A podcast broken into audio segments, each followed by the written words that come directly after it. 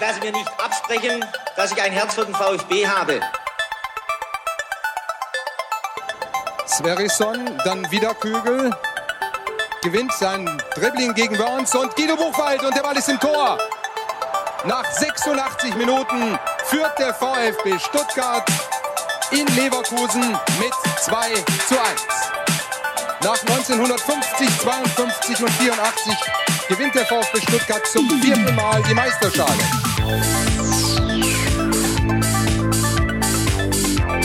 Jetzt müsste der Ball endlich noch einmal hereinkommen. Jetzt kommt er weit nach hinten auf Hitzelsberger!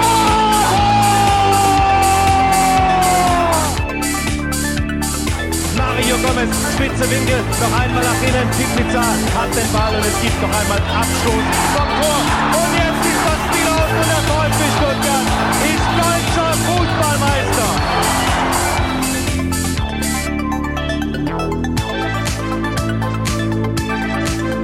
Herzlich willkommen zu STR. Mein Name ist Ricky und heute sind wirklich jede Menge Gäste hier. Ähm, vereint beim STR-Podcast. Zum einen begrüße ich den ja euch schon wohlbekannten Lennart Sauerwald von rund um den Brustring. Guten Abend, Lennart. Hallo, grüß dich. Dann mit dabei auch schon bekannt, ähm, ja, vor allem aus dem Netz, Adblock Cannstatt und aber auch von STR und anderen Podcast-Auftritten, der Tim. Hallo. Hallo, guten Abend. Hallo. Und es gibt keine Sendung ohne Sebastian. Er ist auch mit dabei. Ed Butzer auf Twitter, Vertikalpass äh, und ich weiß nicht, was er sonst noch alles macht. Viel Fahrradfahren, viel Joggen. Herzlich willkommen, Sebastian. Schönen guten Abend.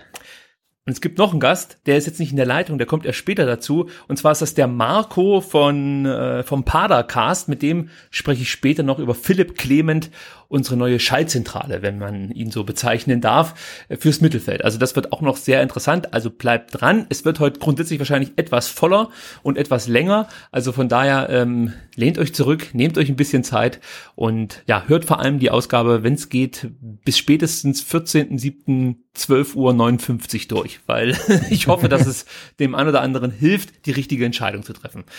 Wo wir auch schon direkt beim ja, wahrscheinlich wichtigsten Thema heute Abend sind, nämlich die anstehende Mitgliederversammlung, die am 14.07., sprich am Sonntag ab 13 Uhr im Neckarstadion stattfinden wird. Es gibt einige Themen, die natürlich sehr interessant sind bei so einer Mitgliederversammlung, die Entlastung vom Präsidium, aber natürlich auch die Berichte von den einzelnen Sparten, wenn man das so nennen kann. Also das ist einfach immer sehr interessant. Aber so richtig Action wird es wahrscheinlich geben, wenn es darum geht, Wolfgang Dietrich entweder im Amt zu bestätigen oder abzuwählen.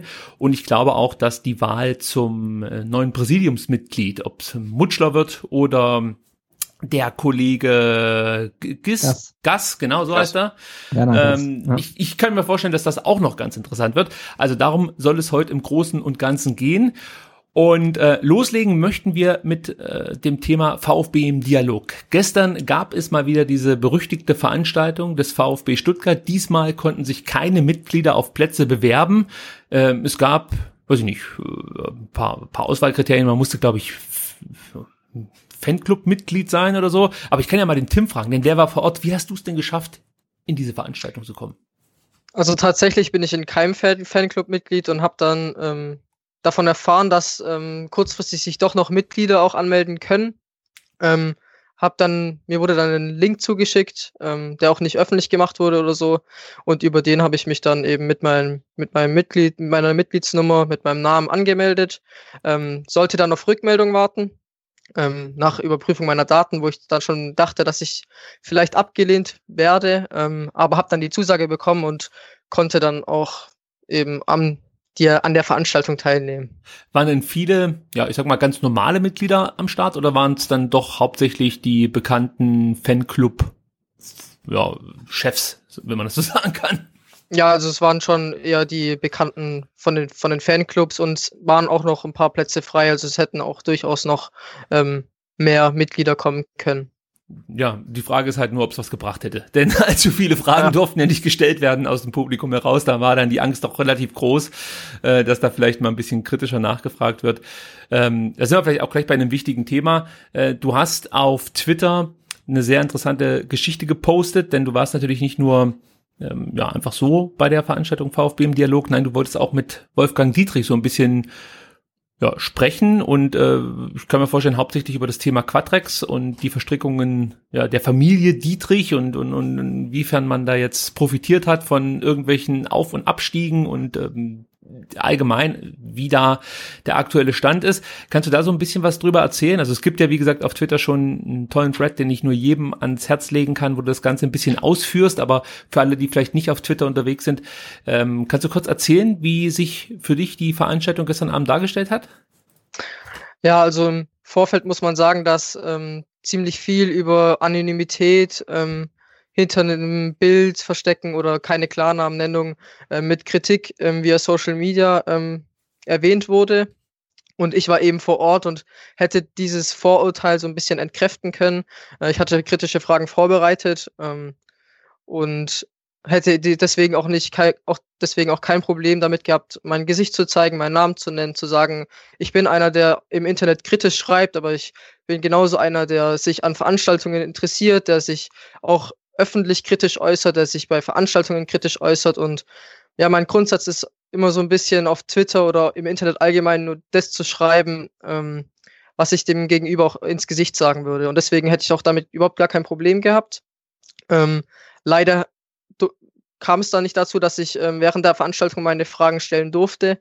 Und deswegen bin ich dann ähm, nach der Veranstaltung auf Wolfgang Dietrich zugegangen und habe ihn um Gespräch gebeten und habe ihn dann mit der Frage konfrontiert, habe ihm dann nochmal erzählt, dass ich eben genauso einer bin, der im Internet kritisch sich äußert. Ich bin ein sehr kritisches Mitglied, aber dass ich, dass mir wichtig ist, dass er auch weiß, dass ich, ähm, dass ich ihm das auch persönlich sag und ähm, auch gern mit ihm persönlich darüber rede. Und dann habe ich ihm die Frage gestellt, warum er den Mitgliedern vor seiner Wahl eben verschwiegen hat, ähm, dass er bis zum 31. Dezember 2017 ähm, an anderen Vereinen profitierte ähm, und mir war eben wichtig, dass er nicht nur wiederholt, dass er das alles den der DFL mhm. vorgelegt hat, den Gremien vorgelegt hat, sondern dass ich mir ging es einzig und allein um diese Verschwiegenheit vor den Mitgliedern, ähm, die ihn dann auch gewählt haben.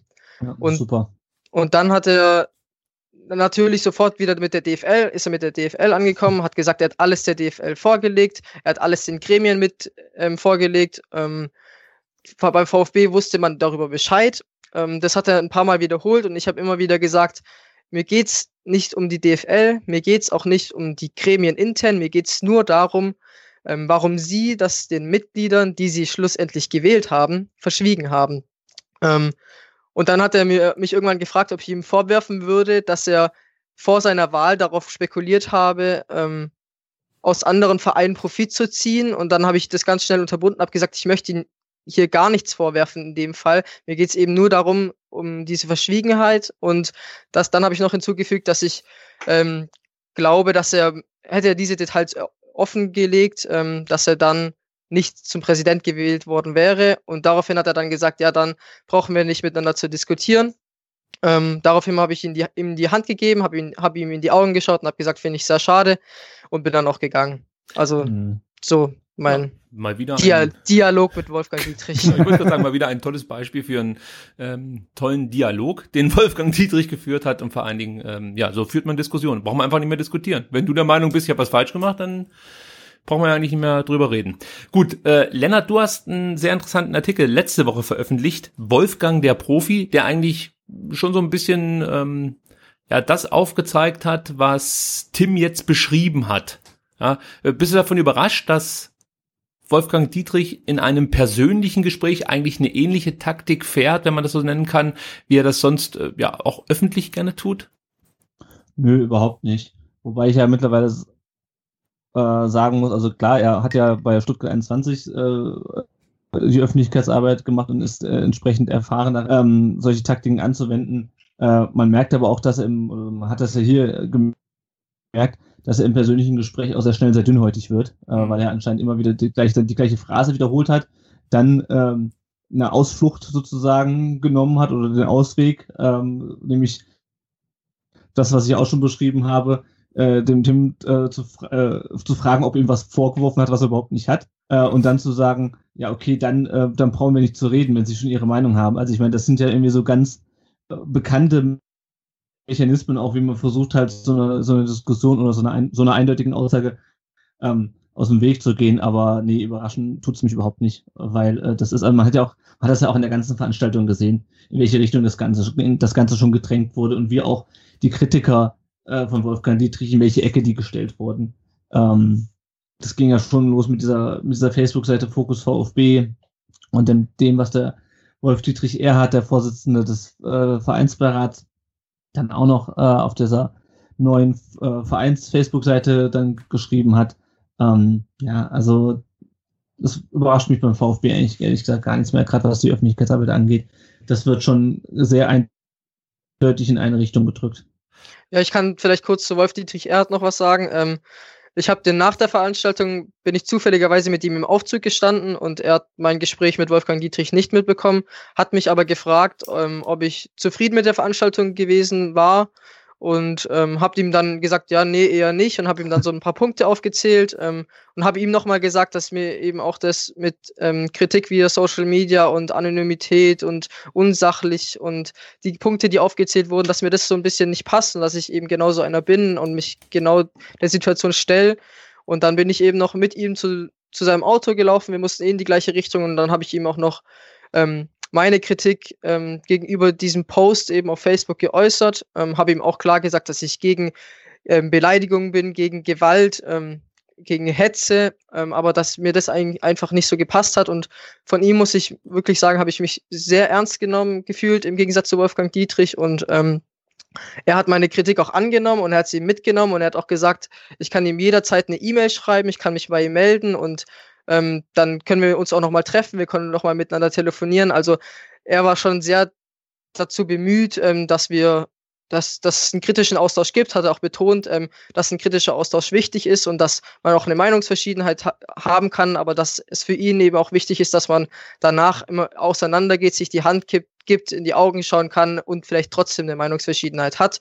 Und das, das war meine erste persönliche Erfahrung mit ihm und das ähm, ist mir sehr sehr positiv aufgefallen. Mhm. Ja, ich bin der Meinung, dass ich heute auch auf Twitter gelesen habe, dass der Ray Bucanero auch nach einer E-Mail, glaube ich, ein Telefonat mit Wolf, äh, Wolf Dietrich Erhard führen durfte über eine halbe Stunde und er hat eigentlich ähnliches berichtet. Also es scheint so zu sein, dass Wolf Dietrich Erhard darum bemüht ist, ja, sein, sein, sein, sein Job als Vereinsbeirat ähm, ja, bestmöglich auszuführen. Also er hat ja gestern auch noch eine Rede gehalten, was den Umgang unter den Mitgliedern und natürlich auch äh, speziell mit der Führungsspitze des VfBs, mit der Mannschaft und so angeht. Das fand ich auch sehr richtig, was er da gesagt hat. Und ich denke mal, wenn man die Kritik so wie er verpackt, die war ja auch deutlich rauszuhören, dann kann man eher damit leben, als wenn es so plump rüberkommt, wie zum Beispiel bei Mutschler und äh, auch bei bei Wolfgang Dietrich, also wo es dann einfach nur darum ging, dass ja im Endeffekt alle, die was zu sagen haben, sich im Internet hinter irgendwelchen ja, äh, Bildern verstecken und, und äh, den Klarnamen nicht äußern würden, was ja auch so eine absurde Diskussion war. Sebastian, jetzt will ich dich auch mal mit ins Boot holen. Du kennst ja Wolfgang Dietrich jetzt auch schon eine Weile als VfB-Präsident. Äh, das war aber jetzt schon noch mal eine andere Kategorie von Auftritt gestern Abend, fand ich. Ähm, sah, hast du das ähnlich gesehen oder ähm, war das einfach. Ja, nee, ich fand, es war, es war so, ein, so, ein, so ein klassischer Wolfgang Dietrich. Okay. Also, äh, ne, der lässt sich, glaube ich, äh, jeden Tag äh, wirklich alle 24 Stunden die Mitgliederzahlen vorlegen, kann der dann genau sagen, wie viel nach dem Abstieg aus- und eingetreten sind und äh, wahrscheinlich wirklich tagesaktuell. Also das muss erwähnt werden. Ähm, dann wird immer wieder erwähnt, dass das ehrenamtlich macht. Also ich finde, es war schon so diese typische äh, Wolfgang Dietrich ähm, Platte. Ich fand bei der, bei der Veranstaltung halt wirklich besonders, dass gleich durch die ersten zwei beiden Wortmeldungen, wie er es schon angesprochen hat, äh, da dieses äh, Framing halt aufgestellt wurde, dass alle, die da vorne jetzt auf der Bühne sitzen, eigentlich Opfer sind. Ne? Also ähm, Opfer der, der Beschuldigungen aus dem Netz vor allen Dingen ähm, und dass man die eigentlich ähm, bemitleiden muss und dass alle Fragen, die jetzt kommen, also dass man sich eigentlich schon, schon schämen muss, diese Fragen oder kritische Fragen zu stellen. Das war für mich so das Setting, was da gesetzt wurde und das fand ich für VfB im Dialog dann schon wieder besonders, also dass die Veranstaltung ihren Namen eigentlich ähm, nicht verdient, weil kein Dialog entsteht. Es sind halt selektierte Fragen, auf die sich die ähm, Personen, die sie beantworten, vorbereiten konnten ähm, und es sind keine Nachfragen möglich und deswegen entsteht ja auch kein, kein echter Dialog, sondern es werden halt ausgewählte Fragen abgearbeitet aus dem Publikum gab es so gut wie keine Fragen.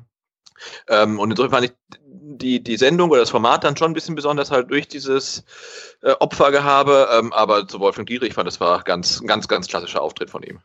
Was? Vielleicht mal ganz kurz zum Thema Framing, wenn ich da einhaken äh, darf. Gerne. Also ich finde das, also ich, ich habe jetzt auch nochmal durch den Kopf gehen lassen. Das geht ja alles in die Richtung äh, anonyme Hetze aus dem Internet. Das zielt ja alles auf diese, diese Debatte ab, um die äh, rechte Schadenfreude, um die rechten Jubelstürme quasi im Internet ähm, wegen der Ermordung von, von Walter Lübcke. Also darauf zielt ja diese ganze, hat er diese, diese ganzen Redebeiträge auch äh, abgezielt, äh, abgezielt, auch wenn man natürlich, auch wenn es natürlich immer richtig ist, darauf hinzuweisen, dass äh, Hetze und, und Hassreden falsch sind. Aber das nochmal in diesen, also auch diese beiden Redebeiträge von den Mitgliedern, das wird ja, wird ja ganz gezielt ähm, versucht, die Kritik von Wolfgang Dietrich in diesen Kontext zu stellen, weil das momentan halt immer das große Thema in der Gesellschaft ist. Und das finde ich wirklich bedenklich.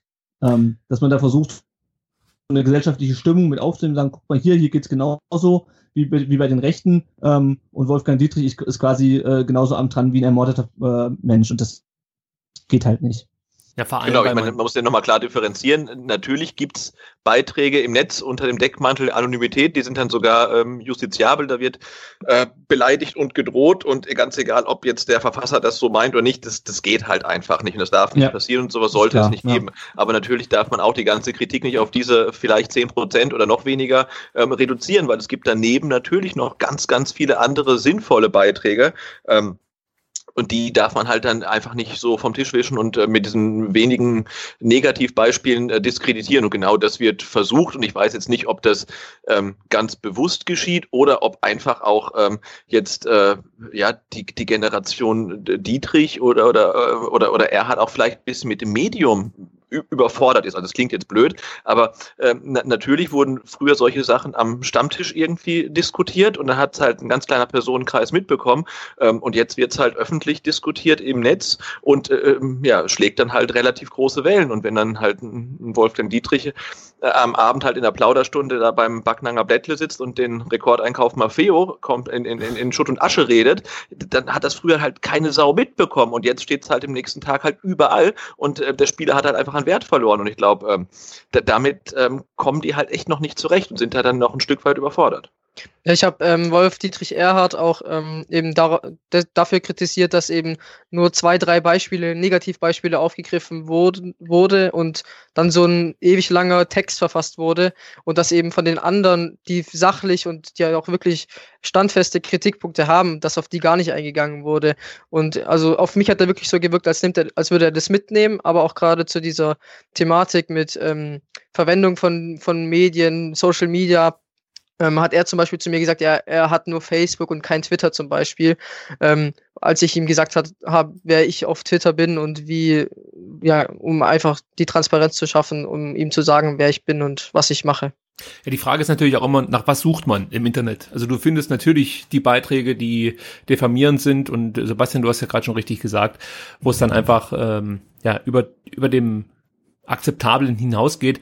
Aber gleichzeitig ähm, finde ich es natürlich dann auch schwierig, wenn der Präsident mit so Sachen um die Ecke kommt, wie dass er ja äh, von Seiten der Ultras äh, ins Fadenkreuz gestellt wird, ja, wobei eigentlich jeder, es geht hier um den Spalter äh, Banner oder das Stempel, Stempel, genau. Ne? genau. Kein, also kein, kein Fadenkreuz, ja das ist einfach ein Stempel. Und auch das, man kann es noch so oft schreiben und sagen, es ist halt schlichtweg kein Fadenkreuz.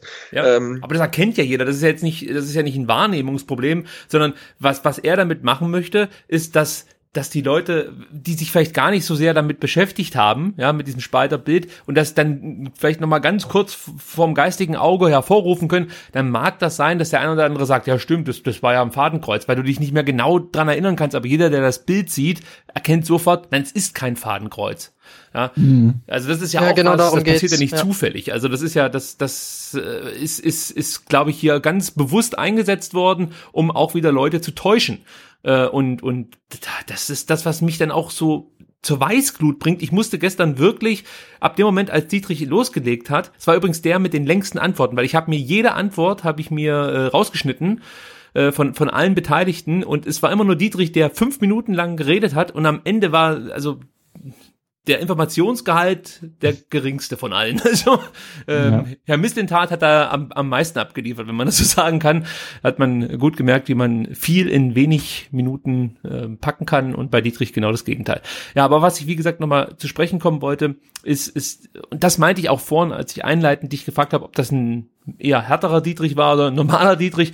Ich fand schon, dass er hier nochmal deutlich mehr Gas gegeben hat. Auch nochmal diese, diese Art und Weise, wie er sich zu einem möglichen Rücktritt geäußert hat, ja, also mit, wenn die Leute glauben, sie könnten mich weich kochen und so, das, das wird nicht funktionieren und äh, auch wie er darauf reagiert hat, als die Frage gestellt wurde, was passiert, wenn er mehr als oder wenn mehr als 50 Prozent am Sonntag gegen ihn stimmen, aber weniger als 75, ob er dann sich nochmal zur Wahl ähm, ja, aufstellen lässt im Jahr 2020 oder ob er vielleicht. Das fand ich auch sehr interessant. Ja, da hat er ja direkt gesagt, warum nicht, was soll das eigentlich? Oder wie er sich da, da hat er ja auch sehr mhm. empört fast schon drauf reagiert. Er, er hat ja erst darauf geantwortet, dass er ähm, nach der MV nicht zurücktreten wird, wenn eben diese Hürde erreicht ist. Und dann hat er erst ganz am Schluss hat er erwähnt, dass er für 2020 dann eben äh, noch drauf gucken muss, ob er wieder, ob die anderen ihn noch wollen und also er hat erstmal hat Kandidaten hat er noch genau. gesagt als Bedingung, ja. Ja, ja genau. Ja. Ich finde es halt auch krass einfach, also es ist halt, es ist kein neuer Dietrich, es ist halt eine weitere Spielart von dem, was ich schon in, in dem Artikel beschrieben habe. Ja, also dann so hinzustellen, beispielsweise, als wäre eine Abwahl, äh, als hätte die nicht mit, Sa mit Satzungstreue zu tun. Ja, also ja. der in der, die in der Satzung verankerte Möglichkeit der Abwahl ist laut Wolfgang Dietrich äh, äh, nicht satzungstreu.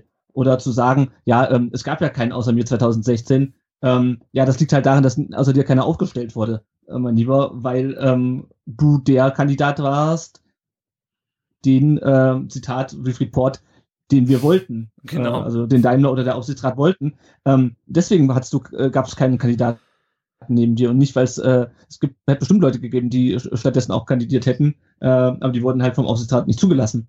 Äh, und das finde ich halt, das ist halt einfach so eine, so eine Verdrehung der, der, der Tat, Tatsachen, ja. Also ich meine, er ist ja nicht, er ist ja nicht einziger Kandidat gewesen, weil er als einziger die Hand gehoben hat. Weil so läuft der Auswahlprozess ja nicht. Sebastian, glaubst du, dass er mit dieser Taktik Leute, die vielleicht aktuell unentschlossen sind und äh, sich noch ihre Gedanken machen, wie sie am Sonntag abstimmen sollen, für sich gewinnen kann? Oder ist es eher sowas, äh, dass die Dietrich Befürworter mehr oder weniger nickend jetzt vor ihrem YouTube-Gerät ähm, saßen und, und, und gesagt haben, ja genau so ist es. Also äh, wie, wie, wie entscheidend sind solche Aussagen von Wolfgang Dietrich? Zum Beispiel auch die Nummer mit, äh, wir sind doch kein Chaos-Club, wo man ja unterschwellig schon wieder weiß machen möchte, wenn er abgewählt wird, dann stürzt dieser Verein in ein komplettes Chaos und, und, und ja, im Endeffekt äh, geht hier alles in Bach runter. Also ich kann mir mittlerweile sind die Fronten eigentlich so verhärtet, dass ich mir eigentlich gar nicht vorstellen kann, dass es noch so viele Unentschlossene geben kann. Also wie musst du drauf sein, wenn du jetzt noch nicht weißt, wie du am Sonntag abstimmst. Ähm, ich glaube, es geht dann wirklich darum, halt, aus welchem Lager haben wir mittlerweile leider kommen, kommen dann mehr. Ähm, aber ich glaube nicht, dass jetzt äh, jemand, äh, der gestern vor der, äh, vor der Veranstaltung noch dachte, ah, ich bin für eine Abwahl, danach dann sagte, äh, nee, ich bin dagegen ähm, oder umgekehrt. Das kann ich mir echt nicht vorstellen, ähm, weil ja mittlerweile, weil ja diese Masche auch bekannt ist. Die dann ja zumindest äh, in, in den sozialen Medien auch äh, dann, ja, ich sag mal, enttarnt ist oder aufgeflogen ist und dann halt seine Aussagen auch genommen werden und, und äh, wenn man sagt, das stimmt halt einfach nicht. Ne? Also diese, diese Rolle, in die er sich da äh, zurückzieht und sagt, na ja, beim sportlichen Erfolg ist immer sofort der Präsident schuld. Ja, aber während seiner Amtszeit fünf Trainer, drei Sportdirektoren. Also wenn er immer schuld wäre sofort, dann müsste er ja weg sein. Aber er ist noch da, während halt acht andere verschlissen sind. Und das zeigt, dass das, dass irgendwann funktioniert es nicht mehr. Die Leute glauben das ja auch dann nicht mehr. Ähm, und deswegen glaube ich nicht, dass er da jetzt irgendwelche Leute überzeugen konnte, aber ich glaube auch nicht, dass der Gegenteil, das Gegenteil der Fall ist. Ganz nett fand ich auch die Äußerung, das war, glaube ich, so das einzige Mal, wo er sich äh, dann eventuell verplappert hat, ähm, wo er ja sagte, eine Abwahl ist keine Wahl, eine Wahl ist für ihn, wenn zwei oder mehr Kandidaten äh, dastehen. Da dachte ich, ja, das ist ja wunderbar, weil dann ist er ja eigentlich nie gewählt worden, weil es damals keine Wahl war mit nur einem Kandidaten. Also das fand ich dann ganz nett, weil da, äh, das war bestimmt nicht ganz so geplant. Ja, auch äh, da, da, möchte da hat er kurz die Fassung wieder verloren. das passiert ihm, glaube ich, gar nicht so selten. Äh, ich möchte dann noch mal kurz auf Lennarts Artikel verweisen, der wirklich, also einfach gelesen werden muss. Wolfgang, der Profi, auf rund um den Brustring. Also schaut da vorbei, lest den Artikel und äh, genau das, was Sebastian jetzt angesprochen hat, hat Lennart da äh, toll äh, aufgearbeitet. Du hast da schöne Überschriften gewählt, die schon vielsagend sind, aber auch was unter den Überschriften steht, lohnt sich wirklich. Also das ist sehr entlarvend, falls euch ähm, bei Dietrich manchmal irgendwie, weiß ich nicht, äh, das alles ein bisschen schwammig vorkommt, weil es ist ja schon, er ist ja rhetorisch schon sehr, sehr gut. Also das kann man ihm ja nicht abreden, also das kann man ja nicht in Abrede stellen. Das macht er ja schon sehr gut. Aber ja, äh, irgendwie äh, steigt man dann doch schnell dahinter, was, was eigentlich Phase ist bei Wolfgang Dietrich. Wie Lennart geschrieben hat, er ist halt doch der Profi auch irgendwo. Ja, Ich, ja, ja. äh, ich sag mal, er ist zumindest rhetorisch gut vorbereitet. Ähm, also man hat ja schon, wie ich jetzt ja gerade schon mal eben so eingeworfen, man hat ja schon diverse Male gesehen, dass er doch die Fassung verloren hat und dann ähm, auch nicht mehr so wirklich weiter wusste. Ist nicht auch, zuletzt auch im Gespräch mit Tim, aber auch bei der bei der Ausgliederungsmitgliederversammlung, wo er dann irgendwann dazu überging, dem einen Redner vorzuwerfen, er sei ja bei keiner Dialogveranstaltung gewesen. Ähm, er ist auf jeden Fall gut vorbereitet. Und man hat ja auch dann äh, wieder dieses, das, was ich angesprochen habe, dieses Spalten, das hat man ja auch wieder äh, gesehen äh, gestern, als es dann darum dass es äh, diese ganzen Abläufe, das würde ja der Fan in der Kurve nicht verstehen, aber es gäbe ja auch noch vernünftige Mitglieder beim VfB und die seien hoffentlich, äh, die würden hoffentlich sehen, dass ein Abfall seiner Person nicht sinnvoll sei. Und schon wieder diese, diese Unterscheidung, wirklich dieses auch auf einem ganz, auf einem ganz niedrigen Niveau zu sagen, ey, der Fan in der Kurve da, ähm, der eh nur Bier trinkt und krakeelt äh, und die vernünftigen Mitglieder, wahrscheinlich die netten Herren, die da bei ihm vor allem in der ersten Reihe saßen, äh, die hat er wahrscheinlich dazu. Also es ist, es ist so offensichtlich und es ist so abgetroschen, aber äh, ich fürchte halt, dass es sich halt verfängt. Ja, also bei dem einen oder anderen mit Sicherheit. Wir werden nachher noch äh, mal kurz über Dietrich und natürlich die Abwahl sprechen. Ich möchte noch das Thema VfB im Dialog kurz abschließen, denn es gab ja noch andere ähm, ja, Gesprächspartner, zum Beispiel die Präsidiumsmitgliedkandidaten, die vorgeschlagen wurden äh, von dem Vereinsbeirat, haben wir ja gerade eben schon so mal kurz, ganz kurz durchklingen lassen, Rainer Mutschler und Werner Gass. Und ja, da interessiert mich, Tim, deine Einschätzung. Du hast sie vor Ort getroffen, gehört, sie so ein bisschen beobachten können. Ähm, ja, wie, wie ist dein Eindruck, was, was diese beiden Kandidaten angeht? Ja, also wenn ich ähm, als neutraler und nichtsahnender und unwissender, unwissendes VfB-Mitglied dort gewesen wäre, dann wäre, würde ich, glaube ich, ähm, Rainer Mutschler eher im Vorteil sehen, auch wenn es mir persönlich nicht passt. Ähm, ich muss aber sagen, dass mich ähm, keiner von beiden Kandidaten wirklich überzeugt hat, weil auf der einen Seite ging es bei ähm, Werner Gass häufig um seine sportliche, wie, wie fit er noch ist und wie viele Spiele er gemacht hat. Und äh, da, da war auch nichts, nichts wirklich Handfestes dabei für mich. Und ähm, äh, bei Rainer Mutschler ist, ist, war es für mich auch nicht zufriedenstellend, wie er geantwortet hat, auf was er geantwortet hat. Ähm, ich bin ein bisschen, ich bin noch hin und her gerissen, obwohl ich eigentlich zu Rainer Mutschler gar nicht ähm, tendiere. Sebastian, hast du dir die beiden Videos auf dem YouTube-Kanal des VfB Stuttgart zu Rainer Mutschler und Werner Gass angeschaut?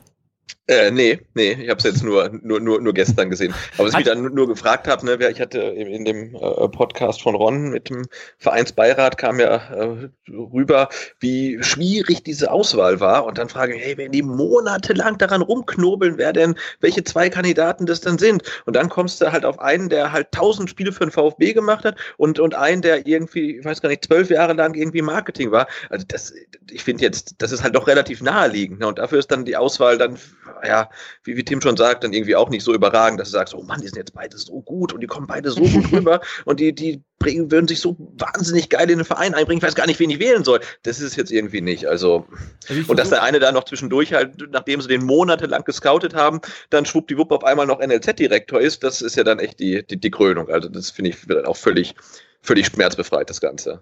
Aber ist ja auch alles positiv, dass es doppelt besetzt ist. Hat äh, super, ja, ja, also Ämter, Ämterhäufung ist beim VfB ja, ja Usus und äh, klappt bestimmt. Ganz muss man äh, kurz noch dazu sagen, falls es der ein oder andere nicht mitbekommen hat. Rainer Mutschler ist seit erster, seit erstem siebten Direktor Administration im NLZ sozusagen der Nachfolger von Markus Rüth, der ja, Thomas Hitzesberger in den Profibereich gefolgt ist und da jetzt ein ähnliches Amt bekleidet. Ähm, und eigentlich, sag mal so, äh, sollte das jetzt nicht unbedingt sein, dass das Präsidiumsmitglied ja schon einen Job im Verein inne hat. Also jedenfalls würde ich sagen, dass das nicht so geschickt ist. Äh, kurz vielleicht auch mal, was das Präsidiumsmitglied eigentlich ja, tun würde, wenn es gewählt wird äh, am, am Sonntag. Und zwar äh, zählt zu dem zu den Aufgabenbereichen äh, des zu wählenden Präsidiumsmitglied folgendes. Primär ist er Ansprechpartner für die Abteilungen Leichtathletik, Schiedsrichter, Garde sowie Jugendfußball bis zur U15. So, und da passt natürlich das wie die Faust aufs Auge, dass, dass der Herr Mutschler zufällig jetzt äh, am 1.7.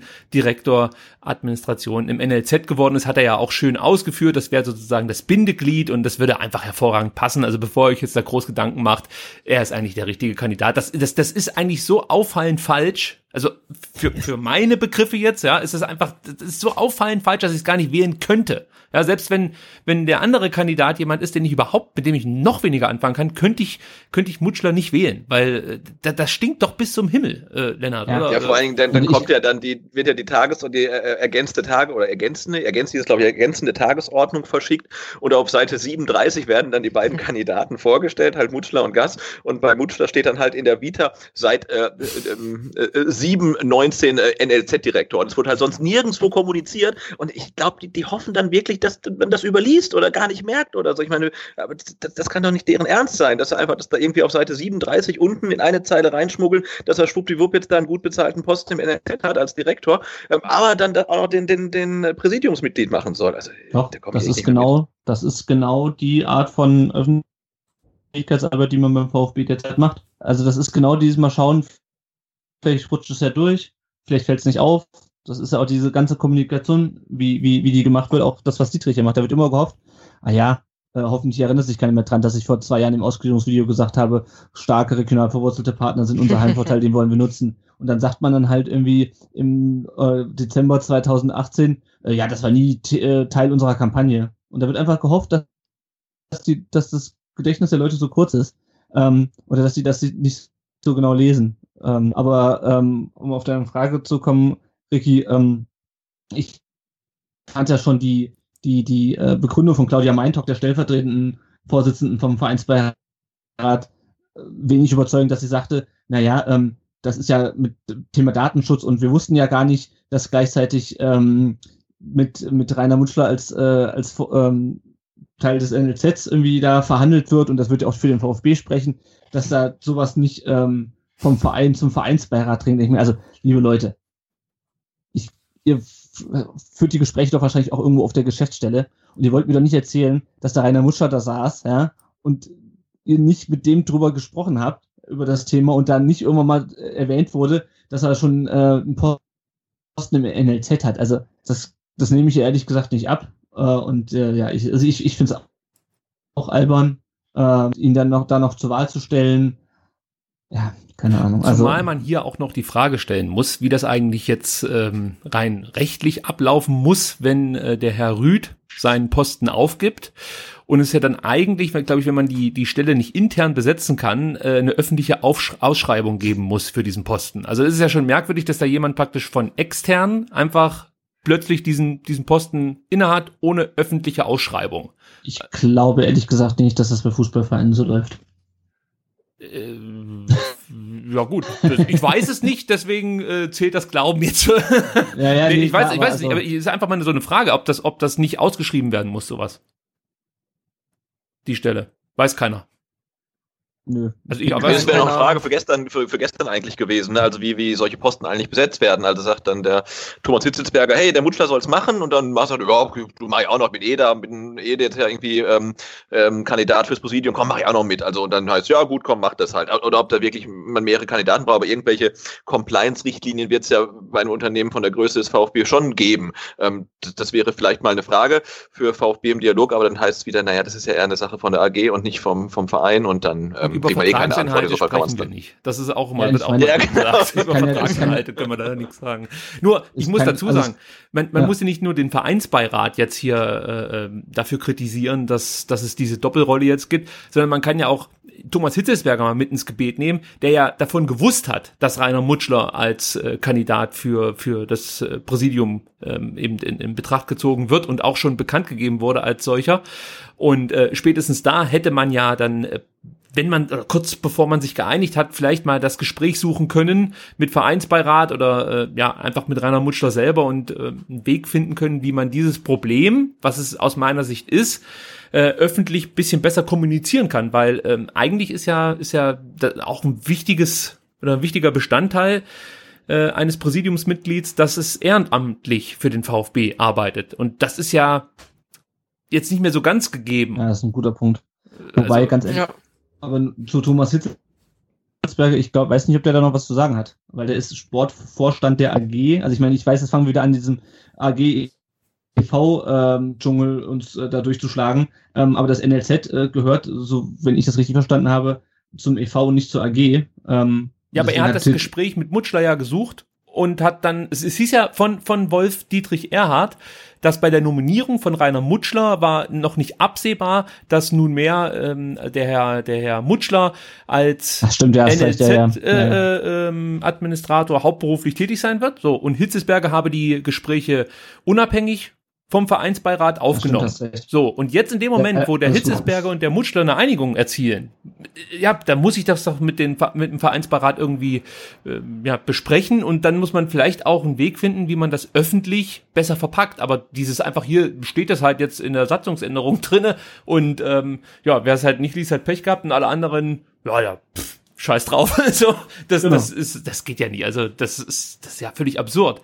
Ja, und das stinkt halt bis zum Himmel. Das ist das Problem. Ich möchte jetzt noch nicht mal sagen, dass das bewusst so gestreut wird, dass man, dass man da irgendwas durchdrücken will, was vielleicht jetzt dem einen oder anderen nicht passen würde. Was ich sagen möchte ist, dass man sich damit wieder unnötig angreifbar macht. Man kann es doch ganz, ganz einfach nach außen so kommunizieren, ja, und dann kann man, kann ich es ja immer noch scheiße finden, aber immerhin macht man es nicht so, schiebt man es den Leuten nicht einfach so unter und tut so, als wäre nichts äh, und, und es wüsste keiner was davon. Und ja, was sollen wir davon wissen, wenn der Hitzesberger mit dem Mutschler äh, irgendwas ausmacht? Wissen wir da nichts von. Also das ist doch Quatsch. Das, das funktioniert nicht bei mir jedenfalls nicht. Nee, du kannst nicht auf der einen Seite erzählen, wie, wie toll sich alle immer in der Mercedesstraße austauschen und die Türen immer offen sind, alle miteinander reden und so. Und mhm. dann passiert sowas und du sagst dann, du verkaufst den Fans dann irgendwie, oh nee, nee, Zufall, ja, passiert doch mal. Ne? Nee, das glaubt niemand. Also jedenfalls, wenn man mal ein bisschen genauer drauf guckt, glaubt das niemand. Das, das kann eigentlich nicht sein. Und, und wenn es einer gewusst hatte, dann hätte dann ja Rainer Mutschler, weil der hat ja mit beiden Seiten gesprochen anscheinend. Ja, der, muss er ja, ne? Also dann muss man auch sagen, ja, jetzt entscheidet euch, machen wir das oder das, oder man sagt, hey, ja, NLZ-Direktor äh, ist voll mein Ding, aber dann kann ich ja nicht äh, Präsidium machen oder umgekehrt. Aber Eben. das dann einfach so durchzuziehen halt und das auch noch irgendwie wirklich in, in einer Zeile irgendwo dann zu veröffentlichen, das ist halt einfach peinlich. Also und, und äh, irgendwie auch ein Armutszeugnis, dass man die Fans für so dumm hält, dass sie es nicht merken oder halt äh, schlucken und, und das glauben, ne? Wobei ja. ich da noch nicht mal ein Problem mit hätte mit der Doppelrolle an sich.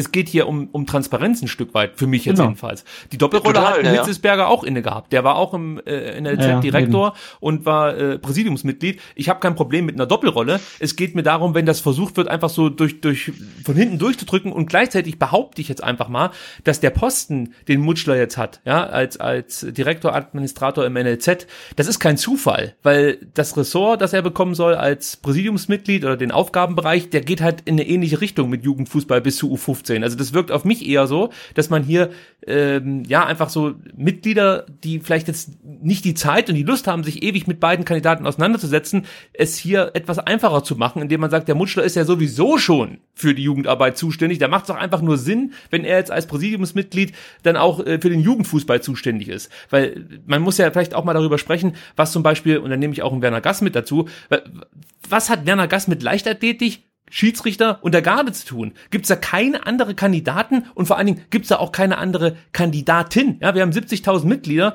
und es, es, es, es gab, glaube ich, noch nie eine Kandidatin in, in den letzten Jahren oder habe ich die nur nicht wahrgenommen? Claudia Meintock halt für den Vereinsbeirat. Ja, gut, aber ich meine, ja. jetzt fürs Präsidium, das wäre ja vielleicht ja. auch mal äh, interessant. Und zu, zudem kommt auch noch, dass ich gerne jemanden hätte, der vielleicht nicht schon an die 60 kratzt. Ich weiß, das ist vielleicht jetzt, muss nicht das einzige Kriterium sein, aber es sind halt dann, ähm, ich weiß nicht, wie, wie alt ist der ähm, Kollege, wie heißt er denn nochmal? Ähm, Was? Nee, nee, nee, ich meine den, der jetzt schon im Präsidium Dietrich. ist. Nee, mein Gott, nee, der andere. Ich, Geiser, Dr. Bernd Geiser. Der aus, genau, der Herr Geiser aus, aus Freudenstadt kommt ja, glaube ich. Ähm, der ist doch auch schon, ähm, ja, auf jeden Fall mal über 55, meine ich mich zu erinnern. Oder toll. Also auf jeden Fall ist er keine 20 mehr. Es wäre halt mal schön, wenn jemand, der vielleicht noch eine 4 vor, äh, ja, ich finde, man hat es auch gestern, gestern wieder gesehen, mal jetzt äh, Sven Nislint hat und die äh, Claudia Meintok als, als wirklich äh, äh, Quotenfrau, also nicht bös gemeint, aber als Randerscheinung ähm, rausgenommen, dass der VfB dann halt wirklich von alten weißen Männern geführt wird. Das ist halt nun mal so, ne?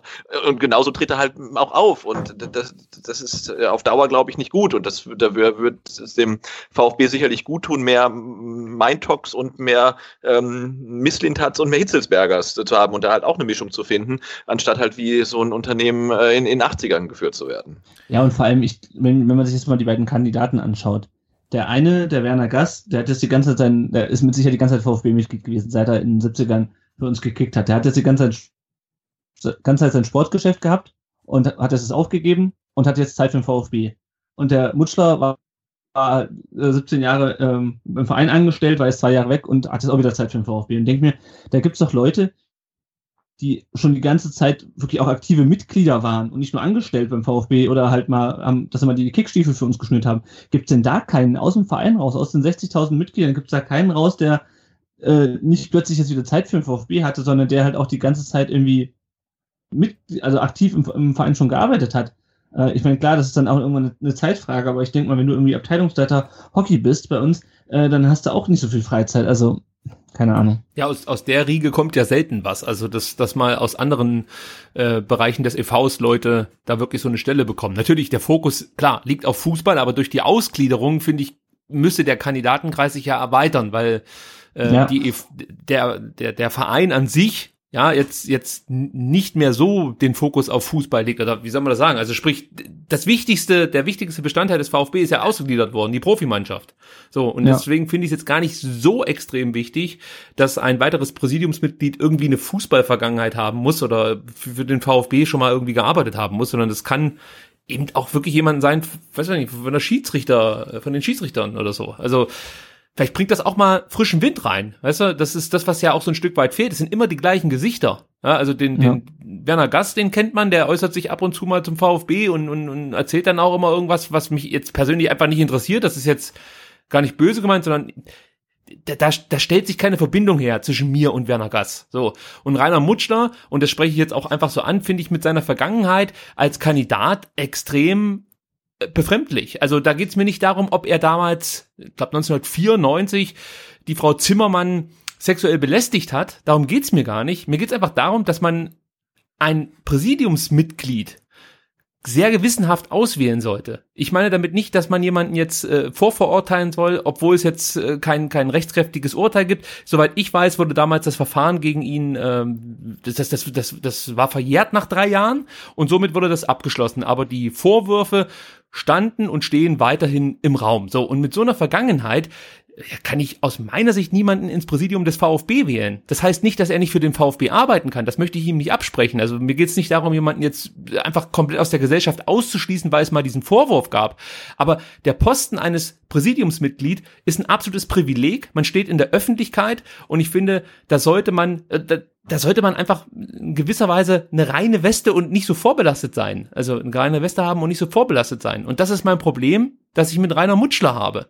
Äh, und, und ja, also ich, ich finde das auch überhaupt nicht schlimm, wenn man dann sagt, okay, das ist halt jetzt leider Gottes der Löffel Dreck, den du fressen musst für diese möglicherweise ungerechtfertigten Anschuldigungen. Es tut mir auch wirklich leid für Rainer Mutschler, wenn daran nichts Wahres dran ist. Also wenn, wenn das einfach wirklich frei erfunden ist. Es tut mir wirklich leid für seine Familie, die darunter leiden wird. Aber gleichzeitig muss man sich halt auch von Seiten des Vereins klar sein, dass das ein Riesenproblem ist im ähm, Profi- und im Amateursport, dass immer wieder ja, äh, solche Leute, die, die in gewissen Positionen sind, diese Macht ausnutzen für sich und sehr wohl Frauen, Jungen, Mädchen, was auch immer, missbrauchen. Und ähm, da denke ich mir dann halt so, okay, vielleicht traut sich jetzt noch weniger jemanden, äh, jemand äh, mal was zu sagen, weil sie sehen, dass Leute, die beschuldigt wurden, zwar nicht überführt worden, beziehungsweise auch, äh, dem man nichts nachweisen konnte, dann, dann weiterhin relativ eine dicke Welle machen können. Also das ist halt auch nochmal so was, wo ich mir denke, da muss man sich auch drüber Gedanken machen, ob so jemand dann unbedingt ins Präsidium gewählt werden muss. Ich meine, wir haben es gerade eben gesagt, es gibt 70.000 Mitglieder. Und das ist wirklich die, die, die beste Möglichkeit, die ihr findet unter den 70.000 Mitgliedern. Das stelle ich halt einfach in Frage. Weiß nicht, ob ich dazu hohe moralische Werte an den Tag lege, aber das ist für mich einfach nicht akzeptabel. Ja gut, ich glaube, wir sind, bewegen uns ja gerade eh jetzt in einer, äh, in, in einer Zeit, wo äh, äh, viele kritische Fans äh, schon äh, wahrscheinlich höhere moralische Ansprüche haben, als die, die die Geschicke des VfB aktuell lenken. Ne? Das ist jetzt ja jetzt äh, ne, eine Quadrex oder ne, okay, das, der Artikel über den Herrn Mutschler, der ist über 20 Jahre alt, aber wenn es, wie er sagt, eine Schmutzkampagne ist und äh, gegen ihn ähm, und alles davon nicht wahr war, dann frage ich mich natürlich, warum steht das Ding noch im Netz und nicht irgendwie von, äh, von irgendeinem kleinen Kleckerblatt, sondern vom Spiegel halt. Ne? Und das Ding steht im Netz Netz und da ist kein, kein Kommentar drunter, sondern es steht, steht da halt einfach. Und das, das heißt ja, äh, ich weiß nicht, was das heißt, aber es das heißt ja, ähm, dass irgendwie die, wie du schon sagtest, ne, es gab keinen Abschluss dieser ganzen Geschichte. Und ähm, ich finde halt auch gerade, wenn man im NLZ unterwegs ist, dann muss man auch nochmal ganz, ganz hohe Ansprüche erfüllen, weil da geht man ja dann auch wirklich mit, du hast gesagt, es geht da bei U11 dann, glaube ich, los und so weiter. Mhm. Ähm, ja, da, da hätte ich auch gerne jemanden, über den solche Sachen halt nicht im Netz stehen. Ob es jetzt wahr sind, falsch sind, egal, aber ich hätte halt einfach gerne jemanden, der über den solche Sachen nicht im Netz stehen. Oder eben eindeutig widerlegt. Was genau, und dann würden sie für mich auch noch nicht. Ne? Ja, genau, genau. Ja. Es steht halt ja. Aussage gegen Aussage. Es gibt einen Brief von 1996. Klar, das liegt ewig lang zurück. Gar keine Frage. Aber ich kann aus eigener Erfahrung und äh, ich, ich nehme meine Frau jetzt hier mit ins Boot, die äh, leider auch äh, schlimme Erfahrungen machen musste, äh, sagen, dass, dass dass das ewig dauert, bis sich Leute manchmal diesbezüglich öffnen können. Ja, also da kann man nicht sagen, okay, das ist jetzt 25 Jahre her, jetzt ist mal gut. Ja, das, das, das geht nicht. Das ist bei so einem Thema, finde ich, äußerst heikel. Also man muss diesen, diesen Vorwurf, ähm, zumindest wenn es darum geht, ihn jetzt hier ins Präsidium zu wählen, äh, muss man den schon mal aufgreifen, weil es für mich wichtig und entscheidend ist als Mitglied, ob ich so jemanden im Präsidium haben möchte oder nicht mit dieser Vergangenheit. So. Und dazu kommt, das wollte ich jetzt gerade sagen, es gab 1996 einen Brief von Rainer Mutschler an Frau Zimmermann. Und äh, wenn ich da zitieren darf, damals schrieb Herr Mutschler, auch du sollst in einen Kader äh, des DSV aufgestellt werden. Da ging es äh, wahrscheinlich um Olympische Spiele oder sowas in der Art. Bevor dies jedoch von mir vorgeschlagen wird, verlange ich von dir eine schriftlichen, einen schriftlichen Widerruf der von dir gegen mich gerichteten Vorwürfe. So, also wenn es wirklich nur eine Schmutz Kampagne ist. Wieso droht er im Endeffekt äh, der Frau Zimmermann jetzt hier damit, dass, dass er ihre Karriere zerstört? Weil nichts anderes ist das ja, wenn du dann mhm. äh, nicht berücksichtigt wirst im, im, im Skiteam bei wichtigen Veranstaltungen, Olympischen Spielen oder Weltmeisterschaften. Ich weiß jetzt nicht genau, was da 96 anstand. Ich glaube, 98 war die Olympiade, deswegen wird es wahrscheinlich irgendeine Weltmeisterschaft gewesen sein, um die es da geht. Ähm, also das sind dann so Fragen, Mag sein, dass es darauf Antworten gibt, aber indem man sich hinstellt und sagt, ja, also da, da rede ich überhaupt nicht drüber, anonym, wenn da irgendwelche anonymen Äußerungen gibt, äh, dann schon gar nicht. Die haben sich hier hinzustellen und dann diese Fragen öffentlich zu äußern. Also nochmal, wenn es da wirklich Missbrauchsopfer gibt, beziehungsweise Missbrauch ist ja wahrscheinlich jetzt in, in, in, in bei dem Fall ein bisschen zu krass. Äh, wie könnte man das absch bisschen abschwächen? Also es war ja kein Missbrauch, sondern eher ein Übergriff, oder? So das ist ein bisschen besser. Ja, oder Belästigung ja. kann man es auch nennen. Ja. Oder Belästigung, genau. Ähm, das ist natürlich extrem schwer, dann für ein potenzielles Opfer sich da hinzustellen in, in die Öffentlichkeit und äh, solche, solche Vorwürfe äh, nochmal zu äußern. Also das, das, da, find, da macht er sich einfach zu leicht. Und nochmal, damit man das nochmal versteht, es geht mir nicht darum, dass dieser Mann jetzt geächtet werden muss und äh, ja am öffentlichen Leben nicht mehr teilhaben darf und keinen Job mehr ausüben darf. Überhaupt nicht. Ich habe auch kein Problem damit, dass er jetzt ähm, Direktor des NLZ geworden ist. Habe ich wirklich nicht. Ja, es ist, ist für mich okay. Aber Präsidiumsmitglied ist nochmal eine andere Nummer. Ja, das stehst du halt in der Öffentlichkeit und das ist für mich einfach auch ein, ein ehrenwertes Amt. Nicht ohne Grund kommt ehrenamtlich äh, bei, bei Präsidiumsmitglieder in der Stellenbeschreibung sozusagen vor. Das ist für mich nicht ein Job wie jeder andere. Und da lege ich einfach höhere moralische Maßstäbe an die äh, potenziellen Mitglieder des Präsidiums. Ja, ich fand es auch ein bisschen schade, dass er dann gestern auch eben wieder so stark auf die Kritik und die anonyme Kritik eingegangen ist und dann noch irgendwie Worte wie unter aller Sau verwendet hat und gar, gar nicht richtig auf das Thema eingegangen ist. Er hat zwar erwähnt, dass es, dass es eine Schmutzkampagne war und dass es gezielt zu dem Zeitpunkt veröffentlicht wurde, ähm, aber so, und er hat eben gesagt, dass nichts ähm, bewiesen ist, hat er, glaube ich, gesagt. Ich, ich habe es jetzt nur im, ähm, das ist kein genaues Zitat, ähm, aber ich mich hätte mir einfach gewünscht, dass er damit irgendwie, wenn er schon konfrontiert wird, irgendwie anders damit umgeht. Und ja, das, so, das war es aus meiner Fall, aus meiner Sicht eben nicht. Ja, und ich finde die Frage danach, die muss legitim sein. Also zu fragen, einfach genau. zu, zu, fragen, was war da? Wir haben diesen, es gibt diesen Artikel, ja, ähm, können Sie dazu Stellung nehmen?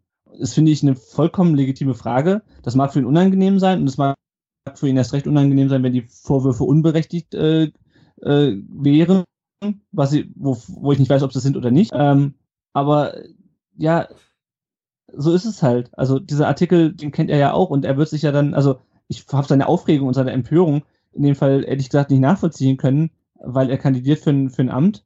Ähm, ist, dieser Artikel existiert.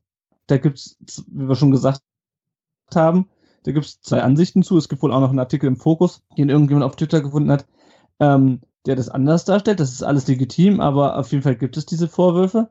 Ähm, und dann kann er dazu Stellung nehmen. Und wenn er sich da nichts vorzuwerfen hat, dann sagt er, ja, die Geschichte ist alt, äh, aber so und so ist der Sachverhalt, ich habe mir da nichts vorzuwerfen. Und damit ist gut. Und genau Ähm, dafür ist ja auch so eine Veranstaltung da.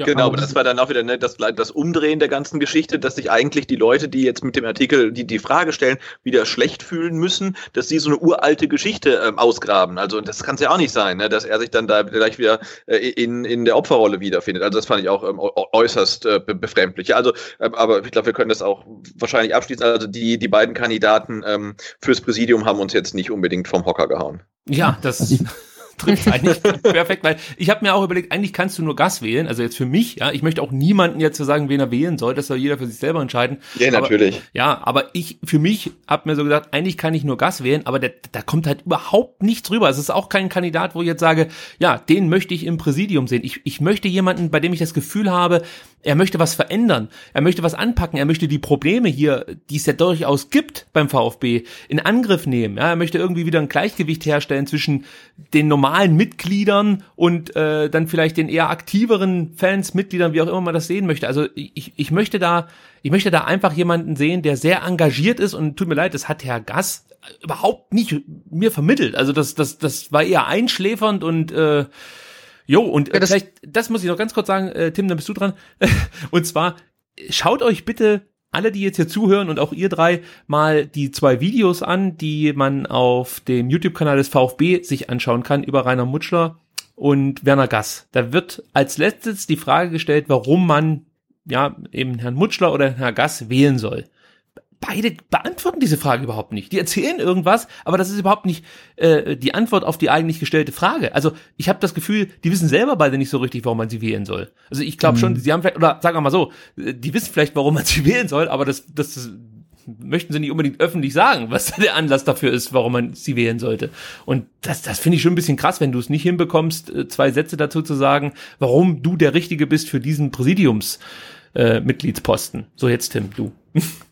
Ja, was ich auch vorher schon angesprochen habe, dass eben bei ihm auch nicht, nicht so wirklich was rübergekommen ist. Klar, er hat erwähnt, dass er über 1000 Spiele gemacht hat, dass er ein Tor geschossen hat, dass er ähm, äh, irgendwie an dem Tag, an dem Morgen noch mit als Personal Trainer noch 25 Kilometer joggen war. Und ich glaube, sein einziger Punkt, den ich wirklich aufgegriffen habe, hat, was er verändern will, war, dass er irgendwie eine Gruppe ins Leben ruft, irgendwie mit VfB-Mitglieder fit im Alter oder so. Aber mehr Ja, ist damit auch super. ja, ja, genau.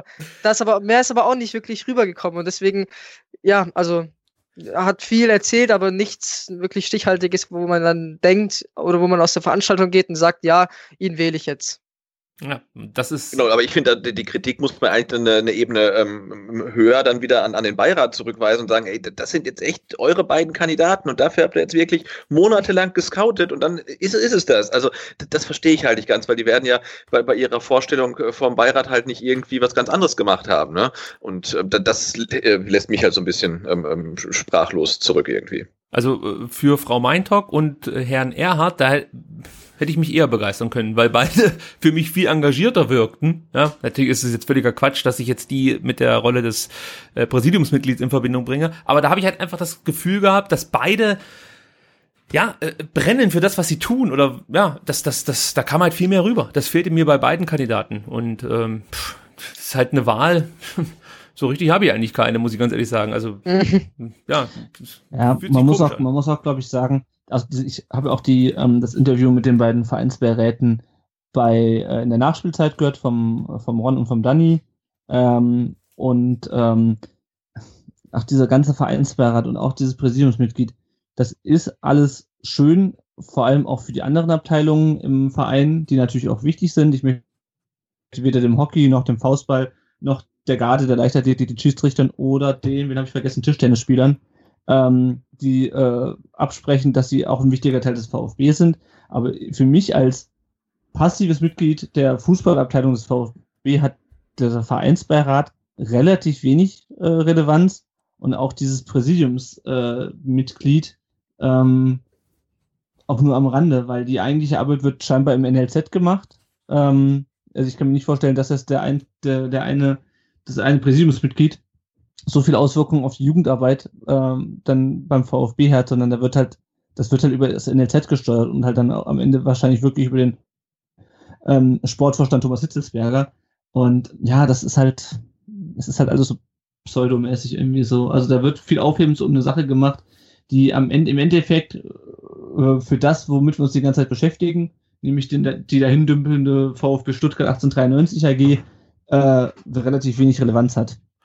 Äh, ich habe das Gefühl, dass der Vereinsbeirat immer dann hinzugezogen wird, wenn er vermeintlich nützt. Und das ist aus meiner Sicht immer ein schlechtes Zeichen. Also wenn der immer nur dann irgendwie in Erscheinung tritt, wenn wenn es zum Beispiel für Herrn Dietrich irgendwie das Wasser irgendwie kurz bis ja Opa. Ja, aber es wird es wird ja selbst in dieser dieser Podcast Folge ganz kurz noch wurde ja dann gesagt, ja also äh, eigentlich könnte man Wolfgang Dietrich bei der äh, Mitgliederversammlung am Sonntag ja auch eigentlich nur für die Sachen entlassen, die er als EV-Präsident getan hat, weil die Sachen, die er als Aufsichtsratsvorsitzender der VfB AG gemacht hat, dafür, ähm, da, dazu, darüber wird ja nicht abgestimmt. Und das zeigt ja schon die ganze Schizophrenie, hm. in der wir jetzt nach der Ausgliederung leben, dass quasi der VfB Stuttgart 1893 e.V. mit äh, Profifußball äh, nichts mehr zu tun hat. Aber dann irgendwie doch. das ist es halt. Das ja, ist, äh, sehr verzwickt. Ja. Eigentlich also ich damals, als das so beschlossen wurde, ja, dass, dass Dietrich diese Doppelrolle hat, dachte ich zunächst, dass das eigentlich gar nicht so schlecht ist. Im Nachhinein finde ich, das ist ein absoluter Fehler. Also eigentlich müsste man wahrscheinlich ähm, ja einen Präsidenten haben, der dann nichts mit der AG zu tun hat. Also nie als Vorstandsvorsitzender noch agiert oder ja. Du hast halt keine Kontrolle. Also das, ja. das ist das Problem in der AG. Du hast halt keine Kontrolle. Früher hast du den Präsidenten und darüber hast du den Aufsichtsrat und den Aufsichtsratsvorsitzenden. Ob das immer so ein, äh, eine glückliche Konstellation für den Rest des Vereins war, ist nochmal eine andere Frage. Aber du hattest ähm, immer jemanden, der nochmal auf den Präsidenten drauf geguckt hat. Und jetzt beaufsichtigt er sich quasi selber. Ja, das ist das Problem. Weil der EV ja. keinen Aufsichtsrat mehr hat und die AG, äh, und in der AG ist er das oberste Tier. Ähm, ja, und es gibt da keinen, der bei ihm nochmal drauf guckt. Das ist, ja.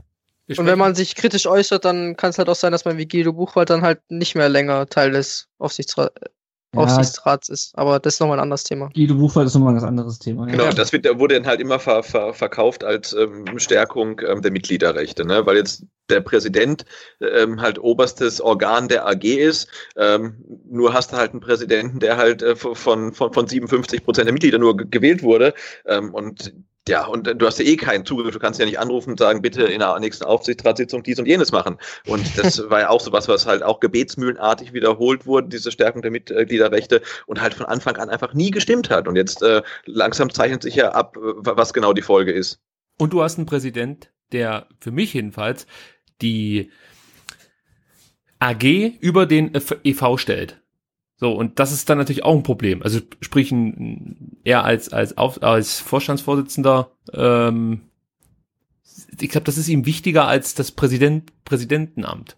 Und ich glaube, das ist auch Daimler wichtiger, diese Position von Wolfgang Dietrich. So, so kommt es bei mir jedenfalls an. Weiß ich nicht, ob ich das falsch auffasse, aber ja, ich glaube schon, dass ihm persönlich dieses, dieses Amt als VfB-Präsident äh, brutal wichtig ist. Ne? Der fällt ja auch in der in dieser äh, Stellungnahme in der Tagesordnung, glaube ich, dieser wunderbare Begriff. Äh, ich als oberster Souverän des Vereins steht da, glaube ich, tatsächlich. ähm, und, und auch die vielen Mitglieder und so weiter. Also ich glaube, das ist für ihn schon so ein ähm, äh, ja, äh, Merkmal und also das, wo sich gerne mitschmückt und was für ihn auch ein wichtiges Amt ist. Also, Aber trifft er, das, das glaube ich schon. Trifft er als Präsident Entscheidungen im Sinne der, äh, des Vereins oder hat er immer noch die AG im Hinterkopf? Also wenn es da Überschneidungen gibt?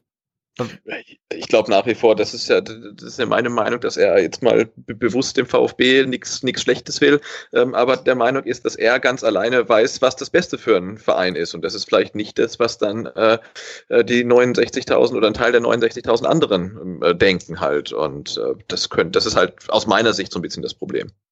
Ja, also da stimme ich dir zu. Es gab übrigens auch wirklich eine positive Erscheinung bei VfB im Dialog.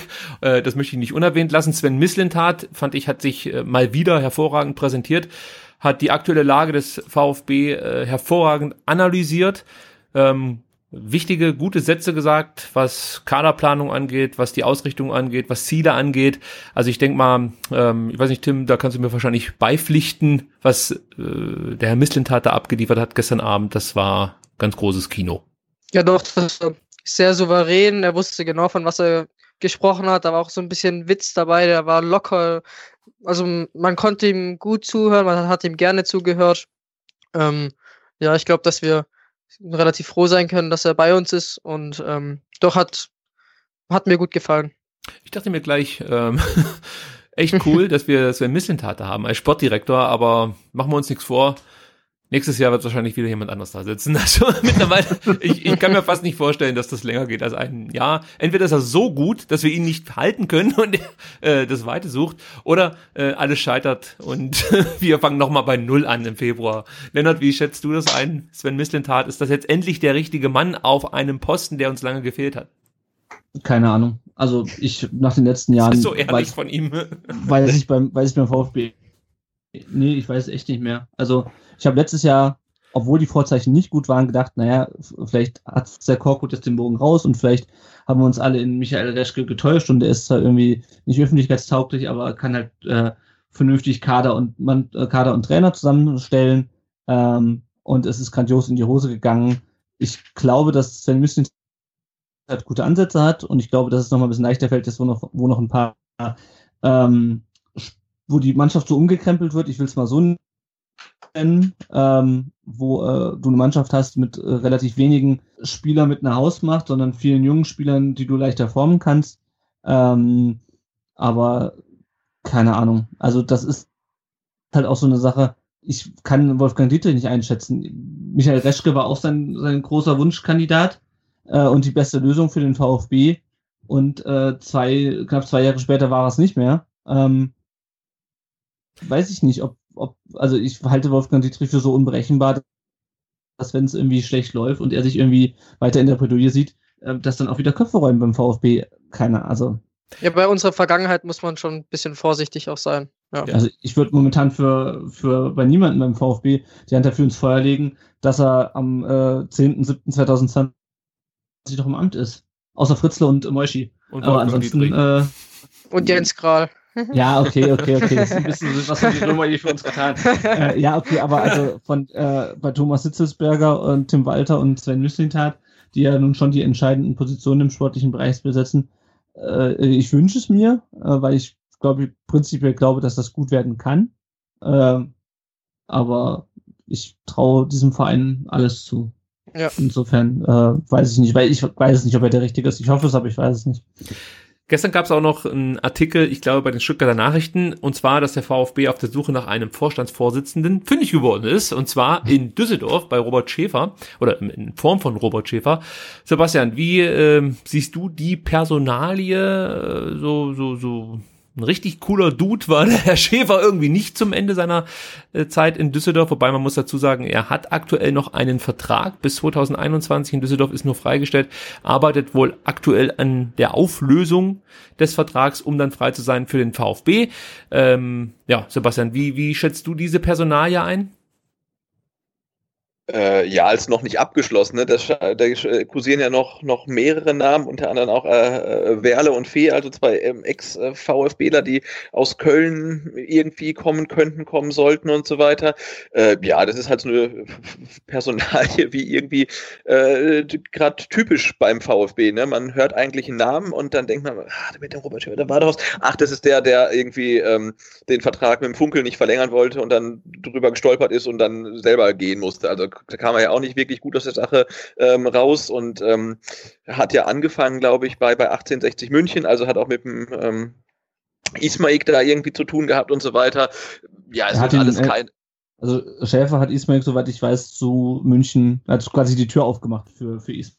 Und musste dann, glaube ich, wegen ihm äh, gehen oder genau. Ja, ja, auf jeden Fall. Auch das ist jetzt irgendwie keine besonders äh, populäre Position in seiner Vita. Ja, da kommt halt jemand, man macht sich kurz ein bisschen schlau über den und denkt, äh, ja, dann kommt noch irgendwie, wie, war die schöne Formulierung, hartleibiger Führungsstil. Da denkt man auch, ja, so einen haben wir ja noch gar nicht, klasse, äh, auch noch rein damit. Äh, ja, weiß ich nicht. Also auch äh, abwarten, aber es ist jetzt nicht so, dass du das liest und denkst, wow, wenn der kommen würde, wäre das schon ganz cool. Aber ich meine, man hat das letztens also bei Sven Mislint hat, da war man erstmal nur positiv äh, angetan. Ähm, aber ja, das ist jetzt wieder so eine Personalie, sagen wir mal so, wenn sich das jetzt zerschlägt, wäre ich auch äh, nicht unfroh. Ich glaube, das hat viel damit zu tun, wie die Wahl oder die Abwahl am, am Sonntag ausgeht. Was man so hört, ist, dass es innerhalb des Vereins doch auch einige gibt, die eher gegen Schäfer sind und sich jemand anders wünschen. Du hast ja gerade schon die Namen äh, Fee und Werle ja, erwähnt. Also bei Armin Fee habe ich auch nicht unbedingt das beste Gefühl. Ich hatte mal das Vergnügen, mich längere Zeit mit dem Vater, mit dem Vater von Dominik Marot zu unterhalten, der ja sehr oh, große Verbindungen zum SSV Reutlingen pflegt. Und also ich habe nichts dagegen, wenn Armin Fee in Zukunft dem VfB einfach fernbleibt. Nach diesem Gespräch bin ich da äh, eher skeptisch. Aber gut. Und bei Alexander Werner muss ich ehrlicherweise sagen, kann ich es nicht richtig einschätzen. Ist nur so ein Bauchgefühl. Ähm, ja, auch nicht der Kandidat, den ich gerne hätte. Also ich glaube sogar, ich meine, ich stecke jetzt bei Köln nichts drinne, was die alles gemacht haben. Ich weiß, dass es in Köln auch Hoodies gab vor der, vor der Mitgliederversammlung. Ja. Äh, und da werden zumindest, da werden, also Fee und Werle auch nicht ganz uh, unbeteiligt dran gewesen sein, wenn der da schon da war, der Fee. Der Werle auf jeden Fall, der ist da schon ein paar Jahre. Ich glaube, bei Werle hätte ich sogar noch das beste Gefühl. Ähm, Schäfer finde ich schwierig, äh, aus den Gründen, die ihr eben beschrieben habt. Fee hat bei mir als Trainer grundsätzlich wegen 2007 und der Meisterschaft natürlich noch ein Stein im Brett. Und weil da seine komische, kauzige, ja, ihr könnt mich mal Art irgendwie, das war okay, äh, aber auch seine zweite Amtszeit mit seinem komischen Rücktritt dann plötzlich und das, was man halt so aus Köln mitbekommt, ist es halt auch so die Art von Führungsstil, die ich vielleicht beim VfB nicht sehen möchte, weil äh, ich glaube, der Herr Fee ist auch ganz gut von sich selber und seinen, äh, seiner Tätigkeit überzeugt. Ähm, ja, und da könnte ich mir Werle überhaupt noch als, als besten Kandidaten vorstellen, aber wie, was er fachlich drauf hat, kann ich halt, halt auch nicht beurteilen. Also ich glaube, die haben in Köln schon prinzipiell ganz gute Arbeit geleistet in den letzten Jahren. Ähm, aber, ja, der ja. Lost in Nippes, also der Axel von 93, der weiß da immer anderes zu berichten. Der wäre, glaube ich, nicht abgeneigt, wenn der Herr Fee ähm, ja, äh, am besten schon morgen den Verein verlässt. Das ist nee, auch allgemein, auch, ich was ich so höre. Also das ist, wenn, ja. wenn ich so, wenn ich so, so ein bisschen, ich habe ich hab im engeren Bekanntenkreis einen absolut Hardcore Köln-Fan, der auch gut befreundet ist mit Wolfgang Overath. Oder ja, also zumindestens äh, fahren die, treffen die sich regelmäßig in Köln im, im Stadion. Und ähm, ja, der ist jetzt auch nicht Feuer und Flamme, was Armin Fee angeht, ja. um es mal so nee, auszudrücken. Nee, also Fee sehe ich, sehe ich ähnlich wie Erle könnte ich mir halt noch eher vorstellen. Ja, also wir müssen uns überraschen lassen und ähm, ja, aktuell sieht es danach aus, dass Robert Schäfer das Rennen machen wird. Äh, ja, lassen wir uns einfach mal überraschen, wie das dann letzten Endes ausgeht. Gut, ähm, dann jetzt noch einmal ganz kurz zu der Nummer Wolfgang Dietrich, Abwahl, das ist ja auch noch ein wichtiges Thema. Natürlich, äh, die Werbetrommel wurde gerührt, wenn man das so sagen kann. Ich habe, glaube ich, letzte Woche gesehen, dass Rundschreiben rumging äh, innerhalb des Vereins an die Sportler, Sportlerinnen und natürlich die Trainerinnen und Trainer des Vereins, äh, wo nochmal darauf eingewirkt wurde, dass es wirklich eine enorm wichtige Entscheidung ist und dass man auf jeden Fall eine Abwahl verhindern sollte. Also es wurde keine Wahl also direkt, keine direkte Wahlempfehlung ausgesprochen, aber es wurde im Endeffekt gesagt, also wenn der Dietrich abgewählt wird, dann können wir den Laden dicht machen. Also es wurde das maximal schlimmste Szenario an die Wand gemalt, um es jetzt mal ein bisschen zu übertreiben. Ich hoffe, ihr seht mir das nach. Ähm, ja, ich habe mir überlegt, wenn wir jetzt hier anfangen, äh, wieder groß über Wolfgang Dietrich herzuziehen oder, oder zu wettern oder so, das bringt nicht viel. Deswegen mein, meine Herangehensweise wäre, äh, mal gemeinsam zu erläutern, warum man Wolfgang Dietrich abwählen möchte. Ja, also, also gar nicht so sehr jetzt da wieder anzufangen, was, was der alles falsch gemacht hat, sondern was sind eigentlich die Gründe, also warum sollte man Wolfgang Dietrich abwählen? Weiß nicht, ähm, Sebastian, möchtest du dich ja mal hervortun mit einem Grund, warum du jetzt zum Beispiel sagen würdest, Wolfgang Dietrich ist nicht der richtige Präsident für meinen Verein oder beziehungsweise vielleicht hast du ja auch Argumente für Wolfgang Dietrich, was mich überraschen würde. Also erstmal ist es ja so, auf der einen Seite rühmt man sich ja, dass man so wahnsinnig viele Mitglieder hat, dass es immer mehr werden. Ähm, das, der Nachteil ist halt, jedes Mitglied kann auch den Präsidenten abwählen. Ne? Da muss man halt damit leben, halt je mehr Mitglieder man hat, desto mehr Gegenwind wird man auch bekommen, ganz automatisch. Ähm, und es ist ja auch mitnichten so, dass ich als Mitglied einen Grund bräuchte, um ihn abzuwählen. Ähm, gebe zu, man sollte einen guten Grund haben, um sowas zu machen, aber wenn der äh, Punkt auf der Tagesordnung steht, dann kann ich auch sagen, ich bin für eine Abwahl, weil mir seine Frisur nicht gefällt. Oder ich habe gar keinen Grund, ist ganz egal, es steht auf der Tagesordnung, ich entscheide halt, wie ich das möchte. Also ich brauche äh, eigentlich weder einen Grund, noch muss ich den äußern, äh, und ich brauche auch keinen Nachfolger also das ist auch nicht meine Aufgabe. Ähm, aber natürlich gibt es gute Gründe für mich persönlich, ähm, für, für eine Abwahl zu stimmen. Ähm, und ich glaube, es gibt ja zwei Ebenen. Auf der einen Ebene ist das, was wir schon angesprochen haben, ähm, ist diese ganze äh, Sache mit den moralischen Wertvorstellungen, ähm, wo ich mit seinen vermutlich nicht konform gehe, ne, siehe äh, Thema äh, Quatrex und siehe ähm, Beteiligung den Mitgliedern bei seiner Wahl ähm, verschwiegen, ähm, Unwahrheiten gesagt, äh, Wahrheiten gebeugt, also die ganze Art der Kommunikation mit den Mitgliedern, ähm, die mir nicht passt. Das ist die eine Sache. Und auf der anderen Seite haben wir halt einfach die, die, die harten Fakten, das, das Sportliche. Und ich finde, ähm, wenn du jetzt deinem Präsidenten unterstellst, dass seine moralischen Wertvorstellungen nicht ganz so hoch sind, wie du das gerne hättest, er aber wahnsinnig sportlich erfolgreich ist und wir würden jetzt Champions League spielen, dann müsste man vielleicht sagen, ah, das, ne, ja, vielleicht doch, dann muss ich irgendwie das, das schlucken, dass das halt irgendwie nicht ganz so, so toll ist, aber wir sind ja wahnsinnig äh, erfolgreich. Oder du sagst, na gut, sportlich läuft's nicht so, aber unser Präsident ist, er ist ja so ein Ehrenmann, also der vertritt ja Werte im Verein, da, das, dann kann ich auch den sportlichen Misserfolg ähm, tolerieren, dafür haben wir eine gute äh, Identität im Verein. Aber wenn bei uns jetzt gerade beides nicht passt, also du bist mit dem einen nicht zufrieden, mit dem, wie der VfB nach außen wirkt, auf seine Mitglieder wirkt, auf der einen Seite, und auf der anderen Seite äh, spielst du die ähm, schlechteste Saison der kompletten Vereinsgeschichte, bis zum zweiten Mal in drei Jahren abgestiegen ähm, und, und hast ohne Ende Geld verbrannt, ähm, dann würde ich sagen, ist, sind die Zeichen klar, bei mir jedenfalls für eine Abfall, weil es auf beiden Säulen quasi nicht passt. Ich glaube, Sebastian, ja. ja, du hast es relativ gut zusammengefasst. Ja. Ähm, da kommen halt auch noch so Sachen dazu bei mir, ähm, Umgang mit Kritik ähm, allgemein, ähm, gerade auch diese ähm, ähm, die Unterstellungen zum Beispiel, dass die lautesten Kritiker sich dem Dialog nicht stellen oder keine Dialogbereitschaft zeigen. Ähm, dann auch, dass ähm, das, die guten Entscheidungen hat alle, kam, ging alle von ihm aus. Ähm, er hat alle irgendwie angeworben, aber dann, wenn irgendwas schlecht gelaufen ist, dann ist alles einstimmig im Aufsichtsrat ähm, gefallen. Dann eben genau die Wertevorstellungen, ähm, die Wahrheitsbeugung, wie man mit den e Mitgliedern umgeht. Ähm, dann werden plötzlich Sachen behauptet, die früher ganz anders waren und die hätte man ja nie gesagt und, und dann eben genau das Sportliche, die harten Fakten. Ich glaube, du hast es ähm, schon relativ gut zusammengefasst. zusammengefasst. Ja, also was mich halt stört, ist einfach, so, also gerade diese sportliche Säule, es ist halt unter ihm, also nicht mehr, es ist nicht mehr die sportliche Säule, es ist das Gesamtbild, es ist unter ihm nichts besser geworden. Wir haben, wir sind genauso eine Trainerschleuder wie vorher, wir sind eine, noch mehr eine Sportdirektorenschleuder äh, als vorher. Ähm, wir sind ist schon zum zweiten Mal abgestiegen. Ähm, es passt einfach überhaupt nicht zusammen. Wir haben wirklich Geld versenkt. Anders kann man es nicht nennen. Ja? Ähm, und zum zweiten halt diese Außenwirkung. Also wer stellt sich denn bitte direkt nach dem Aufstieg hin und sagt, so in fünf Jahren spielen wir Champions League oder in fünf Jahren gibt es nur noch zwei Vereine, die größer sind als wir oder besser sind als wir, äh, München und Dortmund. Wie kann man denn so vermessen sein und sich nach diesem Umbruch, noch bevor die Bundesliga-Saison begonnen hat, so den Mund aufzureißen. Und das ist einfach, also der VfB ist halt in der Außenwahrnehmung, ich habe das neulich mal auf Twitter geschrieben, wir sind halt in der Außenwahrnehmung kaum noch vom HSV oder von Hannover 96 zu unterscheiden. Ich glaube, das kommt, das Lennart, ich glaube, das kommt äh, auch ein bisschen mit diesem wirtschaftlichen Background zustande. Also ich glaube, dass du in der Wirtschaft mit so einer Aussage ähm, was bewegen kannst einfach. Also und sei es nur der Aktienkurs. also, ja, ja, genau, genau, genau. Und, und daher aber, kommt das, glaube ich. Ja, aber es ist halt der VfB ist halt immer noch ein, äh, ein Fußballunternehmen und kein reines Wirtschaftsunternehmen. Und ähm, ja, und das ist einfach dieser, dieser Gesamteindruck, den der VfB nach außen vermittelt, äh, auch den Umgangston, den Wolfgang Dietrich pflegt.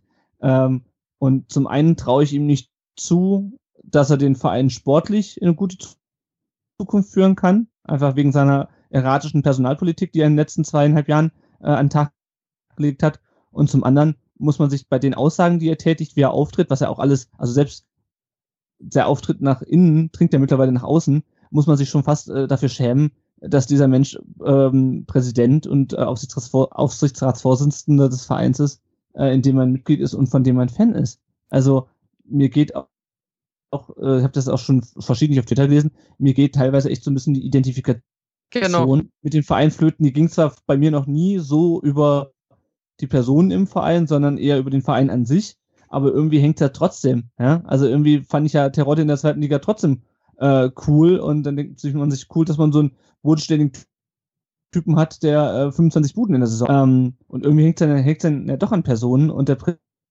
Präsident ist halt nun mal der oberste Repräsentant des Vereins. Ähm, und sowohl sportlich als auch, auch was die Außendarstellung angeht, ähm, keine gute Zukunft mit ihm. Ähm, weil selbst wenn jetzt Hitzelsberger und Mislintat und Walter äh, das Ding wuppen in der zweiten Liga, kann ich mir sicher sein, dass von Wolfgang Dietrich wieder irgendeine dämliche Entscheidung getroffen wird oder er ähm, bei irgendwas die Klappe nicht halten kann oder keine Ahnung.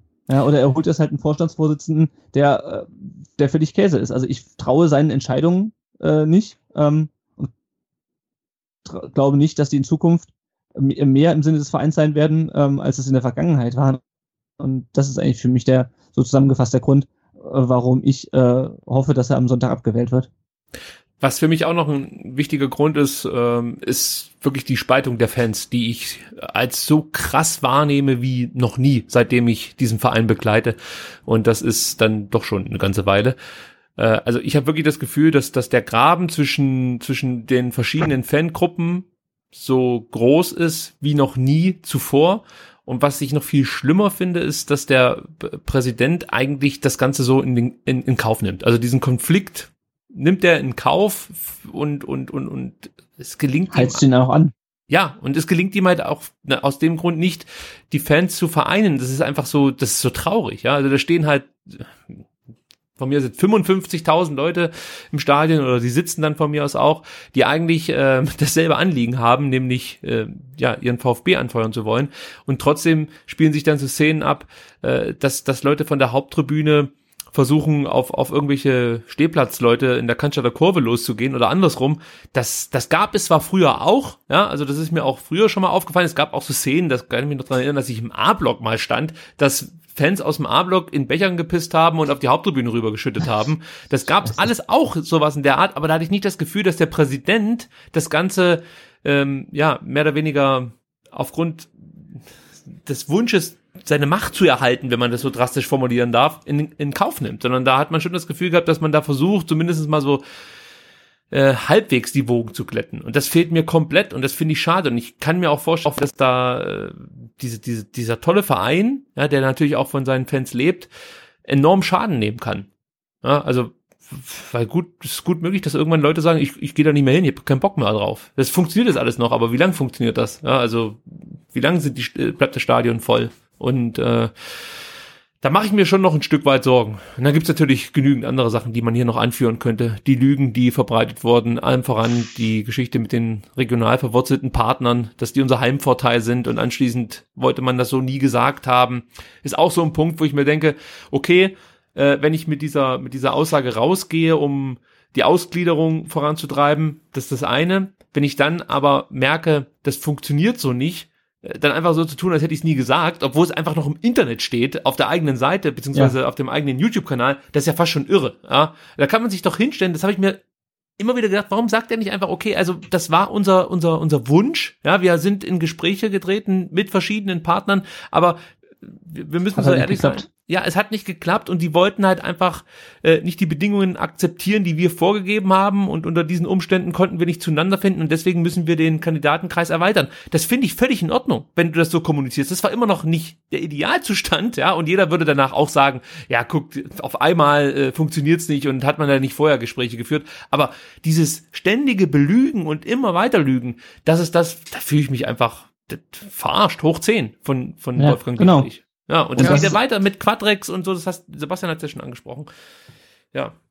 Ja, genau, das ist eine Entwicklung, die, die, die er gefühlt nicht, also die der ganze Verein nimmt, ne? Also irgendwie immer weniger Transparenz, immer weniger äh, Ehrlichkeit. Also das geleitet ja, ja genau das, rasant ja. in irgendeine Richtung. Ne? Also wenn sich der VfB meldet, habe ich festgestellt, dann ist man ja schon darauf vorbereitet, dass man sich in wenigen Sekunden ärgern wird über irgendwas, weil irgendwas kommt, wo man sich drüber ärgert. Und das finde ich ganz furchtbar. Man sollte es ja eigentlich, es gab mal Zeiten, da hat man äh, Sachen positiv aufgenommen, den VfB irgendwo wahrgenommen und dachte, das wird jetzt irgendwie gut. Dann war eine Phase, dass man, man hat es neutral zur Kenntnis genommen. Da kommt irgendwas mit dem VfB vom VfB, mal gucken, wie es wird. Und mittlerweile ist man ja komplett negativ eingestellt, weil man weiß, egal was kommt, es wird meistens schlecht. Wenn ich die Meldung lese, dann ähm, VfB hat Kandidaten für äh, Vorstandsvorsitzenden, dann bin ich darauf auf, äh, eingestellt, dass da ein Name kommt, der mich ärgern wird. Und so kommt es dann ja auch. Ne?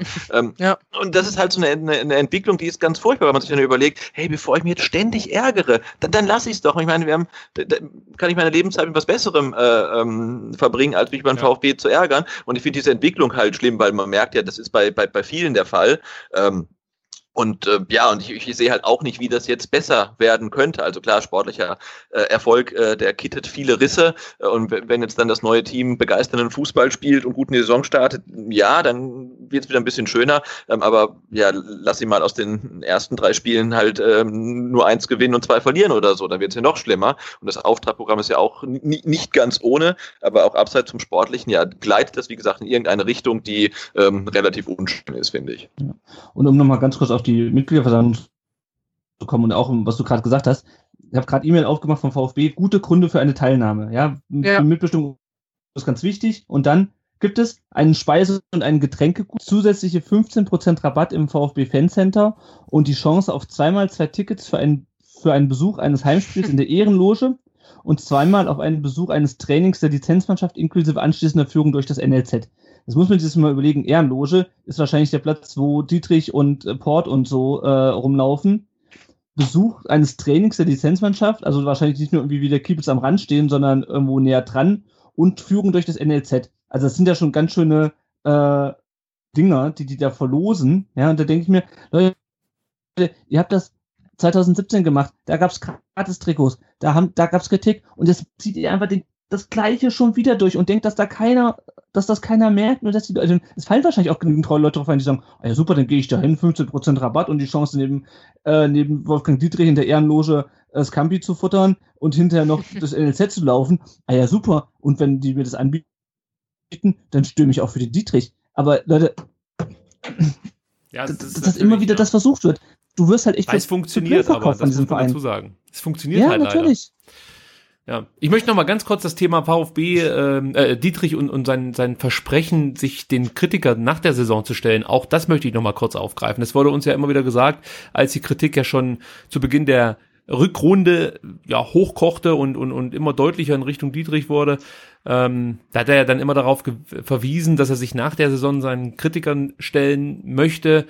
Und äh, ein Stück weit bleibt das ja aus. Natürlich gab es jetzt die Veranstaltung VfB im Dialog, aber das ist ja, das ist halt so eine klassische naja. Propaganda-Veranstaltung letzten Endes. Also ist ja, es gab gestern, diese, diese was ja, die OFC-Tour, ne? Die ja, genau. Ja.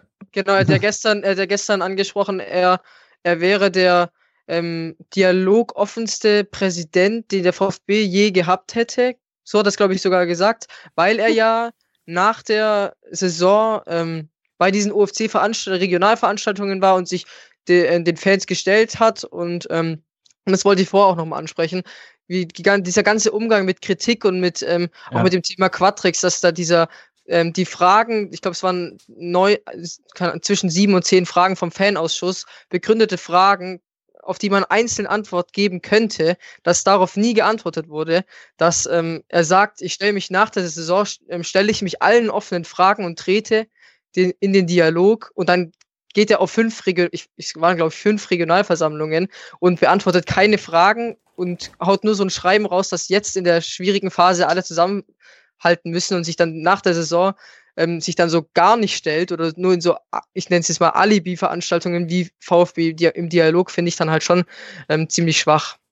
Ja, und vor allen Dingen, es wird ja auch immer wieder behauptet, die Ultras wollen mit ihm keinen Dialog beziehungsweise keine Diskussionen und, und die, die, die Gespräche wurden von Seiten der Ultras eingestellt. Auch da muss man ja dazu sagen, so ein Dialog beziehungsweise Diskussion, die muss natürlich auch immer, sagen wir mal, so geführt werden, dass man bereit ist, sich einander anzunähern. Und ich glaube, die Position von Wolfgang Dietrich und des gesamten Vereins ist relativ klar. Und da wird sich nicht bewegt. Und von daher kann ich sehr gut nachvollziehen, wenn da die Jungs von, vom Schwabensturm und Kommando Kranstadt sagen, äh, nee, auf, auf diesen in Anführungsstrichen Dialog, auf den können wir verzichten. Entweder wir sprechen vernünftig, vielleicht sogar ergebnisoffen, beziehungsweise mit der Bereitschaft, sich, sich einander anzunähern, oder wir lassen es gleich ganz sein. Und äh, ja, überhaupt diese, diese, diese mehr von, er würde sich den, äh, der Kritik stellen und wäre bereit für Dialog.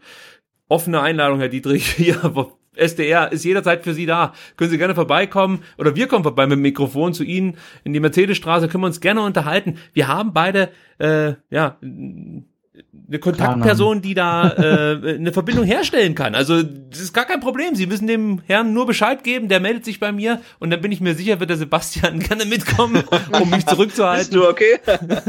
Nein, ich, ich, mir geht's ja gar nicht darum. Ich, ich habe ja, das muss ich, muss ich mir dazu sagen. Ich, ich, es geht mir gar nicht so sehr darum, äh, was Wolfgang Dietrich für ein Mensch ist. Es geht mir einfach darum, was der aus diesem Verein macht. Genau. Ja, ja, genau. Da, darum also geht es ja grundsätzlich so auch die ganze Kritik, die jetzt, äh, das äh, darf halt zum einen nicht sein, dass die Kritik so persönlich auf die Person bezogen wird.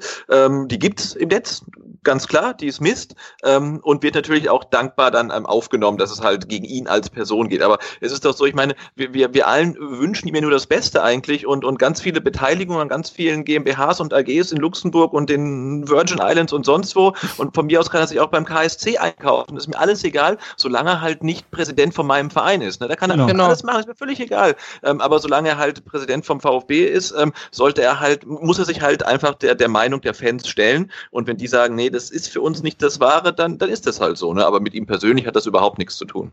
Man muss es halt immer wieder betonen, dass es genauso ist, weil er bringt sich ja, das haben wir ja vorhin schon besprochen, immer wieder in diese Opferrolle. So, ja, also es geht nur gegen ihn und seine Familie und, und da denke ich mir halt die ganze Zeit, Leute, also dass du das überhaupt so sagst, das finde ich ja fast schon frech. Also ich, ich meine, äh, wieder Thema Quadrex, ja, dass er so tut, als wäre das miteinander überhaupt nicht oder wäre das kein Problem, dass sein Sohn seine Anteile übernimmt und er jetzt halt davon profitiert, dass Union Berlin aufsteigt und so Geschichten. Ach, das ist mir alles, da, da windet sich alles in mir. Also das möchte ich einfach nicht, sowas. Das, das stinkt bis zum Himmel, sorry. Und man konnte mir bislang das Gefühl auch nicht nehmen, dass das bis zum Himmel stinkt und dass, dass hier wieder Leute am Werk sind, die vielleicht natürlich das Beste für den VfB wollen, aber auch nicht abgeneigt sind, wenn, wenn, wenn sie davon dann auch noch ein bisschen was haben. Und das ja, ist das ein großes Problem ja. für mich. Und seine Dialogbereitschaft hat sich auch eben nochmal an dem Beispiel bei mir gestern gezeigt. Ich habe mir ja. vor dem Gespräch habe ich mir kurz überlegt, Worst Case, Best Case, ähm, vielleicht lädt er mich ja sogar ein und sagt, ja, hey, komm, komm mal eine Stunde vorbei. Ähm, ich erzähle dir nochmal alles und im schlechtesten Fall weist er mich einfach nur ab und man hat ja dann gemerkt, oder ich, ich habe es hautnah zu spüren bekommen, wie es dann auch abgelaufen ist und dass ich dann nur den Vorwurf bekommen habe, ich würde ihm irgendwas unterstellen, was und er mir meine Frage gar nicht beantwortet hat und dann noch relativ sehr schnell sehr rau in seinem Ton geworden ist, so dass das Gespräch dann auch relativ schnell wieder eigentlich auch beendet war, ohne dass ich jene Antwort darauf bekommen habe, warum er die Sache eben den Mitgliedern vor seiner Wahl verschwiegen hat. Deswegen, Herr Dietrich, wenn Sie da was gerade rücken wollen, STR ist Ihr Ansprechpartner. Sagen Sie einfach Ihrem Kollegen Bescheid, dass er sich bei mir genau. Und bevor wir jetzt weitermachen, würde ich euch äh, kurz äh, alleine lassen. Ich muss noch kurz Kinder versorgen, aber ihr seid ja zu dritt, also ihr braucht mich jetzt ja gar nicht. Äh, ich bin so in zehn Minuten, denke ich, dann wieder am Start. Okay, der Sebastian meldet sich. Ich denke, wir haben das Thema Mitgliederversammlung Wolfgang Dietrich äh, soweit auch besprochen. Also äh, wichtig ist, dass alle erscheinen, die die Möglichkeit dazu haben ähm, ja, um ihre Stimme abzugeben und dann ist es letzten Endes eine demokratische Wahl und äh, wir müssen mit dem Ergebnis leben, aber man kann zumindestens mal das Zeichen setzen, dass man aktuell vielleicht nicht 100% zufrieden ist mit dem, was da so äh, ja, abgeht an der Vereinsspitze äh, und ja, es gibt ja auch noch die Entscheidung zu treffen, ob man das Präsidium einzeln entlastet. Ich denke mal, das wäre auch vielleicht gar nicht so der falsche Weg, da auf eine ja. Einzelentlastung zu gehen. Also, äh, wie gesagt, ich möchte ja keine Wahlempfehlungen aussprechen. Das muss jeder für sich selber äh, letzten Endes entscheiden, was er für richtig erachtet. Und ich, ich finde es auch letzten Endes, ja, muss man dann auch immer wieder sagen, es ist nur Fußball. Ja, also ähm, ich will das gar nicht so dramatisch alles sehen, wie sich vielleicht auch gestern für mich und vielleicht auch für euch angefühlt hat, weil gestern habe ich echt Frust geschoben. Wie gesagt, ich musste dann ausmachen zwischendrin und musste erstmal laufen gehen, weil mir das einfach zu viel wurde und, und, und vor allen Dingen mit diesem, mit diesem, mit, mit, mit der Kritik umzugehen, dass das alles mehr oder weniger hinter dem Mäntelchen der Anonymität stattfindet und so, das, das war mir alles sehr zuwider, aber mittlerweile geht's dann auch schon wieder. Ja, also mir geht so ein bisschen, ganz kurz, was der, was der Sebastian vorhin gesagt hat, ähm, ich weiß nicht, wann ich mich das letzte Mal wirklich über irgendwas freuen konnte, was beim VfB passiert. Ja, also die ganze letzte Saison war ein einziges Kraus. Ja? Und selbst in der Vorsaison hast du dann immer, im Moment, wo es gut läuft, kommt halt irgendwie, kommen Dietrich und Reschke um die Ecke nach drei gewonnenen Spielen in Folge und sagen, guck mal, wie, wie, wie geil wir sind. ähm, und das fehlt mir einfach beim VfB, dass ich mich mal, dass ich das Gefühl habe, da läuft mal was in die richtige Richtung. Und das Gefühl habe ich seit Jahren nicht mehr. Ja, also da geht's dir ähnlich wie mir. Also das, das kann ich nur so bestätigen. Aber vielleicht wird's ja mal irgendwann besser. Das ist die Hoffnung, die wir alle haben.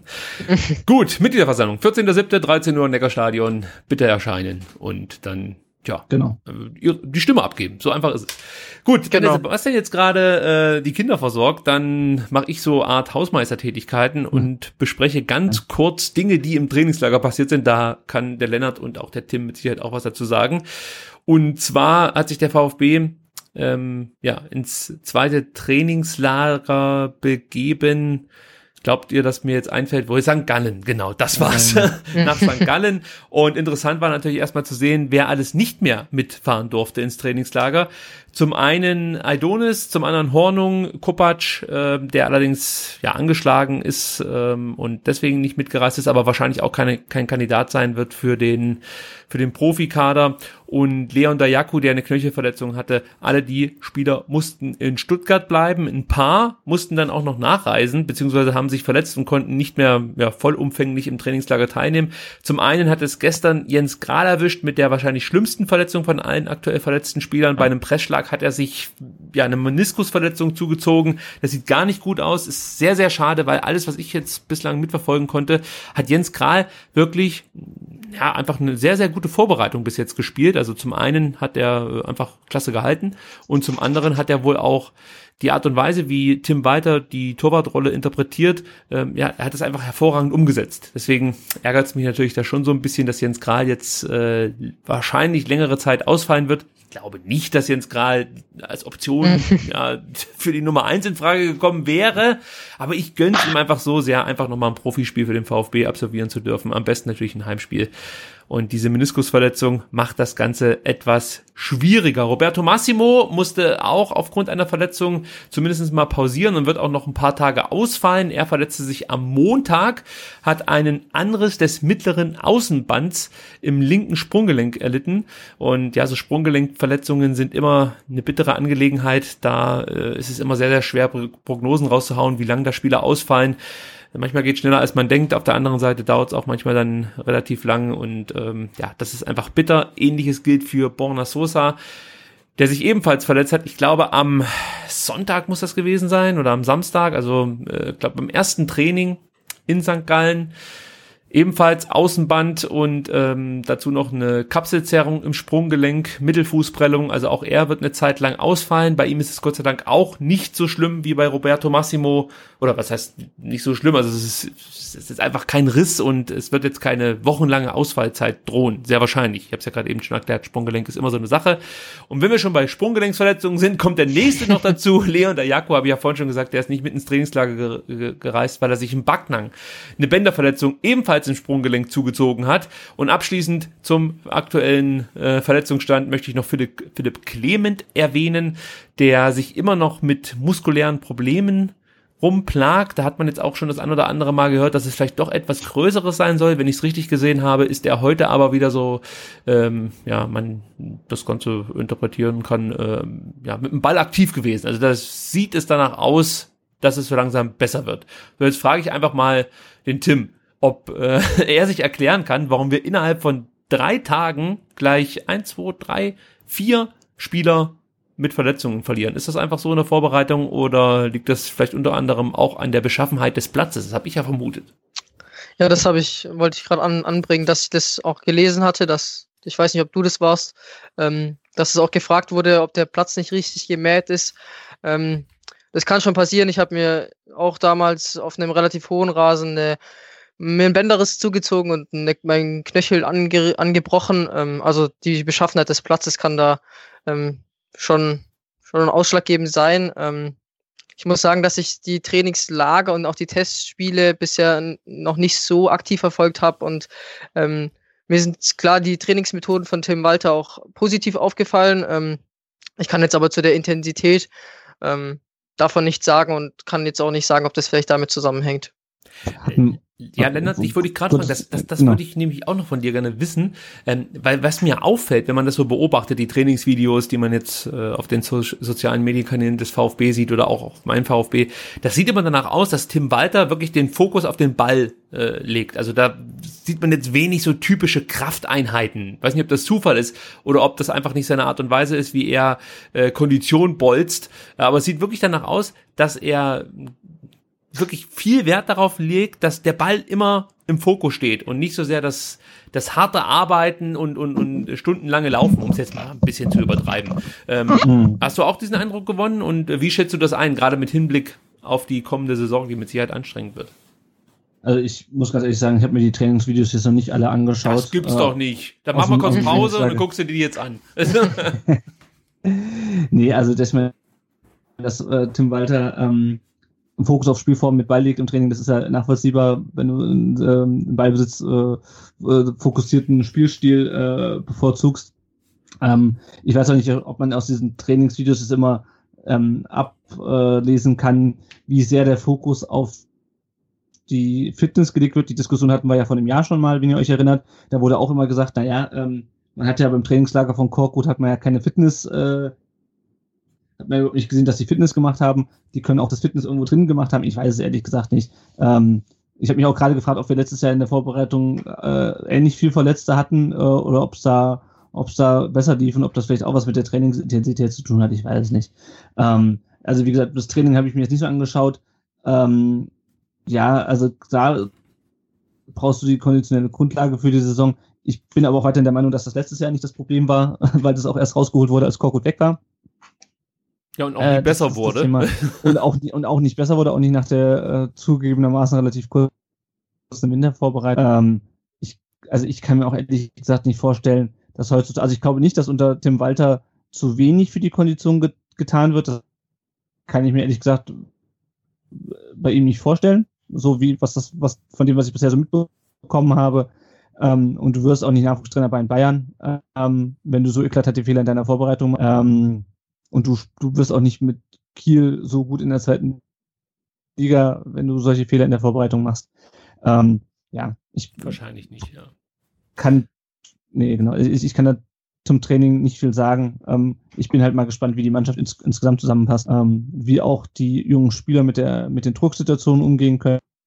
Ich habe mal neulich ausgerechnet, unsere Neuzugänge haben, äh, wenn man die hochgezogenen Jugendspieler und die Rückkehrer von den Laien, ähm, wie Mangala rausrechnet, haben ein Durchschnittsalter von 22,4 Jahren, glaube ich, oder so. Äh, und äh, ich glaube, Stenzel äh, oder Clement ist, glaube ich, 26 mhm. äh, und Al Gadoui ist, äh, ist, ist 28. Äh, und das war's. Ja, und der Rest ist alles zwischen die, der Rest ist alles zwischen Jahrgang 2000 und, und 97 ungefähr. Ähm, und da, da bin ich eher gespannt, wie der mit den vielen jungen Spielern, die ja dann auch unweigerlich spielen werden, ähm, wie das klappt, wie die mit, äh, mit Rückschlägen umgehen, äh, wie die mit dem Druck umgehen äh, in dieser zweiten Liga, wo wir jetzt noch mehr Konkurrenz haben als vor drei Jahren. Äh, das äh, finde ich eigentlich, das ist dieses Psychologische, das finde ich eigentlich noch spannender als jetzt äh, diese, diese Fitnessdiskussion. Gut, ist ja also was mir, ja, ja, was mir, was mir aber sehr positiv aus den Trainingslagern aufgefallen ist, sind gerade so Teambilden, teambildende Maßnahmen, auch so, auch diese kleinen Bestrafungen, äh, wenn man verloren hat, gefallen mir persönlich sehr gut, weil man dadurch immer im Hinterkopf hat, ähm, diesen, diesen Siegeswillen immer im Hinterkopf hat. Ähm, und dann tauchen eben auch so Videos auf, wo so zwei, zwei, Mann, zwei interne Mannschaften sich irgendwie in irgendwas betteln und dann ähm, auch einen Gewinner geben wird und dann wächst, ich habe das Gefühl, dass da durch solche kleinen Maßnahmen ein Team sehr gut ähm, zusammenwachsen kann. Ähm, und das ist mir bisher relativ gut, ähm, positiv aufgefallen, auch dass ähm, Tim Walter ein sehr kommunikativer Trainer ist auf dem Platz, dass er viel, viel Anweisungen gibt, viel, ähm, viel erzählt, viel mit den Spielern spricht, aber den Spielern auch sagt, wenn ihm mal was nicht passt. Also zum Beispiel wie also zum Beispiel bei Gonzales, wo er ihm gesagt hat, ja, dann meine Oma spielt einen besseren Ball oder so. Ähm, so in die Richtung. Ähm, das ist mir sehr positiv aufgefallen und ich bin gespannt, wie das dann auch in der Liga läuft. Wobei, gerade was das Thema Teambildung, Teambuilding angeht und Zusammenhalt, ich glaube, äh, das Team letztes Jahr hatte auch keine schlechte Teamchemie innerhalb. Die waren sich halt alle, alle einig, dass sie zu gut sind für den Abstieg. ja, also es ist ja so, du hast ja, Ja, ja, gehört, klar. oder habt ja gelesen, was Christian Gentner äh, jetzt im Interview gesagt hat nach seinem Wechsel zur Union Berlin. Ähm, ja, hier hat man das Gefühl, dass man von Anfang an alles gegen Abstieg tun muss und wir haben äh, letztes Jahr gedacht, wir haben nichts mit dem Abstieg zu tun und das, der Ansicht war die ganze Mannschaft scheinbar. Und, Fangen äh, eine Ebene drüber an. Ja. ja, genau, genau. Und ich glaube, die, die, die, Man- das Klima in, innerhalb der Mannschaft war auch letzte Saison nicht schlecht. Ähm, wenn man vielleicht mal von Holger Badstube absieht. Ähm, aber das alleine macht es halt nicht aus. Ne? Aber da ist natürlich eine gute Grundlage auf jeden Fall schon mal. Ein um gut mich da kurz zurückzumelden, wenn ich darf, genau. Also ich habe auch den, den Eindruck, dass ähm, so eine Aussage wie von Gentner letztes Jahr in, gegen Mainz äh, mu- muss man nicht gewinnen ähm, und sich äh, dieses äh, Verlieren muss äh, wehtun oder Verlieren muss sich scheiße anfühlen von Walter wird nicht zusammenpassen. Und das gibt ja schon so ein bisschen Hoffnung, dass da dieser Siegeswille in der Mannschaft wieder Einzug hält, auch ähm, gerade in Kombination mit diesem äh, krassen personellen Umbruch halt. Aber auch das werden, werden dann die Spiele zeigen. Aber die Hoffnung, dass das so ist, äh, die, die besteht natürlich schon bei mir. Gut, dass du wieder da bist, denn ich habe noch zwei Testspiele, die ich besprechen möchte. Jetzt nicht ganz so ausführlich, aber ich möchte natürlich äh, ja so ein paar Eindrücke von dir geschildert bekommen, wie es in Backnang war. Denn du bist nach Backnang gereist. Und man muss jetzt schon sagen, da nehme ich die Pointe wahrscheinlich schon vorweg. Du hast äh, ein Unikat er, er, erstanden, ja, ein Ja, Fehldruck. ich, ich befürchte, ich befürchte, das ist kein Unikat Gott. und dass die ganze Auflage so aussieht, aber äh, Es ja. geht um einen alten VfB-Ball mit, äh, ja, mit so Prägungen, ähm, wann der VfB deutscher Meister und Pokalsieger wurde. Ähm, aber vielleicht ist das dann gar nicht so interessant. Du kannst mir eher erzählen, wie, ja, wie der VfB so gespielt hat in Backnang. Äh, ja, genau. Der VfB hat am äh, 5.7. im Etzwiesenstadion, das liegt so ganz malerisch da unter dem ähm, B14, äh, ist ein Viadukt, auf jeden Fall unter der Brücke liegt es da. Ähm, da, da haben wir äh, uns das Spiel angeguckt gegen ähm, Backnang, die spielen Oberliga. Äh, ging am Ende dann 3-1 aus, aber ich muss gestehen, ich äh, kann auch gar nicht so viel zum Spiel 3-0, sagen. oder? Ging es nicht 3-0 aus? 3-0, sorry, genau, das Tor gab's gar nicht, ja. Äh, äh, weil wir ähm, direkt, direkt hinterm VfB-Tor standen, Tor. also so äh, auf, auf Pfostenhöhe ungefähr und äh, wir standen äh, ein, ein Meter, zwei Meter hinterm Tor direkt, äh, was natürlich dann die Übersicht so ein bisschen erschwerte, also da müsst ihr es mir nachsehen, wenn ich denn jetzt nicht ähm, äh, euch das schildern kann, wie sie verschoben haben oder von irgendwelchen fluiden Halbpositionen und abkippenden äh, Sechsern und falschen Neunern. Ähm, aber wir waren ganz nah dran. Also ich war mit meinem Sohn da, für den war das natürlich dann wichtiger. Ähm, und der hat noch so eine gute Größe, dass er halt nur so halb ähm, über die Bande drüber gucken konnte. Aber wenn ein Ball gekommen wäre, hätte er den auch nicht abbekommen. Also deswegen war das ganz geschickt hinterm Tor und wir waren da schon sehr nah dran. Ähm, aber jetzt äh, eine, eine taktische ähm, Expertise äh, fällt schwer. Äh, was ich sagen kann, ähm, wenn dann der VfB dann in den weißen äh, Aufwärmleibchen aufs Feld läuft und ich hatte ja vorher die Testspiele auch nicht so gesehen, dann überlegst du halt schon, wer das überhaupt ist, der da gerade kommt. Ne? Also das ist schon Ja. brutal. Ja. Also früher dachtest du, ja, da kommt, da, da kommt der Gentner und ah, da ist der Beck und, und ah, da kommt Aogo und ähm, ach, der Zieler, klar. Und jetzt kommen da Leute reingelaufen, wo du dann echt denkst, wer ist denn das jetzt? Ne? Also, ähm, da wird einem erstmal so bewusst, wie viele neue Spieler da sind und wie viele von denen, die du halt immer sehr schnell und sehr gut erkannt hast, äh, äh, nicht mehr da sind. Äh, das war für mich so eigentlich die, die Erkenntnis des Abends. Ähm, genau, und äh, VfB Fairplay, die Stiftung hatte einen Stand, da konnte man äh, Lose kaufen. Äh, ja, und wenn man, ja, wir haben haben, glaube ich, zehn Lose gekauft und äh, für zehn Treffer gab es dann diesen Ball unter anderem und von unseren zehn Losen waren auch zehn Treffer. Also wahrscheinlich verkaufen die auch nur Treffer, was dann wieder ganz toll ist. Und da haben wir diesen wunderschönen äh, Retro-Ball bekommen in so, einem, in so einer braunen Lederoptik. Ähm, auf dem dann auch die, die, die deutschen Meisterschaften äh, verzeichnet sind. Äh, leider äh, ohne die Me Meisterschaft äh, 84. Was Oh. du natürlich dann direkt äh, in, in, ins, ins, ins Netz gepostet hast und äh, Anonym? Ja? unterstellt hast, dass das ein Affront gegen Herrn Ohlicher ist. Also, muss man ja auch wieder sagen. Gleich wieder für schlechte Stimmung gesorgt. Hinter deinem äh, anonymen Account. Also da sieht Genau, dem Anzeige ist gleich, gleich, wieder, gleich, wieder, gleich wieder gehetzt gegen die Leute, die den Ball gestaltet haben und äh, eine Meisterschaft äh, vergessen haben. Aber wenn man so viele hat wie der VfB, dann kann das ja schon passieren. Natürlich, ja.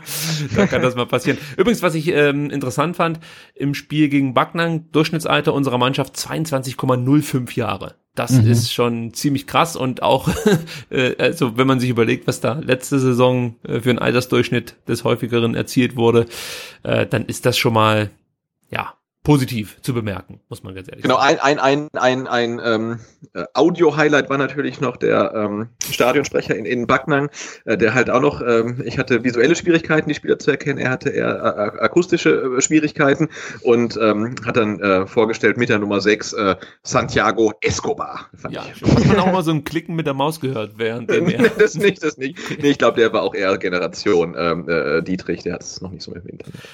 Gut, dann gab es noch ein Testspiel gegen Zürich, das aus meiner Sicht bislang ähm, ja also einfach so den besten VfB unter weiter zum Vorschein gebracht hat. Das war für mich das überzeugendste Testspiel, das ich mit ähm, ja, anschauen durfte.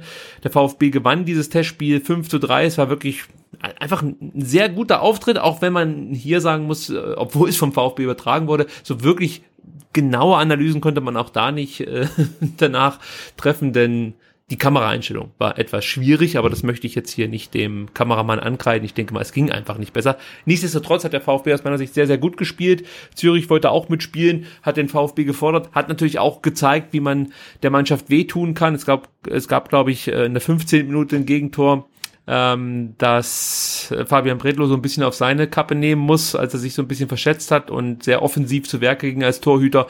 Aber insgesamt war das ein ordentlicher Auftritt. Ich weiß nicht, hat einer von euch das Spiel gesehen und möchte dazu was sagen? Ich habe in der Zusammenfassung gesehen ähm, und habe mir auch gedacht, dass es wahrscheinlich äh, was ist, was wir häufiger äh, zumindest in Teilen sehen werden in der Saison. Also hoffentlich nicht dieses äh, diesen Auslauf von Fabian Bredlo, ähm, der quasi mit einmal mit einer Fußberührung überwunden wird.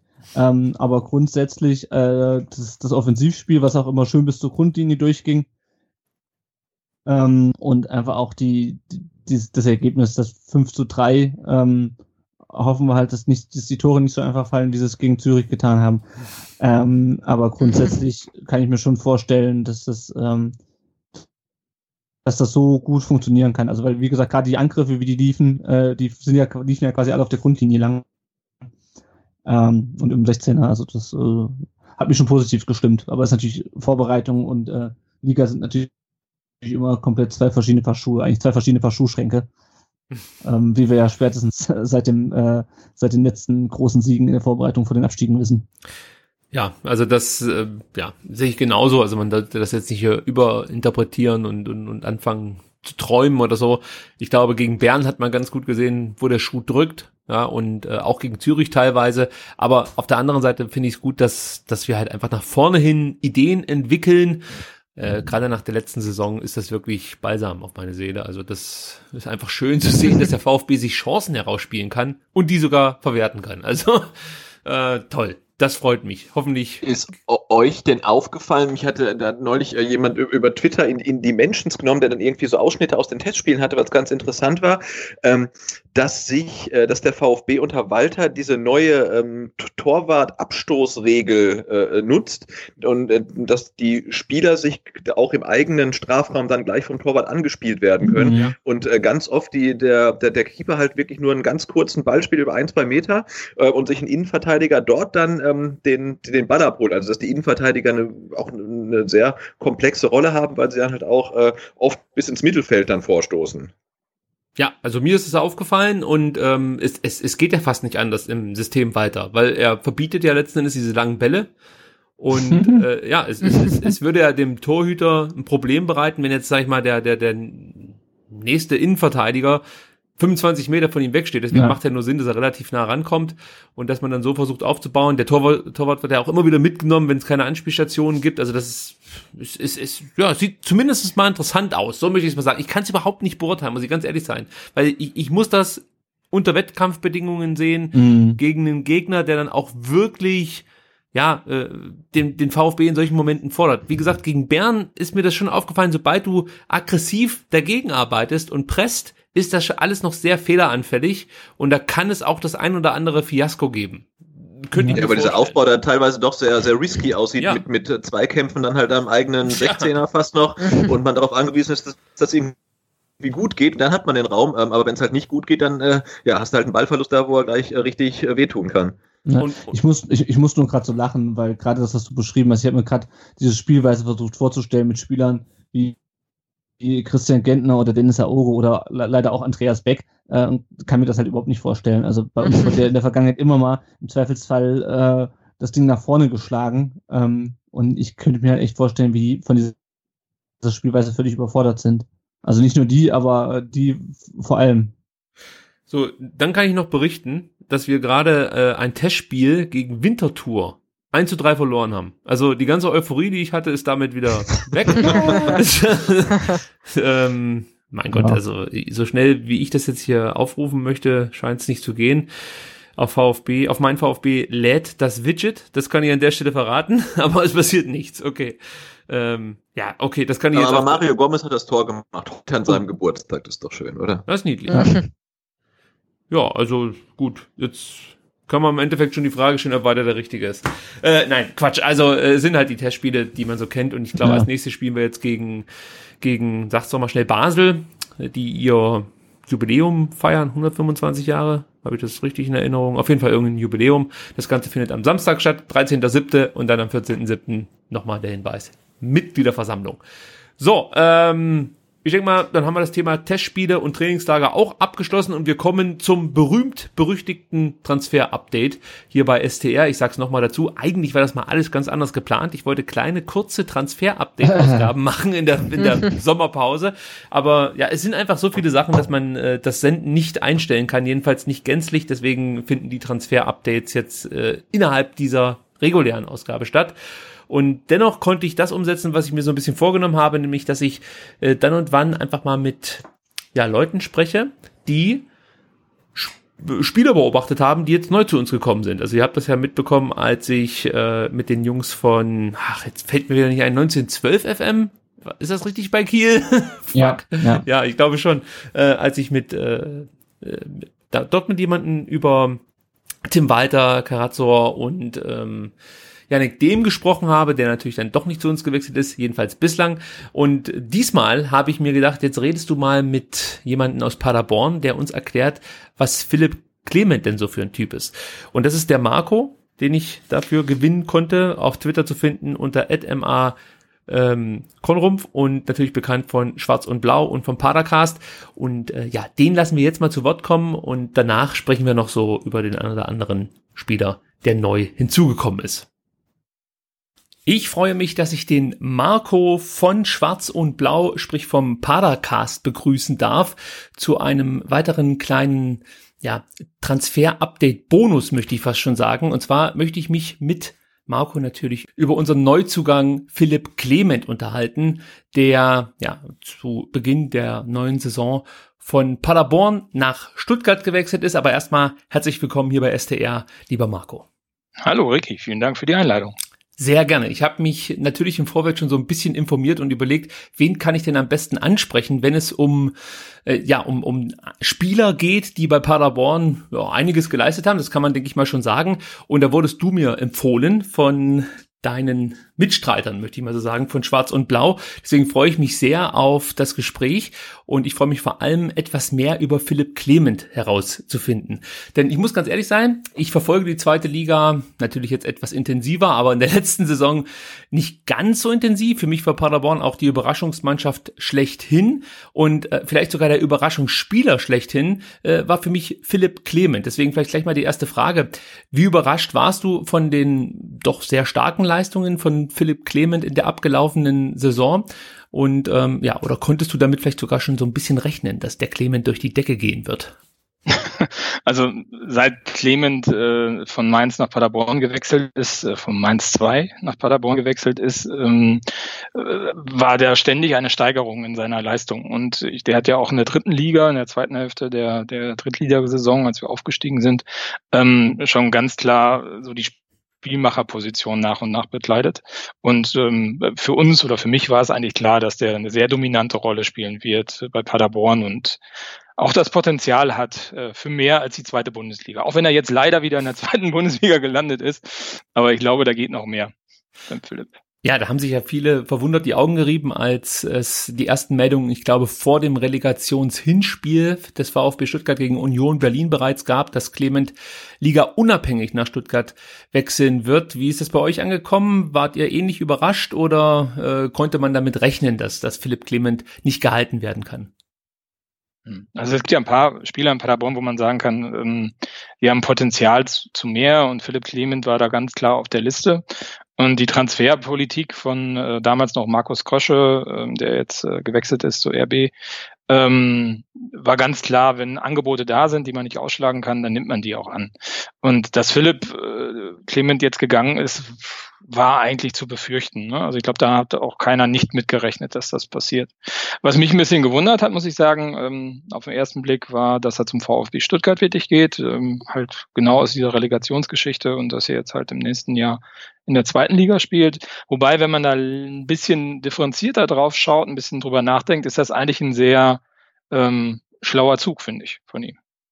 Ja, und auch vom VfB habe ich das Gefühl, weil äh, wir konnten leider noch nicht so viel von ihm sehen, da er sich gleich verletzt hat und auch jetzt erst diese Woche ja so langsam wieder an die Mannschaft rangeführt wird. Ich bin mir gar nicht sicher, heute gibt es ein Testspiel, ob er da schon wieder mit dabei sein kann. Ich meine nicht, sprich, er hat große Teile der Vorbereitung jetzt verpasst. Ich hatte das Vergnügen, Philipp Clement in seinem ersten kompletten Einsatz für den VfB, es waren damals, glaube ich, zwar auch nur 45 Minuten, aber etwas länger, beobachten zu dürfen. Und da ist mir sofort aufgefallen, dass es eigentlich wirklich so dieser klassische Ballverteiler im, im Zentrum ist, auch mit Zug zum Tor. Aber in dem Spiel, das ich beobachten durfte, ist mir halt seine enorme Passstärke aufgefallen, seine Ballsicherheit, äh, auch die Gedankenschnelligkeit. Sind das so die Attribute, die Philipp Clement auszeichnen oder habe ich da was vergessen oder sogar übersehen? Also definitiv passt das zum Philipp Clement. Also diese Übersicht ist überragend und auch die, wie er den Ball auch sichert. Ne? Also er dreht sich dann gerne auch ein paar Mal im Kreis äh, mhm. auf kleinsten Raum mit dem Ball und schaut sich dann wirklich auch äh, das Spiel nochmal genau an und äh, die Stellung der beiden Mannschaften, bevor er dann wirklich nochmal einen Pass spielt, die auch wirklich sehr gefährlich sind, also immer in die Schnittstelle rein. Ähm, ist, glaube ich, ein absolutes Allround-Talent auch im Mittelfeld. Also defensiv auch sehr, sehr stark. Wird in Paderborn vom Steffen Baumgart auch ge ge gefordert, dass äh, alle nach vorne und nach hinten arbeiten. Also egal, wo du spielst. Ähm, da hat er auch sicherlich Stärken. Ne? Also ähm, ist ein absoluter Ankerspieler, würde ich sagen, im Mittelfeld. Und ist in den Standards extrem gefährlich. Also der hat ja in der letzten Saison fünf oder sechs äh, direkte Freistoßtore geschossen. Und es gab eine Zeit, wenn wir einen Foul hatten, irgendwie am 16er und das war so halb links, ähm, dann konnte man eigentlich sagen, das Ding ist drin. Also, das, also überragend von der Schusstechnik her, muss man sagen. Das kennen wir in Stuttgart gar nicht. Wir haben, glaube ich, gefühlt nach neun Jahren zum ersten Mal in der abgelaufenen Sommer wieder ein Freistoßtor direkt verwandelt. Ich weiß gar nicht mehr, wer es war, ist auch egal. Aber äh, was mir auch aufgefallen ist, oder was nicht nur mir aufgefallen ist, sondern denke ich mal viele, ähm, dass Philipp Clement für seine Position doch schon sehr viele Tore erzielt hat in der abgelaufenen Saison. Zum einen kann man das natürlich mit den Freistößen erklären, wie du gerade eben schon ausgeführt hast. Aber äh, gibt es da noch eine andere Erklärung, warum er so häufig trifft, aber natürlich auch viele Vorlagen dann liefert? Also was ist, wie kommt das? Ist das systembedingt, dass er so häufig trifft oder ist, hat er einfach diesen Killerinstinkt? Ich glaube, der hat schon den Instinkt. Also er hat schon, also in Paderborn hat er mehr oder weniger bis auf dem Torwart fast allen Zug äh, aufs Tor. Und ähm, ich glaube, dass die Erwartungshaltung auch ist, dass man in, in den Offensivreihen, wo Philipp Clement zugehört, ähm, ähm, ähm, dass die Erwartungshaltung ist, dort auch äh, mal abzuziehen. Und mit dieser Schusstechnik und auch mit dieser Abstimmung, dass da auch ähm, Wege frei geblockt werden und die Räume frei geblockt werden für ihn, das passte einfach super zu ihm. Ne? Also das Spielsystem in Paderborn ist schon ein Spielsystem, was für Philipp Clement eigentlich wie gemacht ist. Ne? Also Steffen Baumgart sagt ja, also Verschiebebahnhof spielt man nicht bei ihm. Mhm. Und äh, wir haben eine relativ bedingungslose Offensive, also bis auch zur letzten Sekunde der Nachspielzeit, wo wir auch schon mal das ein oder andere Spiel gedreht haben letztes Jahr, ähm, aber auch dann nochmal den Ausgleich reingekriegt haben. Also bei uns geht's immer nur nach vorne. Und ich glaube, das ist für Philipp Clement total wichtig. Und äh, da bin ich gespannt, wie der VfB Stuttgart das umsetzt, weil ähm, naja, ich habe es letztes Jahr so ein bisschen beobachtet, weil ich muss sagen, mein, mein Sohn ist VfB Stuttgart-Fan. Oh, der Arme. Äh, habe ich mir auch schon öfters gedacht, aber er hat sich das selber ausgesucht und äh, er steht dazu. Ähm, hat zwar eine Dauerkarte auch in Paderborn, also das ist sein Erstverein und der Zweitverein ist sozusagen Stuttgart, beziehungsweise erste Liga, zweite Liga, jetzt genau umgedreht. Ähm, passt eigentlich ganz gut, er ist auch noch ein bisschen kleiner. Also, ja. ähm, aber ähm, ich bin gespannt, wie das Spielsystem in Stuttgart für einen Philipp Clement geeignet ist. Wobei, wenn ich das mir jetzt so angehört habe, könnte man ja sagen, dass Tim Walter äh, vielleicht jetzt nicht der gleiche Trainertyp ist wie Steffen Baumgart, aber zumindestens äh, sind die, die, die Spielidee und, und das Ziel des Spiels nämlich möglichst straight nach vorne zu spielen, Tore zu erzielen, beziehungsweise Chancen zu kreieren, da äh, gleichen sich Tim Walter und äh, der Herr Baumgart dann doch schon etwas. Also könnte das mit, mit Philipp Clement ganz gut passen und mit Tim Walter dann letzten Endes, oder? Ja, ich meine, der Tim Walter wird ihn ja auch verpflichtet haben oder er wird nach Stuttgart geholt worden sein, weil halt dieses Spielsystem auch auf den Philipp Clement passen wird, was dort jetzt äh, sicherlich zelebriert werden soll. Also ich habe ja. äh, im Vorfeld jetzt ein paar Mal was gelesen, dass Philipp Clement unter Umständen auch bei uns als, ja, ich sag mal, Achter eingesetzt werden könnte oder wird. Ja, da muss man mal gucken, wie sich das dann letzten Endes gestaltet, weil wir haben ja auch noch einen Daniel Didavi, der auch gern spielen möchte. Ähm, wie würdest du die Rolle sehen bei Philipp Clement? Wäre da verschenkt oder ist es auch eine Position, die er gut spielen kann? Wie würdest du denn bei euch einen Achter beschreiben? Ja, es ist, also ganz ehrlich, so richtig kann ich es noch nicht, weil ich Tim Walter noch nicht ganz verstanden habe. Ähm, für mich ist ein, also ein klassischer Achter ist natürlich eher so ein Gonzalo Castro, ja, der die mhm. Bälle äh, äh, gut verteilen kann, dann auch äh, einfach einfach in, in, in wichtigen Momenten dann das Spiel, wie man so schön sagt, temperieren kann, aber gleichzeitig auch große Stärken nach hinten hat. Aber unter Tim Walter kommt es mir so vor, dass ein Achter durchaus auch ja ein Stoßstürmer sein kann. also so richtig kann ich dir diese Frage noch gar nicht beantworten. Aber äh, mir was auf, was oder was ich so ein bisschen abzielen wollte ist, äh, kann Philipp Clement etwas zurückgezogener genauso wertvoll sein wie als klassischer offensiver Mittelfeldspieler? Ja, definitiv. Also das kann er. Also dieser, dieser klassische Achter, das ist auch was für den für Philipp Clement. Also der hat, glaube ich, in seiner Karriere, ich meine, das ist jetzt 26, ähm, schon alles im Mittelfeld gespielt, was man so spielen kann. Und das merkt man auch. Das ist ein Allrounder. Und auch das kann der. Definitiv. Das äh, ist auch bei uns manchmal zu tragen gekommen. Also da wurde auch öfters mal die Position gewechselt, allein schon um die äh, Gegner mit der Variabilität so ein bisschen zu überraschen. Und äh, da ist Philipp Clement ist da wirklich ein Ungeheuer, muss man sagen. Also im Mittelfeld für das Geld, glaube ich, kriegt man kaum einen besseren. Ja, da, also ich will es hoffen. Hauptsache er bleibt gesund. Was auch auffällig war jetzt in dem äh, Trainingslager, was ich so ein bisschen beobachtet habe und natürlich dann auch äh, ja bei so Social Media Auftritten, wenn er da mal interviewt wurde von unserem Stadionsprecher Holger Laser. Philipp Clement macht einen sehr aufgeräumten Eindruck, ein ruhiger Zeitgenosse. Ähm, man könnte sagen Musterprofi. Ist das so oder täusche ich mich da?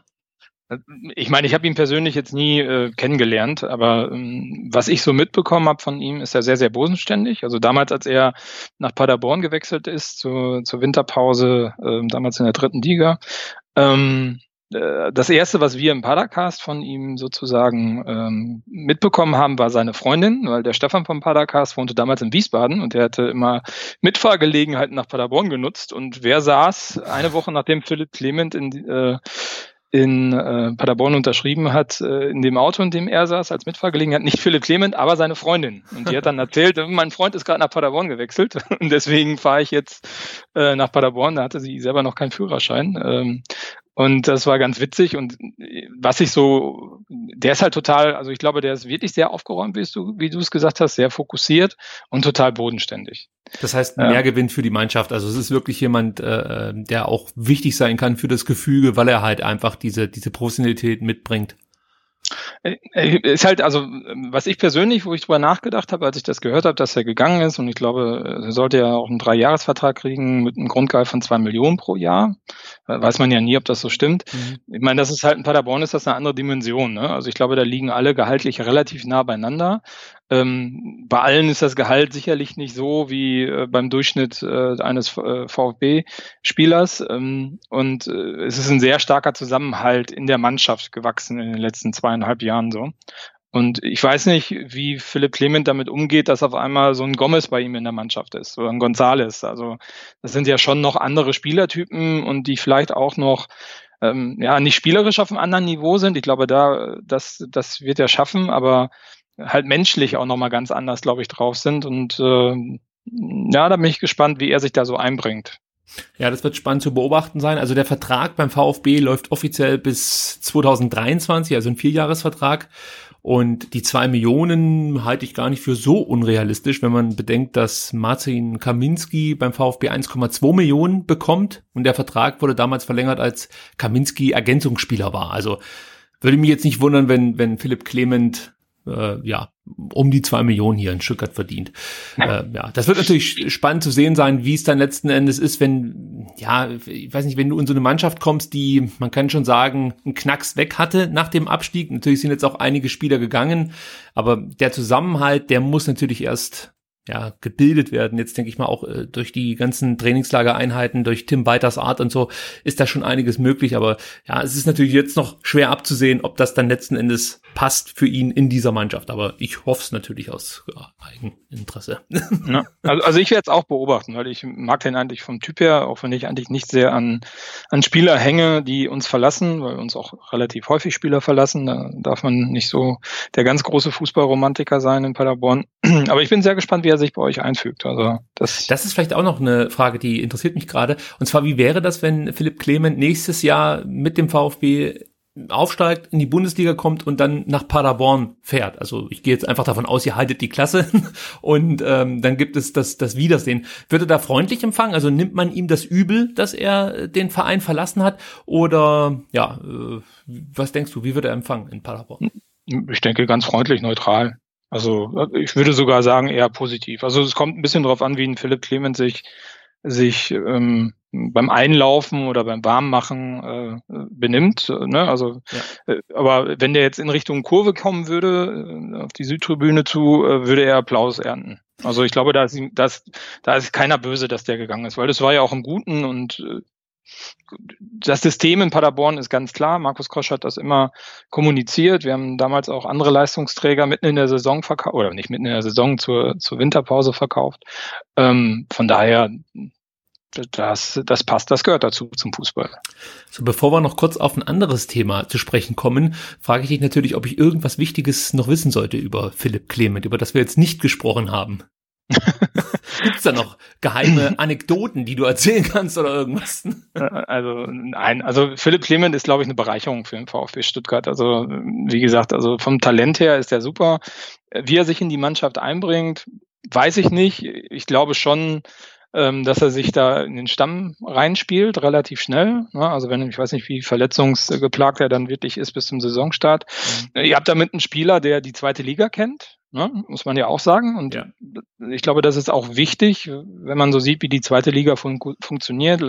Gerade die letzten zwei Jahre, wo ja hm, teilweise die Mannschaften wirklich punktgleich waren und ähm, ja, sehr nah beieinander waren das ist, glaube ich, sehr, sehr wichtig, ähm, da jemand zu haben, der sich da auskennt und dass das auch nicht unterschätzt wird, weil das passiert ja auch in großen Vereinen manchmal wie dem HSV.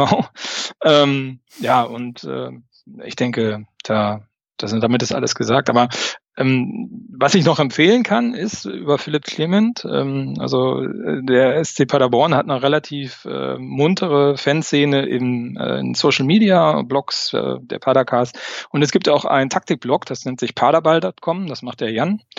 Und ähm, der Jan hat einen Lieblingsspieler gehabt in Paderborn und das war der Philipp Clement. Und ähm, da gibt es zwei Artikel, die kann ich äh, nur wärmstens empfehlen. Das ist einmal ähm, der Philipp Clement, der balancierende Ballvirtuose. Ja, also das ist einmal so ein Fokus, Porträt von Philipp Clement als Spieler und auch seine Karriere ist da ganz gut äh, dargestellt. Und dann gibt's noch mal das Spiel, ich glaube, es war das Rückspiel gegen Ingolstadt, Guess Who's Back. Und das ist, da hat Philipp Clement zwei Tore gemacht, ich glaube sogar zwei Freistoßtore in dem Spiel. Und ähm, er war mehr oder weniger der Matchwinner, obwohl er gerade erst aus der Verletzung wiederkam. Und ähm, ja, das ist auch nochmal eine sehr detaillierte Darstellung, wie Philipp Clement sich im Spiel präsentiert. Das ist sehr taktisch, also äh, der Jan hat ziemlich viel Ahnung vom Fußball und von Taktik, ähm, aber kann man nur empfehlen. Das werde ich natürlich verlinken, paderball.com. Und äh, wenn ihr dann noch mehr von Philipp Clement wissen wollt, dann könnt ihr diese Seite ansurfen oder die, die beiden Artikel euch durchlesen und äh, ja, erfahrt dann noch mehr über Philipp Clement. Kann ja nicht schaden. Das äh, andere Thema, das ich hier kurz ansprechen muss, ist natürlich die Geschichte, die sich ja äh, im Juni zugetragen hat, als es äh, ja dann doch relativ rund ging für Paderborner Verhältnisse, denn es wurde eine Kooperation zwischen deinem Herzensclub, dem SC Paderborn, und Raba Leipzig announced, wie man in der Jugendsprache heutzutage so sagt. Ähm, ja, es gab, kann man schon behaupten, einen großen Aufschrei in der Fanszene in Paderborn, aber auch allgemein wurde das eher skeptisch aufgenommen, diese Nachricht. Äh, kurze Zeit später, ein paar Wochen später, wurde dann diese Kooperation wieder zurückgenommen, man hat sich davon distanziert alles nicht ganz so äh, durchsichtig, wenn man nicht direkt vor Ort ist. Kannst du da so ein bisschen zu, was zu sagen? Wie kam es überhaupt zu ja, dieser Kooperation zwischen Paderborn und Leipzig und wie kam es dann letzten Endes dazu, dass die Kooperation schneller beendet wurde, als das die meisten angenommen hatten?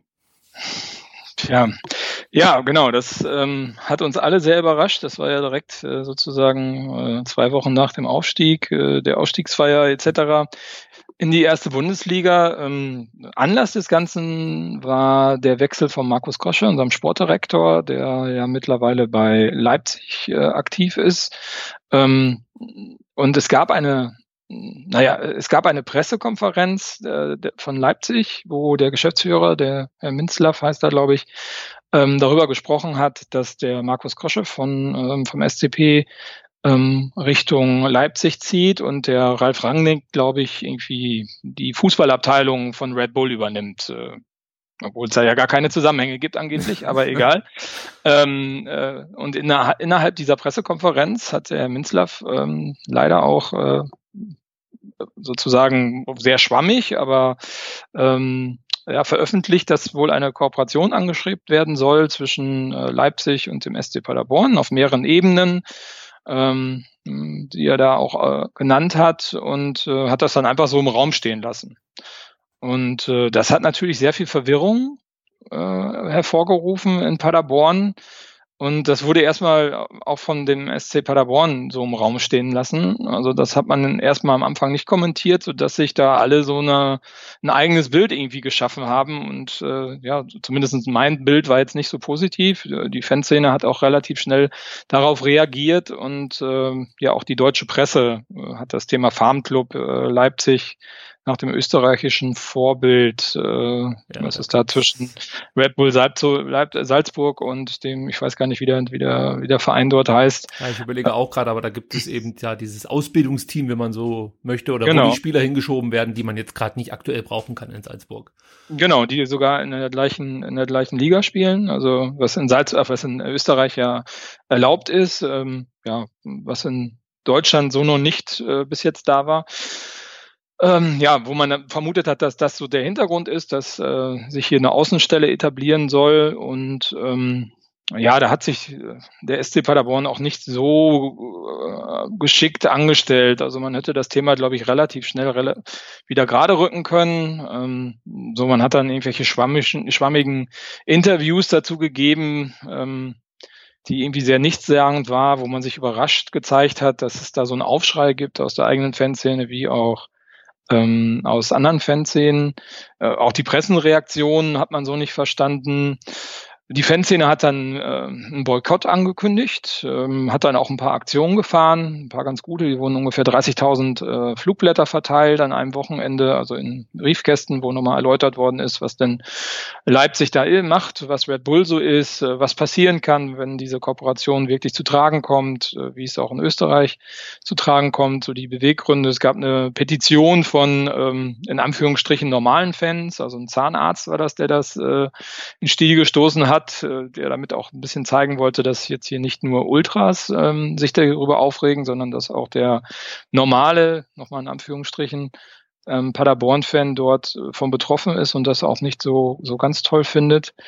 Und so hat sich hier das Thema sehr hochgeschaukelt. Und ähm, das Schlimme, jetzt unabhängig von dieser Kooperation, die dort erstmal angekündigt war, war, dass sich das Fanlager hier echt gespalten hat. Also man muss schon sagen, dass dass Leute, die, mit denen man vorher gut ausgekommen ist, die haben sich, äh, ja, die haben sich da gerieben und sehr intensiv. Also wir haben das im Padercast selber auch mitbekommen. Also wir hatten da auch verschiedene Meinungen und es gab auch extrem hitzige Diskussionen dazu. Und ähm, das war sehr, sehr schade. Und es war wirklich auch offensichtlich für den SCP, dass das passiert. Und man hat sich sehr, sehr, sehr viel Zeit gelassen, das ganze Thema dann nochmal gerade zu rücken, wo man dann ja gesagt hat, man rückt von diesem Kooperationsthema offiziell ab äh, man nimmt davon Abstand und äh, hält das äh, doch nicht für den richtigen Weg. Hat dann aber auch wieder in dieser Pressemitteilung, wo das damals dann announced worden ist, reingeschrieben, dass das jetzt nur interne Gründe hat, dass man darüber nochmal nachgedacht hat und nichts mit dem Druck von außen zu tun hat.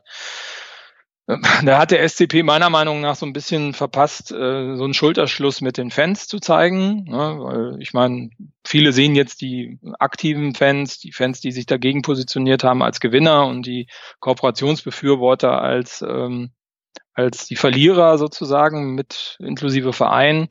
Und, das hätte man irgendwie geschickter anstellen können. Aber im Endeffekt sind wir jetzt froh, dass äh, das Thema Leipzig hier vom Tisch ist und dass wir das machen können, was wir vorher auch gemacht haben, Ausbildungsverein, junge, talentierte Spieler möglichst ablösefrei ähm, nach vorne zu pushen, wie ein Philipp Clement zum Beispiel. Mhm. Ähm, und äh, freuen uns jetzt alle auf die Bundesliga und können jetzt auch alle beruhigt auch auswärts fahren, ohne dass wir beschimpft werden. und wir haben auch einen Support dabei äh, aus der aktiven Fanszene. Es wird nicht, äh, wird nichts boykottiert und ja. Ne. Aber äh, ich habe es richtig verstanden, von Seiten des Vereins gab es nie irgendwie eine offizielle Mitteilung zu diesem ganzen Thema. Ah, es gab eine Pressemitteilung. Ähm, ich weiß jetzt nicht mehr, wie der Wortlaut drin äh, ist. Ich weiß nicht, ob es, ob eine Kooperation dort wirklich äh, namentlich genannt worden ist oder ein Austausch. Ähm, ähm, müsste ich mir jetzt nochmal durchlesen. Aber alles sehr vage.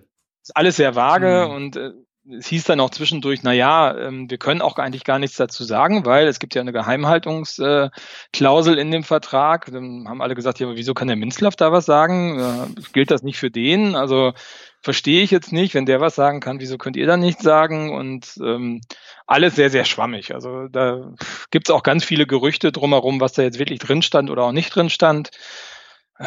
Es ist sehr, sehr schwierig. Also ich ja. glaube, eure Fanszene hat damit wirklich deutliche Pluspunkte gesammelt, äh, so unter den anderen Fangruppierungen, weil äh, man hat schon gespürt, wie sehr sich doch Großteile, wenn, so habe ich zumindest wahrgenommen, ähm, deutlich dagegen gewehrt haben, gegen so eine Kooperation. Und ähm, ja, also jetzt, ich kann nur für mich sprechen, ich befürworte das auch, was da passiert ist dann in Paderborn, dass man dann ähm, ja, sich einfach gegen so eine Kooperation stellt, weil ich glaube, unterm Strich wäre wahrscheinlich Paderborn nicht als Sieger hervorgegangen und hätte so ein bisschen auch den Charakter verloren, den diese die, die, den dieser Verein einfach mitbringt. Also Paderborn steht ja schon so ein bisschen, also wenn ich an Paderborn denke, ja, dann denke ich halt an einen kleinen Verein, ähm, der mit, der mit bescheidenen Mitteln wirklich das Maximum eigentlich rausholt. So, und wenn ich dann die Befürchtung haben muss, dass jetzt plötzlich Spieler, die in Leipzig auf der Tribüne oder auf der Bank geparkt wurden, äh, nach Paderborn in Anführungsstrichen abgeschoben werden, dann ist das für mich schon wieder zum einen ein Problem, weil äh, natürlich jetzt hier Paderborn Spieler bekommt, die sie sich sonst vielleicht nicht leisten konnten. Aber was, was für mich auch noch viel schlimmer ist, ist, dass ich mir jedes Mal die Frage stelle, ob Paderborn jetzt zufällig gegen Leipzig verloren hat oder ob es da vielleicht dann auch schon eine Kooperation gibt, weil die Punkte noch fehlen. Oder andersrum, letzter Spieltag, sowas ist ja möglich. Für euch geht's gegen den Abstieg, für Leipzig geht's um gar nichts mehr. Ihr braucht dringend noch einen Sieg und ja, Mensch, guck mal an, auf einmal verlieren die äh, gegen, gegen Paderborn, die, die Leipziger. Also es sind alles so ein paar Sachen, die möchte ich eigentlich, da möchte ich mir eigentlich keine Gedanken drüber machen. Von daher bin ich als, als Fan vom VfB Stuttgart trotzdem froh, dass die Fans von Pader Paderborn sich jetzt so erfolgreich gegen diese Kooperation gewehrt haben, muss man ja wirklich sagen.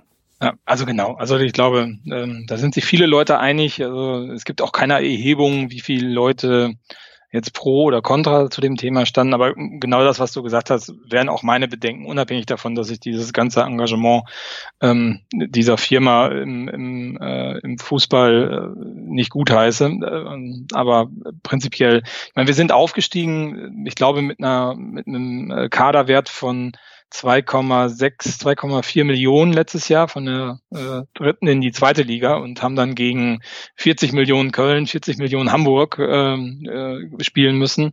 Und das finde ich auch sehr, sehr charmant. Ne? Ja, ja, absolut.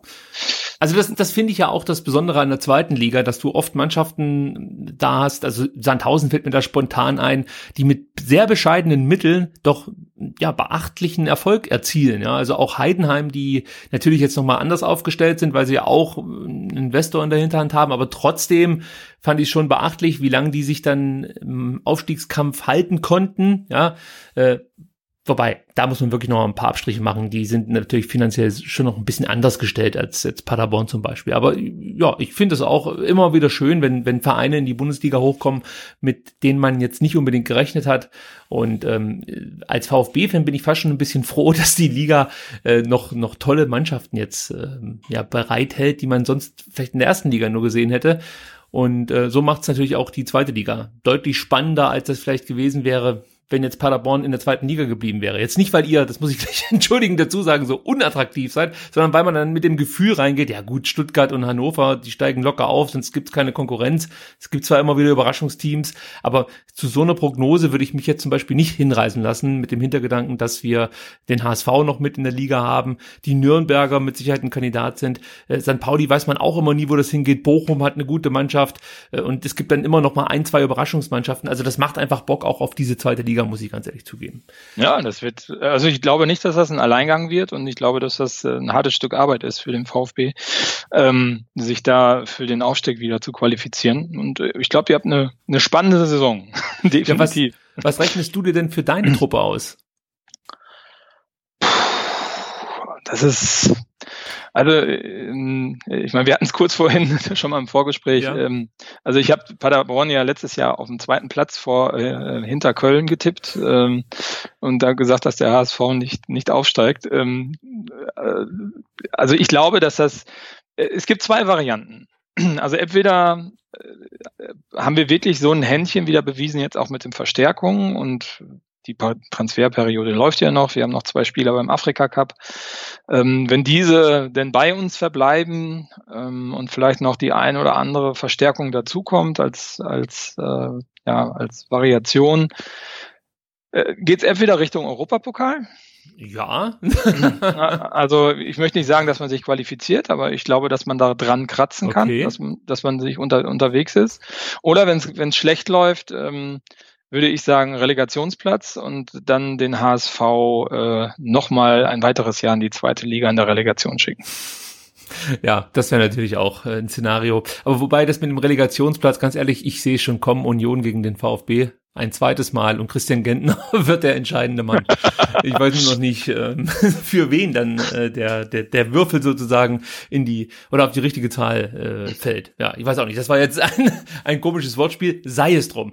Lieber Marco, ich bedanke mich bei dir recht herzlich, dass du dir so viel Zeit genommen hast, um über Philipp Clement und natürlich auch so ein bisschen über deinen Verein zu sprechen. Es hat mir großen Spaß gemacht. Oh, danke. Sehr gerne. Wenn ihr dem Marco auf Twitter folgen wollt, dann könnt ihr das tun unter MA Kornrumpf auf Twitter. Außerdem gibt es natürlich, ja, das, äh, glaube ich, wirklich schon gut bekannte Fanblog äh, Schwarz und Blau auch auf Twitter zu finden und natürlich unter schwarzundblau.com. Außerdem gibt's den Padercast, den kann ich auch nur wärmstens empfehlen. Ich habe mir da ein paar Folgen angehört äh, gegen Ende der der äh, Rückrunde, weil da wurde es ja besonders spannend und wir wussten nicht so richtig, gegen wen spielen wir dann letzten Endes äh, in der Relegation. Deswegen habe ich überall mal reingehört, um so ein bisschen raushören zu können, was uns da erwartet. Also kann ich nur empfehlen.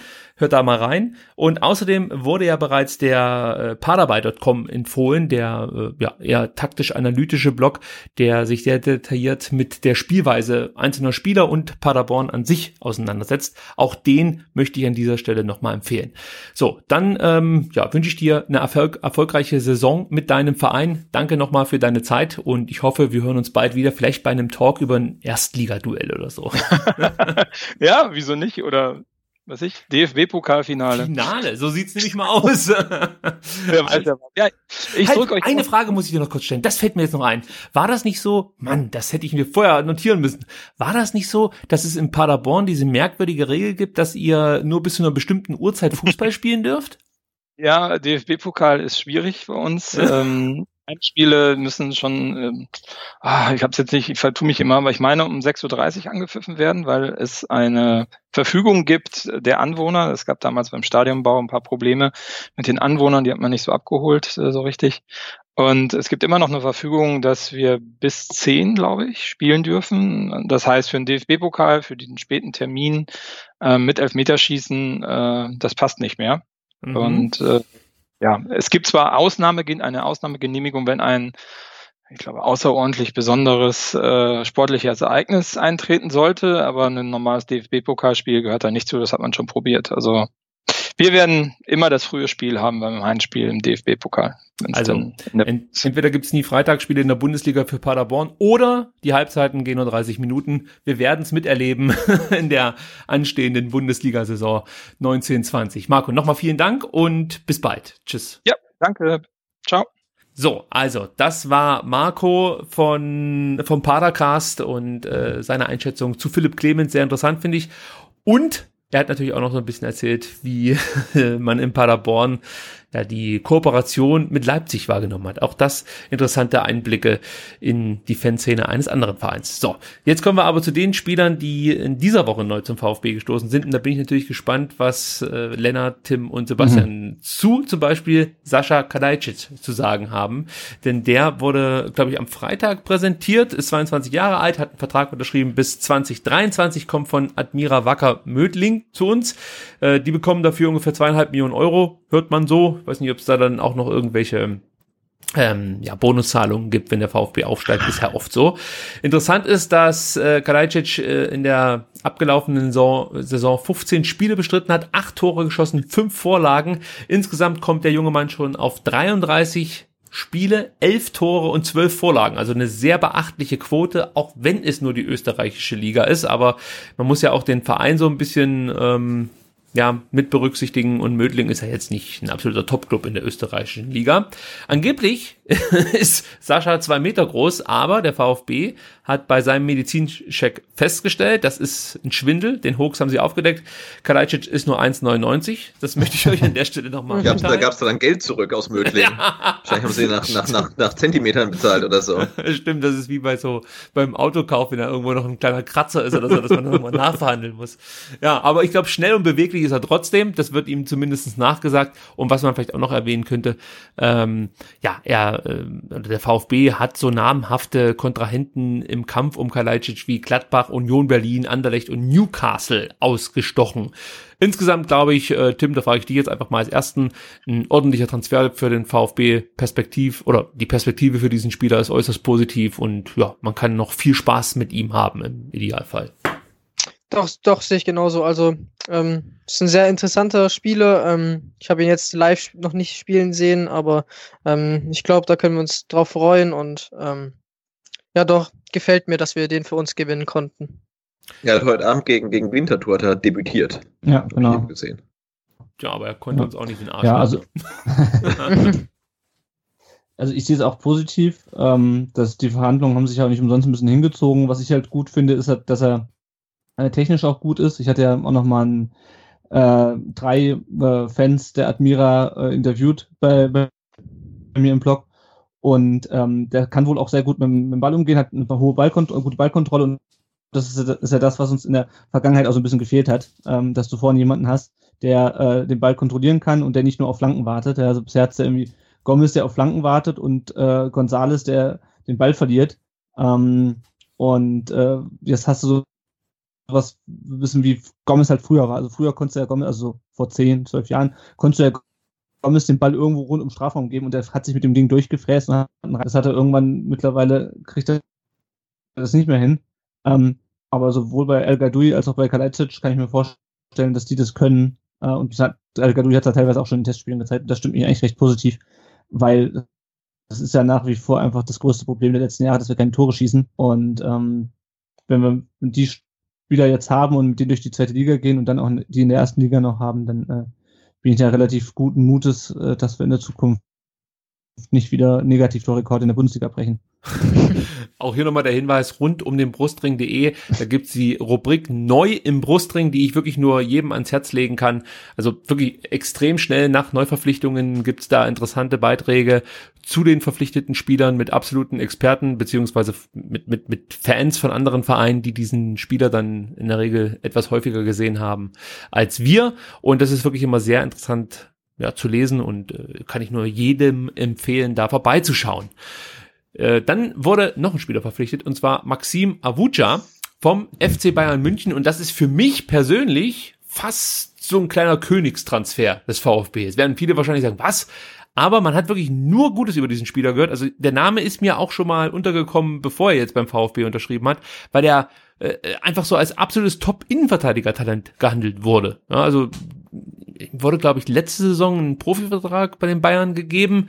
Und da hat auch ähm, Hassan Salihamidzic, nicht, dass ich jetzt auf die Aussagen von Brazzo besonders viel Wert lege, aber er hat trotzdem mal ähm, kundgetan, dass das ein hervorragender Innenverteidiger ist, dem die Zukunft gehören würde. Und äh, man konnte dann, glaube ich, auch in diversen Bayern-Blogs über diesen Spieler lesen, dass das wirklich ein herausragender Innenverteidiger ist für sein Alter. Und wenn man ihn in den ersten Spielen beim VfB gesehen hat, dann versteht man vielleicht auch schon ein bisschen mehr, was diese Blogbeiträge zum Ausdruck bringen wollten. Avuja bringt eigentlich alles mit, was du heutzutage brauchst, um ja erfolgreich als Innenverteidiger Fußball zu spielen. Er ist körperlich stark, technisch hervorragend, schnell, äh, abschlussstark für einen Innenverteidiger auch beachtlich, hat in der abgelaufenen Regionalligasaison acht Tore erzielt für Bayern 2 und drei Vorlagen. Ähm, ist erst 21 Jahre alt, 1,88 groß, hat beim VfB einen Vertrag unterschrieben bis 2022. Man spricht von einer Ablöse von 1,5 Millionen Euro. Ich habe schon wieder gehört, dass es angeblich eine Rückkaufoption gibt. Ich weiß nicht, ob das stimmt, aber gut, lassen wir einfach mal so im Raum stehen. Ich habe gerade eben eine Meldung gelesen, dass der VfB gesagt hat, es wird in Zukunft keine Ausstiegsklauseln mehr geben bei neu abgeschlossenen Verträgen. Also sollte es ja auch keine Rückkaufoption geben. Das wäre so ein Reschke-Move. Ja, wir haben ja nur von einer Ausstiegsklausel geredet, nicht von einer Rückkaufoption. Ja, ich würde sagen, Ber Ber Berkay Özcan hatte ja auch keine Klausel im Vertrag. ja, genau. Also das erinnert mich an hm. längst vergangene Zeiten. Ähm, der Tipp übrigens, äh, Abuja zu verpflichten, der kam von Tim Walter ganz persönlich, der ihn natürlich kannte aus seiner Vergangenheit beim FC Bayern München. Ja, und insgesamt, Sebastian, du hast ja auch mit äh, dem Kollegen, der die, der die Jugendmannschaften beim FC Bayern betreut, auf Twitter kurz hin und her geschrieben. Ähm, ist das, glaube ich, ein hervorragender Transfer für den VfB, oder?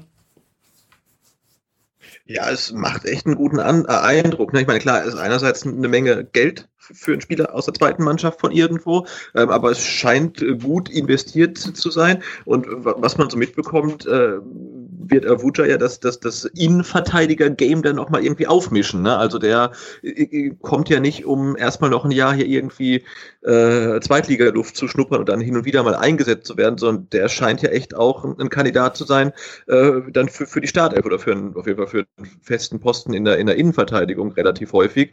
Ähm, ja, und alles, was man über ihn hört und was äh, ihm aus München so positiv nachgesagt wird, ähm, da, das lässt hoffen, dass das irgendwie so der äh, nächste Osan Kabak oder so ist. Ja, also auf jeden Fall perspektivisch ein super Transfer. Die Frage vielleicht äh, kurz an Tim ist natürlich, äh, was das bedeutet oder was das für äh, an, an, an Tonis Aidonis bedeutet zum Beispiel, der sich ja vielleicht auch so ein bisschen erhofft hat, dass er in der zweiten Liga dann und wann mal zum Einsatz kommt. Jetzt holt der VfB einen 21-Jährigen, ja, wird wieder ein Kaderplatz äh, sozusagen weggenommen in der Innenverteidigung. Ist das ein Problem? Also macht der VfB da so einen kleinen Fehler? Nee, das finde ich gar nicht schlecht. Also es belebt ja auch die Konkurrenz und ähm, ich finde es gar nicht so schlecht, wenn sich dann die Spieler auch anstrengen, dafür kämpfen müssen und ähm, ja klar schmälert das vielleicht die Chancen auf einen Einsatz von Aidonis, aber ähm, ich glaube, dass es erstmal gar nicht schlecht ist, wenn man die Möglichkeit bekommt, ihn zu, zu, zu, verpflichten, dass man ihn dann noch verpflichtet und eben mit der Perspektive und eben, dass man dann auch noch die Konkurrenz innerhalb ähm, nochmal ein bisschen erhöht. Dadurch finde ich gut.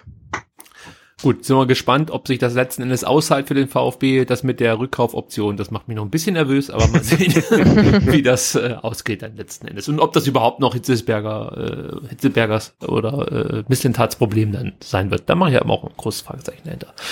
Äh, heute wurde bekannt gegeben, dass Erik Tommy den VfB zunächst auf Leihbasis ähm, verlässt und sich der Fortuna aus Düsseldorf anschließt, natürlich. Also wo soll es auch sonst hingehen für einen VfB-Spieler? es gibt eigentlich kaum Auswahl.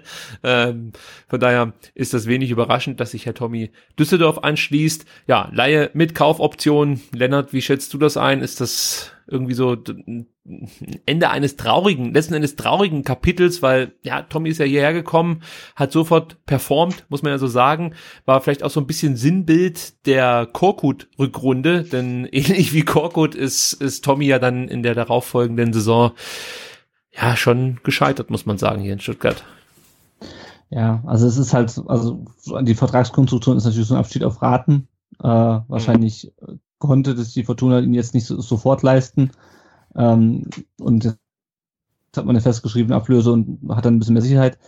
Ähm, ja, also ich finde es schade, weil ich so Spieler wie Tommy eigentlich super finde, die sich äh, auf der Außenbahn den Arsch aufreißen. Äh, und ja, er hat letzte Saison äh, nicht mehr so an die Leistung von der Vorrunde anknüpfen können, was meiner Meinung nach auch ein bisschen aber daran lag, dass äh, du halt erst einen Trainer hattest, der überhaupt kein Konzept hatte, was er offensiv anstellen will, und dann einen, ähm, der vor allem immer, auf die, immer wieder auf die gleichen Spieler gesetzt hat, vor allem nach der Winterpause, und der vor allem auf der Position von Tommy dann halt immer auf Zuber gesetzt hat, weil das halt immer der Spieler war, der auf Wunsch des Trainers verpflichtet wurde.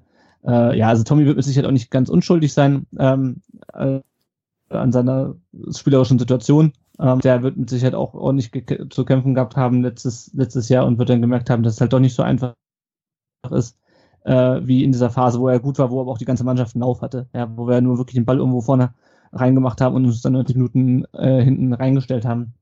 Ja, ich finde es prinzipiell schade, aber ja, Ah, es ist, es, ja, es ist der, halt jetzt so. Auf ja. der Bank beziehungsweise dann auf der Tribüne versauern, das würde ihm auch nichts bringen. Von daher, ja, ist halt so.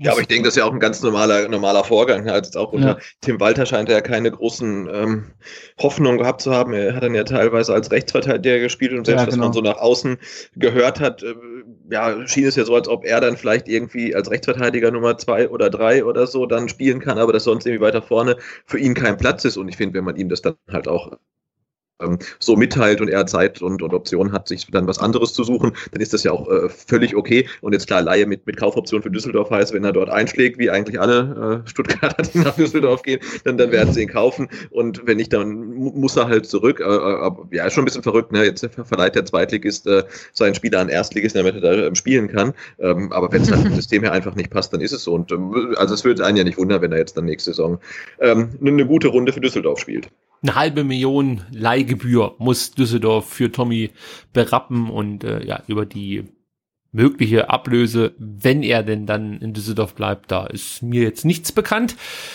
Dann gibt's noch eine Personalie, die eigentlich gar nicht mehr zum VfB gehört, aber für eine Menge Aufruhr gesorgt hat am Freitagabend. Christian Gentner wechselt ausgerechnet, möchte man sagen, zu mhm. Union Berlin.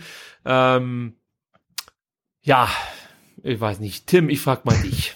Wie siehst du das mit Christian Gentner und seinem neuen Verein? Ist das ein bisschen merkwürdig, ja, gegen den Relegationsgegner oder zum Relegationsgegner zu wechseln, der ausgerechnet dann auch noch äh, der Quatrex Buddy ist?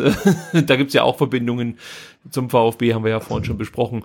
Äh, wie, wie, wie kam das bei dir an, dass Christian Gentner nach Berlin wechselt? Ja, ich weiß nicht, ob es so klug ist, da mich zu fragen, weil ich war eher einer, der der das Ganze irgendwie, ich habe es jetzt nicht gut gehießen, aber ich fand, hat, hat, der Wechsel hatte so eine Ironie, die mir irgendwie, also wenn ich jetzt so von der Emotion her ein bisschen rausgehe, dann gefällt mir die Ironie an dem Wechsel irgendwie ein bisschen. Ähm, ich werde ja. mir damit, damit vielleicht nicht keine Freunde machen, aber wie gesagt, ich stehe zu dem, was ich sage. Ich ich, habe ich, hab ich schon öfters betont. Ich ähm, äußere auch das, wenn es vielleicht mal anderen Leuten nicht passt. Ähm, mir gefällt irgendwie, dass, dass, dass Christian Gettner, wenn er von sich überzeugt ist und sagt, ich kann Bundesliga spielen und der VfB ist der Meinung, ähm, er ist für die zweite Liga zu schlecht oder passt nicht ins System, wie auch immer. Ähm, und Christian Gettner ist von sich überzeugt, dass er das noch kann und dass er dann ausgerechnet zu dem Verein geht, gegen den wir abgestiegen sind und dann so ein so, ein klein, so eine kleine Genugtuung vielleicht für ihn ist, da kann ich die Ironie irgendwie, die Ironie gefällt mir ein bisschen mhm. und ähm, klar, wenn ich jetzt emotional drauf gucke, ist es vielleicht nicht der schönste Move, aber irgendwie kann ich ihm da jetzt keine Kritik, kann ich ihn dafür nicht kritisieren. Ich möchte ihm da nichts unterstellen und ähm, irgendwie gefällt es mir, wenn's, wenn, wenn er dort funktioniert, dann hat er alles richtig gemacht. Wenn nicht, dann fühlen sich vielleicht die VfB-Verantwortlichen und seine Kritiker bestätigt. Ähm, ähm, ich bin da relativ neutral und ähm, will da gar keine Kritik irgendwie äußern. Sebastian, du hattest, glaube ich, auch äh, eine ähnliche Meinung wie ich und hast das so ein bisschen als, als, als großen Fuck you-Move gesehen von Christian Gentner, der einfach nochmal sagt, äh, also, also im Wrestling würde man sagen, ich turn jetzt ultimativ viel und wechsle zu, der, zu der komplett anderen Seite, die euch ins Verderben letzten Endes gestürzt hat. Und äh, ja, Ja, ich finde schon so, so, so, so ein Gruß aus Berlin äh, nach Stuttgart Richtung Mittelfinger. Wir haben es ja auch geschrieben, aber ich finde, manchmal ist es ja auch angebracht, ne? Und so wie man jetzt dann wieder durchhört, haben sie ihn ja wohl auch relativ lange hängen lassen, ähm, was seine Zukunft angeht. Ja, und wenn ihm das halt nicht passt, dann, dann kann man das so machen und man kann auch nach Berlin wechseln, alle, alles okay. Was was ich halt ein bisschen schade finde, ist, ähm, wir hatten es ja auch geschrieben, dass er sich nie verabschiedet hat. Damit meine ich mitnichten halt irgendwie einen Instagram-Post oder auf Facebook, da ist er wohl nicht mehr vertreten, aber man hätte ja sagen können, irgendwie nochmal Stuttgarter Zeitung, Stuttgarter Nachrichten, macht doch nochmal ein Interview mit mir, dann kann ich halt sagen, warum ich gehe. Ne? Aber er war jetzt so lange Kapitän, er ist zweimal mit dem VfB ähm, ähm, abgestiegen, er ist äh, Meister geworden, er ist Zweitligameister geworden. Ich finde, da haben, glaube ich, auch die Fans das irgendwie ähm, verdient, das nicht das Erste, was sie dann von ihm lesen, ein äh, Interview ähm, mit der, mit der irgendeiner Berliner Zeitung ist, wo er sagt, dass man halt ja bei Union Berlin ganz genau weiß, woraus ankommt und am ersten Tag äh, gegen Abstieg kämpfen äh, äh, wird, was hier nicht so der Fall war. Und das ist dann halt irgendwie, wie ich sage, jo, äh, ja, da, da werde ich dann wieder leicht sauer, aber dann ist mir eigentlich ähm, eigentlich auch wieder egal. Was ich ganz cool finde, das habe ich heute ähm, gehört im äh, Fußball-MML-Podcast. Ähm, Berlin hat ja, die haben ja, glaube ich, mittlerweile irgendwie 30 bis 50 Spieler verpflichtet. und die hatten äh, vorher im, im Kader, ähm, hatten sie ähm, äh, die Erfahrung von 400 äh, Bundesligaspielen und mit der Verpflichtung äh, von Gentner und Subotic haben sie jetzt über 1000 Bundesligaspiele Erfahrung im Kader. Relativ, So. relativ witzig finde. Und es hat uns ja letztes Jahr auch so viel Glück gebracht, Total, diese ja. große Erfahrung. Ja. Ja, Die also man muss dazu Jung sagen, und alt, die wird, die wird knallhart zünden bei denen, ja. man muss dazu sagen, Christian Gentner hat sich, glaube ich, inzwischen geäußert ähm, und hat mal kurz, also wenn dieser Post kein Fake war, äh, oder bin ich da auf dem auf dem auf dem Fake-Post Nee, aber das war, ich weiß gar nicht, ob der- das war sogar beim Kicker oder der Kicker hat zitiert aus einem. Nee, er Ähm, hat auf, auf Instagram hat er sich in einem Video geöußert. Uh, okay, Ah, okay, doch aber- ein bisschen aber- so, okay. Dann habe ich ihm Unrecht getan. Also Aber ich- auch erst, nee, nee, aber auch erst heute oder gestern. Genau. Aber ich finde, die, die Reihenfolge passt halt irgendwie nicht so. Also er hätte sich vielleicht erst verabschieden sollen und dann und dann so Äußerungen treffen sollen wie bei Union Berlin wissen wir direkt und beim VfB haben wir eine Ebene drüber angefangen.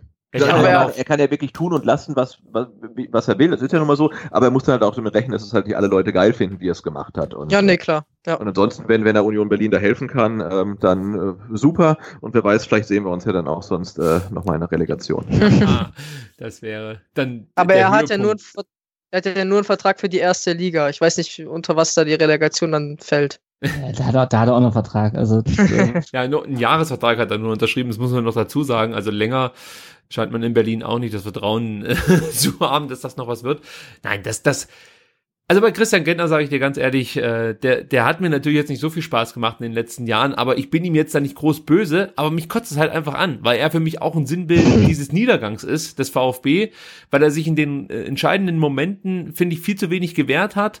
Ähm, dann auch, ich erinnere mich da an, an, an äh, die Rückrunde gegen Ende hin, als er da seine persönlichen Interessen wieder mehr in den Fokus gerückt hat, als das aktuelle Schicksal seines doch so ja wichtigen Heimatclubs, so muss man es ja eigentlich sagen, und sich darüber aufgeregt hat, wie man mit ihm umgeht und so. Das war für mich einfach der völlig falsche Zeitpunkt. Und das alles führt dazu, dass ich ihm das einfach irgendwo auch nicht gönne, dass er jetzt nochmal ein Jahr Bundesliga spielt. Das ist natürlich, das ist, das ist einfach gemein, ja, ich weiß, es, aber das ist halt meine Emo Emotion, als ich das gehört habe. Und mir hat da jemand auf Twitter in, in diesen Screenshot äh, geschickt und hat gesagt, was sagst du denn dazu? Und ich dachte, ja, ja, verarschen kann ich mich selber. Und äh, dann habe ich mir den nochmal angeguckt und gesagt, das ist ja das gibt's doch gar nicht und und äh, ich war dann wirklich einfach schockiert und hab mir gedacht, nee, das gönn ich dem nicht und äh, das ist also so ganz niederträchtige Beweggründe meinerseits, aber so ist es halt letzten Endes. Es ist einfach kotzt mir einfach an. Der Typ steht für mich sinnbildlich auch für diesen Abstieg nicht alleinig, aber es ist für mich so mit ein Sinnbild dieses Abstiegs des VfB und er ist für mich auch ein Grund, dass es innerhalb der Mannschaft nicht ähm, ja vielleicht nicht jedem klar war, äh, um was es hier geht beim VfB Stuttgart und äh, was es bedeutet, gegen den Abstieg zu spielen. Das hätte er vielleicht noch ein bisschen deutlicher rüberbringen müssen als Kapitän, wenn es da innerhalb der Mannschaften offensichtlich ja doch einige Spieler gab, die sich darüber nicht so ganz bewusst waren, wie ernst die Lage ist. Und ausgerechnet er spielt jetzt gegen, äh, spielt jetzt bei der Mannschaft, gegen die wir abgestiegen sind. Äh, also das muss ich erstmal verdauen. Aber ihm als Menschen wünsche ich nur das Beste. Ja, Absolut, ja. Christian äh, Gentner ist der eine, der einen neuen Verein gefunden hat. Äh, Andreas Beck, der andere, der wechselt nämlich nach Eupen zu Kass Eupen. Er hat einen Vertrag unterschrieben bis 2022. Das ist beachtlich. Drei Jahre, das freut mich total cool. Das freut mich total für ihn, dass er irgendwie nochmal einen Dreijahresvertrag bekommt. Ja. Ja, und man muss dazu sagen, der Vereinsbesitzer ist das äh, Emirat Katar von Eupen. Das ist so ein bisschen der, der, ja, das Farmteam, ähm, wenn man das so nennen kann, äh, in Eupen, sprich, da werden irgendwelche Kataris dann, glaube ich, hingeschickt, damit sie so ein bisschen besser werden können und sich dem europäischen Standard etwas eher anpassen können, wenn ich das richtig verstanden habe. Und Andreas Beck soll da auch so ein bisschen als, ja, äh, äh, Leader fungieren und der dann auch so ein bisschen die, die eher unerfahrenen Spieler vielleicht halt einfach auch ein Stück weit mehr Erfahrung mitgeben kann oder äh, sie so ein bisschen an die Hand nehmen kann. Also für Andreas Beck freue ich mich da auch sehr. Gibt es da noch Wortbeiträge zu diesem Wechsel? Nee, nur, du hast ja natürlich recht mit, dass es ein, äh, ein, ein Farmteam ist, aber meiner Meinung nach spielen da vor allem ähm, Spieler aus ähm, vom afrikanischen Kontinent. Ja, genau. Ah, okay. Okay. Also ich habe mich nicht so äh, ausführlich mit Eupen bislang auseinandergesetzt. Ich wusste noch nicht mal, dass es diesen Verein gibt, um ehrlich zu sein. Erst als Andreas Beck dieses Trikot hochgehalten hat, ähm, war mir klar, dass es in Belgien einen Verein gibt, der sich Kass Eupen nennt. Ich hoffe, ich, ich spreche den auch richtig aus, oder sagt man KAS Eupen, ich weiß es nicht. Gut, der nächste Verein ist, ist noch spektakulärer, muss man sagen, den wir hier besprechen werden. Nämlich Ailton hat sich Quarabak Akdam abgeschlossen. Und viele von euch werden diesen Traditionsverein kennen aus Aserbaidschan, immerhin sechsmal in Folge aserbaidschanischer Meister. Und ja, Ailton hat sich dahin ausleihen lassen. Das alleine kriegt schon mal für mich einen Applaus. Also das, das, das macht nicht jeder. Also das meine ich jetzt gar nicht abwertend dem Verein gegenüber, aber ich glaube nicht, dass jeder Spieler bereit wäre, nach Aserbaidschan zu wechseln. Ähm, und Ailton macht das, äh, hat sogar die Möglichkeit, oder er wird Champions League Qualifikation spielen. Das ist auf jeden Fall schon mal näher an den Zielen von Wolfgang Dietrich als jeder andere Spieler aktuell. so, mal sehen, vielleicht bringt's ja irgendwas für den guten Ailton. Aber übrigens, von mir hat der Ailton jetzt den Spitznamen Bumerang äh, bekommen, weil er ja immer wieder kommt. Also, äh, er wird immer irgendwo hin verliehen und kommt dann zurück zum VfB.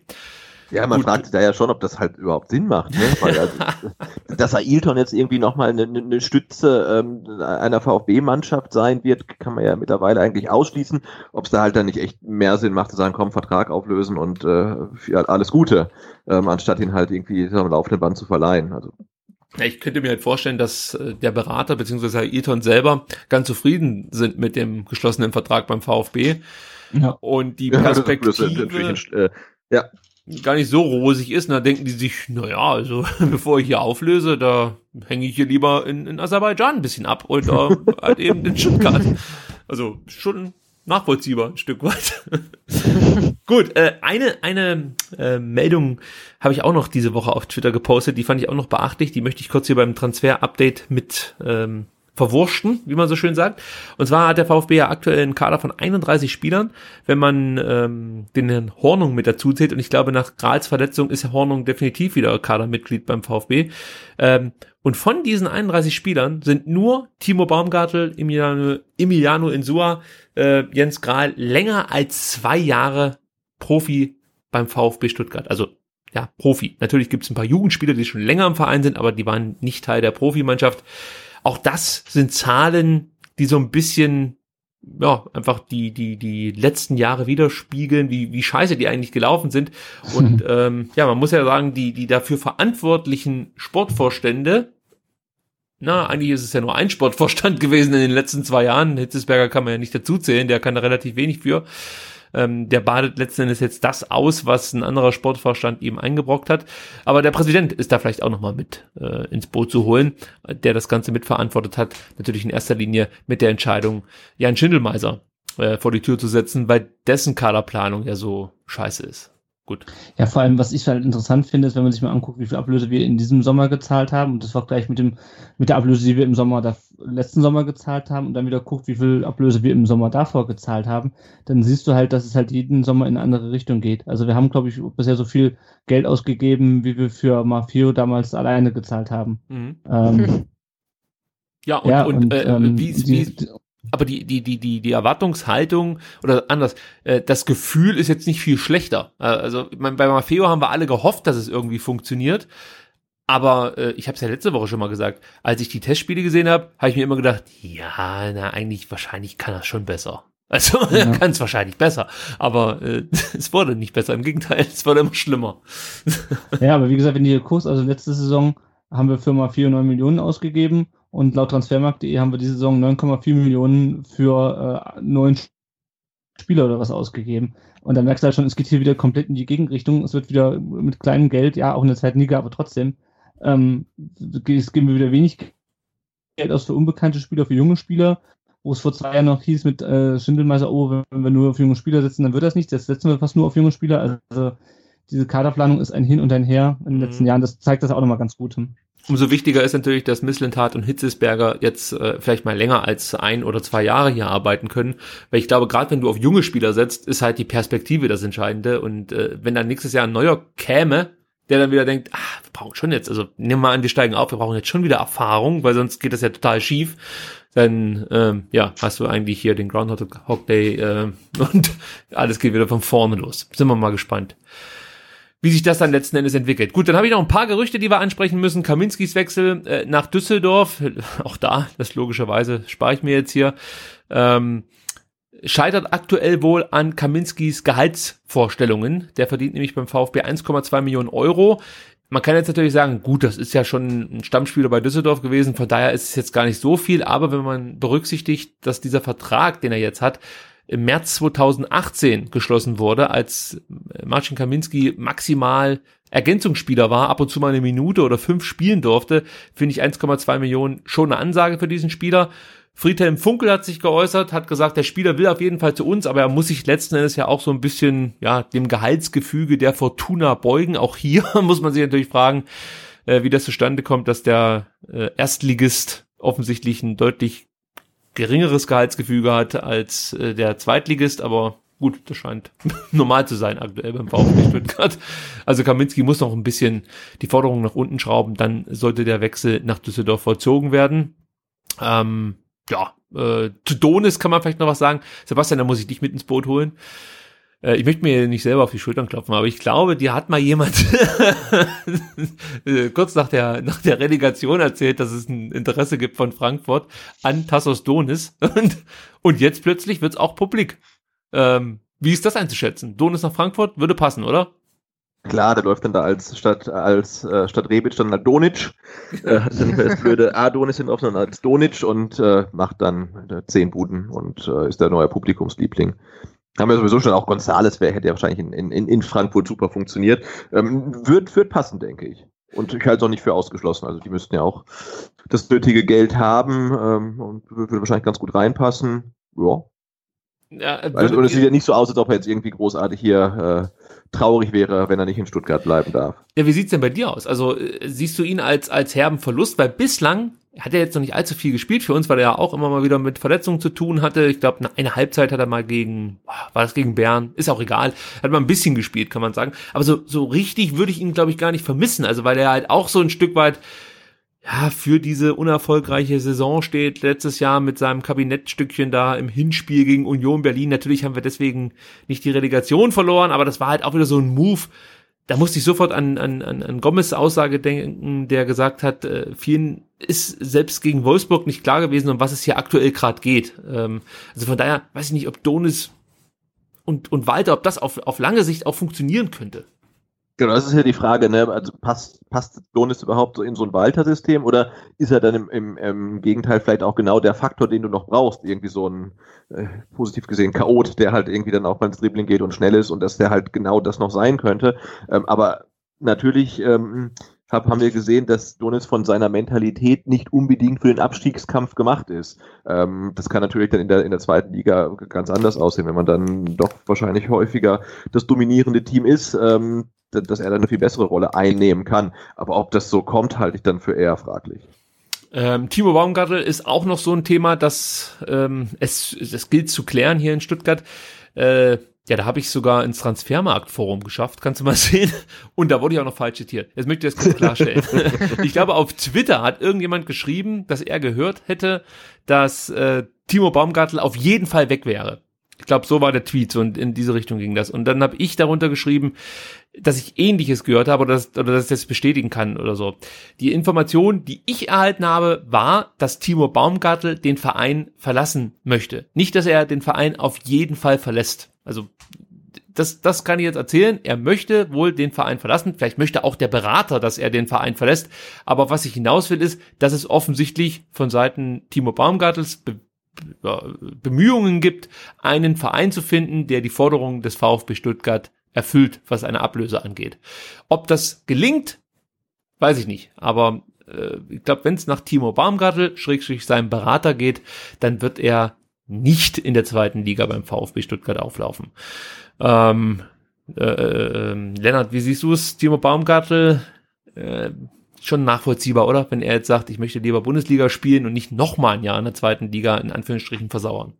Ja, also kann ich, kann ich nachvollziehen. Äh, er hat jetzt einen zweiten Abstieg mitgemacht, der war natürlich als Spieler auch nicht immer ganz unschuldig äh, an, an den Abstiegen. Am zweiten vielleicht noch ein bisschen mehr als am ersten, weil er dann einfach noch ähm, drei Jahre äh, älter dann war. Ja, also ich meine, er spielt als U21-Nationalspieler ähm, dass es bei ihm für mehr reicht als äh, für einen Verein wie den VfB, das ist, ist auch klar, äh, auch wenn ich ihn jetzt nicht als auf dem Level irgendwie mit Pavard sehe oder mit, äh, sagen wir mal, oder Kabak ist vielleicht noch das, das bessere Beispiel, äh, auf der Stufe, auf der Talentstufe sozusagen sehe ich ihn jetzt nicht. Also ich äh, glaube auch nicht, dass wir ihn für 15 Millionen verkaufen äh, werden, selbst wenn das bei Kabak halt eine, eine Ausstiegsklausel war. Äh, ja, aber dass er, dass er geht, ist klar oder kann ich mir gut vorstellen. Ähm, ja, und ich meine, wir haben ja auch schon jetzt für, für Nachwuchs gesorgt mit äh, Avucha, ähm, wobei ich mich dann immer so ein bisschen frage, also es werden, glaube ich, nicht Kaminski und Baumgartel beide gehen, äh, weil sonst hätten wir hinten nur noch irgendwie ähm, Avucha und Bartstuber und ich glaube äh, Kempf, der auch Innenverteidiger noch, spielen ja. kann. Aber natürlich mit seiner Verletzungsanfälligkeit auch immer so eine Sache ist, wenn du dich auf ihn verlässt. Ja, ja, ja, ja also ähm, in der Innenverteidigung ist mir das noch nicht so ganz klar. Also deswegen glaube ich nicht, dass beide gehen. Ich könnte mir eher vorstellen, dass, ähm, dass Baumgartel geht und Kaminski bleibt. Aber ja, keine Ahnung. Das ist schwierig. Aber oder, oder, oder, oder, oder wir müssten dann immer nachlegen einfach. Ne? Karazor kann auch noch in der Innenverteidigung spielen, muss man sagen. Und ähm, ja, die Option, dass man nachlegt, gibt's natürlich auch noch. Tim, ich meine mich zu erinnern, dass du doch ein relativ großer Timo Baumgartel-Fan bist oder warst. Wie siehst ja, also ich, ja, der, er ist schon ewig im Verein. Ähm, er hat viel durchgemacht. Klar, er ist nicht immer unveran unverantwortlich gewesen. Ähm, ich, ich habe mich der Äußerung mal die, ich habe mich mal getraut zu äußern, ähm, dass ich ihn gerne als Kapitän sehen würde. Ähm, vielleicht ist er da aktuell noch ein bisschen zu unerfahren, aber er hat schon so viel mitgemacht und wenn er jetzt tatsächlich noch in, mit in die zweite Liga gehen würde, würde ich ihm das hoch anrechnen. Ich glaube aber, dass es keinen wirklich gibt, der ähm, das nicht verstehen würde, wenn er jetzt den Verein verlässt. Ja, über das Kapitänsamt, äh, wer dann Kapitän wird oder, oder ja, wenn ich es richtig verstanden habe, möchte Tim weiter äh, das jetzt noch nicht entscheiden. Er weiß noch nicht mal so richtig, ob er es selbst bestimmt oder ob er die Mannschaft entscheiden lässt. Aber wir werden darüber natürlich auch noch so ein bisschen reden. Nur nicht heute. Ich denke mal, heute haben wir schon den Rahmen des Zumutbaren gesprengt. Aber es sind halt wichtige Themen, die muss man abarbeiten. Äh, ich weiß, wer sehr wahrscheinlich kein Kapitän beim VfB Stuttgart wird, nämlich Marvin Melem, der ja auch als Kandidat ähm, ja für den VfB immer wieder genannt wurde als mögliche Option. Ähm, ja, spielt in Darmstadt und dabei wird es wohl auch bleiben, denn jetzt kommt wieder so eine klassische Transfermarkt-Info. Ähm, auf Nachfragen von Fans hat Marvin Melem bei einem Stadtfest bestätigt, dass er bei dem Verein bleiben wird in Darmstadt. Also ähm, ja, ja gut, Information, Information, die nicht vom Friseur der Spieler kommen, kann ich nicht ernst nehmen. ja, oder von dem Obstkisten zur Verfügungsteller diverser. Genau, die, ja, ja, die, die Hello Fresh Box, ja. Ich, ja. ich war sogar am Wochenende auf dem gleichen Stadtfest, vielleicht, vielleicht bin ich sogar beim Weg gelaufen, aber nein, die Info kommt nicht von mir. ja gut, also das, das, das Ding ist halt, äh, bei Melem sah es ja danach aus, als ob das alles sehr, sehr sicher ist und nur eine Frage der Zeit, ähnlich wie bei dem. Und ähm, bei dem ähm, kann ich mir sogar noch vorstellen, dass da irgendwas passiert, weil äh, da habe ich gelesen, dass der Berater weiterhin ja einfach Optionen abklappert. Hannover war wohl zuletzt ähm, auch möglicher Aufnahmekandidat von dem. Also da kann ich mir vorstellen, dass da vielleicht schon noch mal irgendwie was geht, vielleicht etwas später. Ähm, aber das Thema Melem sei oder scheint beim VfB aktuell keins mehr zu sein. Gut, dann haben wir in der Tat alles besprochen, was ich auf meinem Zettel hatte. Gibt es von eurer Seite noch irgendwas, was ganz wichtig jetzt hier in die Sendung geschoben werden sollte? Nein. Gut. Nee. Es ist auch jetzt wirklich, also es reicht. nichtsdestotrotz freue ich mich oder äh, fand ich es richtig toll, mit euch über die wichtigen Themen zu sprechen. Natürlich der Hauptaugenmerk in dieser Ausgabe, die Mitgliederversammlung am Sonntag, 14.07. Äh, Tim, ich möchte mich bei dir bedanken und möchte den Zuhörern nochmal äh, deinen Blog aus Cannstatt nahelegen. Blog Cannstatt auf Twitter und du hast mir im Vorgespräch versprochen, dass es nach der Mitgliederversammlung etwas zu lesen gibt bei dir im, äh, auf dem Blog. Im ja, Blog. wird's geben. Also das ist jetzt äh, verpflichtend sozusagen, denn wir warten alle sehnsüchtig seit Jahren, muss man ja schon sagen, auf neue Beiträge. Äh, dafür sind die auf Twitter umso lesenswerter. Also nochmal der Hinweis, Adblock Cannstatt auf Twitter. Äh, surft dort vorbei, wie, glaube ich, eher die älteren Männer sagen. Surfen. Ja. Dankeschön. Ja. ja. Guckt vorbei und vielen Dank, dass du dir Zeit genommen hast. Ja, ich freue mich, dass ich Teil davon von der Sendung heute sein durfte, von der Aufnahme. Und an alle Mitglieder, die hier zuhören und vielleicht unentschlossen sind, geht am Sonntag auf die Mitgliederversammlung und gebt eure Stimme ab. Wie müsst ihr selber entscheiden, aber geht hin, macht von eurem Stimmenrecht Gebrauch und ähm, ja, wir werden sehen, was dabei rauskommt. Dankeschön. Vielen Dank. Lennart, auch an dich ein herzliches Dankeschön. At L-Sauerwald äh, auf Twitter zu finden, natürlich bekannt. Also wer den VfB äh, irgendwie auf, auf so, sozialen Medienkanälen verfolgt, der sollte irgendwann schon mal über Lennart gestolpert sein und hoffentlich folgt er ihm auch. Wenn nicht, dann tut das jetzt. At rund UD Brustring. Habe ich mir das richtig gemerkt? Genau. Ist der Twitter-Handle des hervorragenden Podcasts und Blogs äh, rund um den Brustring, auch unter rundumdenbrustring.de zu finden. Wie gesagt, immer wieder tolle Artikel, immer tolle Blogbeiträge und natürlich auch der Podcast ist absolut empfehlenswert. Teil der Viererkette, ihr kennt den Lennart, ihr kennt rund um den Brustring, aber ich möchte es nicht unerwähnt lassen. Vielen Dank, dass du dir Zeit heute Abend genommen hast. Vielen Dank für die Einladung. Und der letzte Dank geht in Richtung Ed Butze, um den Channel hier schon mal unterzubringen. Auf Twitter der liebe Sebastian, der sich regelmäßig Zeit nimmt, um mit mir über äh, VfB-Themen stundenlang zu sprechen und nebenbei noch tolle Blogbeiträge für den Vertikalpass verfasst. At Vertikalpass oder vertikalpass.de im Netz äh, einfach mal ansurfen und ich habe schon wieder gesagt, oh Gott, einfach mal draufklicken. Was sagt man denn dazu? Ja, klickt euch mal durch. Klickt euch mal durch, genau, klickt euch mal durch. Ähm, und, und ja, genießt einfach die tollen Beiträge des Vertikalpasses. Ist das die richtige? Ja, ich glaube schon, das ist die richtige. Es ist spät und ich muss jetzt echt mal langsam ins Bett. Aber Sebastian, der Dank gilt auch dir, dass du dir wieder mal lange Zeit genommen hast für ja, ja, das Thema. selbstverständlich. Vielen Dank an die Runde und ähm, ich denke mal, wir hören uns wahrscheinlich nächste Woche dann Montag oder Dienstag wieder. Äh, ja, vielen Dank fürs Zuhören und bis zum nächsten Mal. Ciao. Bis dann. Tschüss. Oh, Ciao. halt, halt. Ich möchte noch mal Danke sagen. Ja, sorry, sorry. Ich weiß, das ist echt gemein. Ich hasse das auch im Podcast. aber ich habe vergessen. Der Marco, dem möchte ich auch noch mal danken. Äh, von Schwarz und Blau. Ja, also Marco, vielen Dank, dass du dir Zeit genommen hast. Jetzt aber. Ciao. Ciao. Ciao.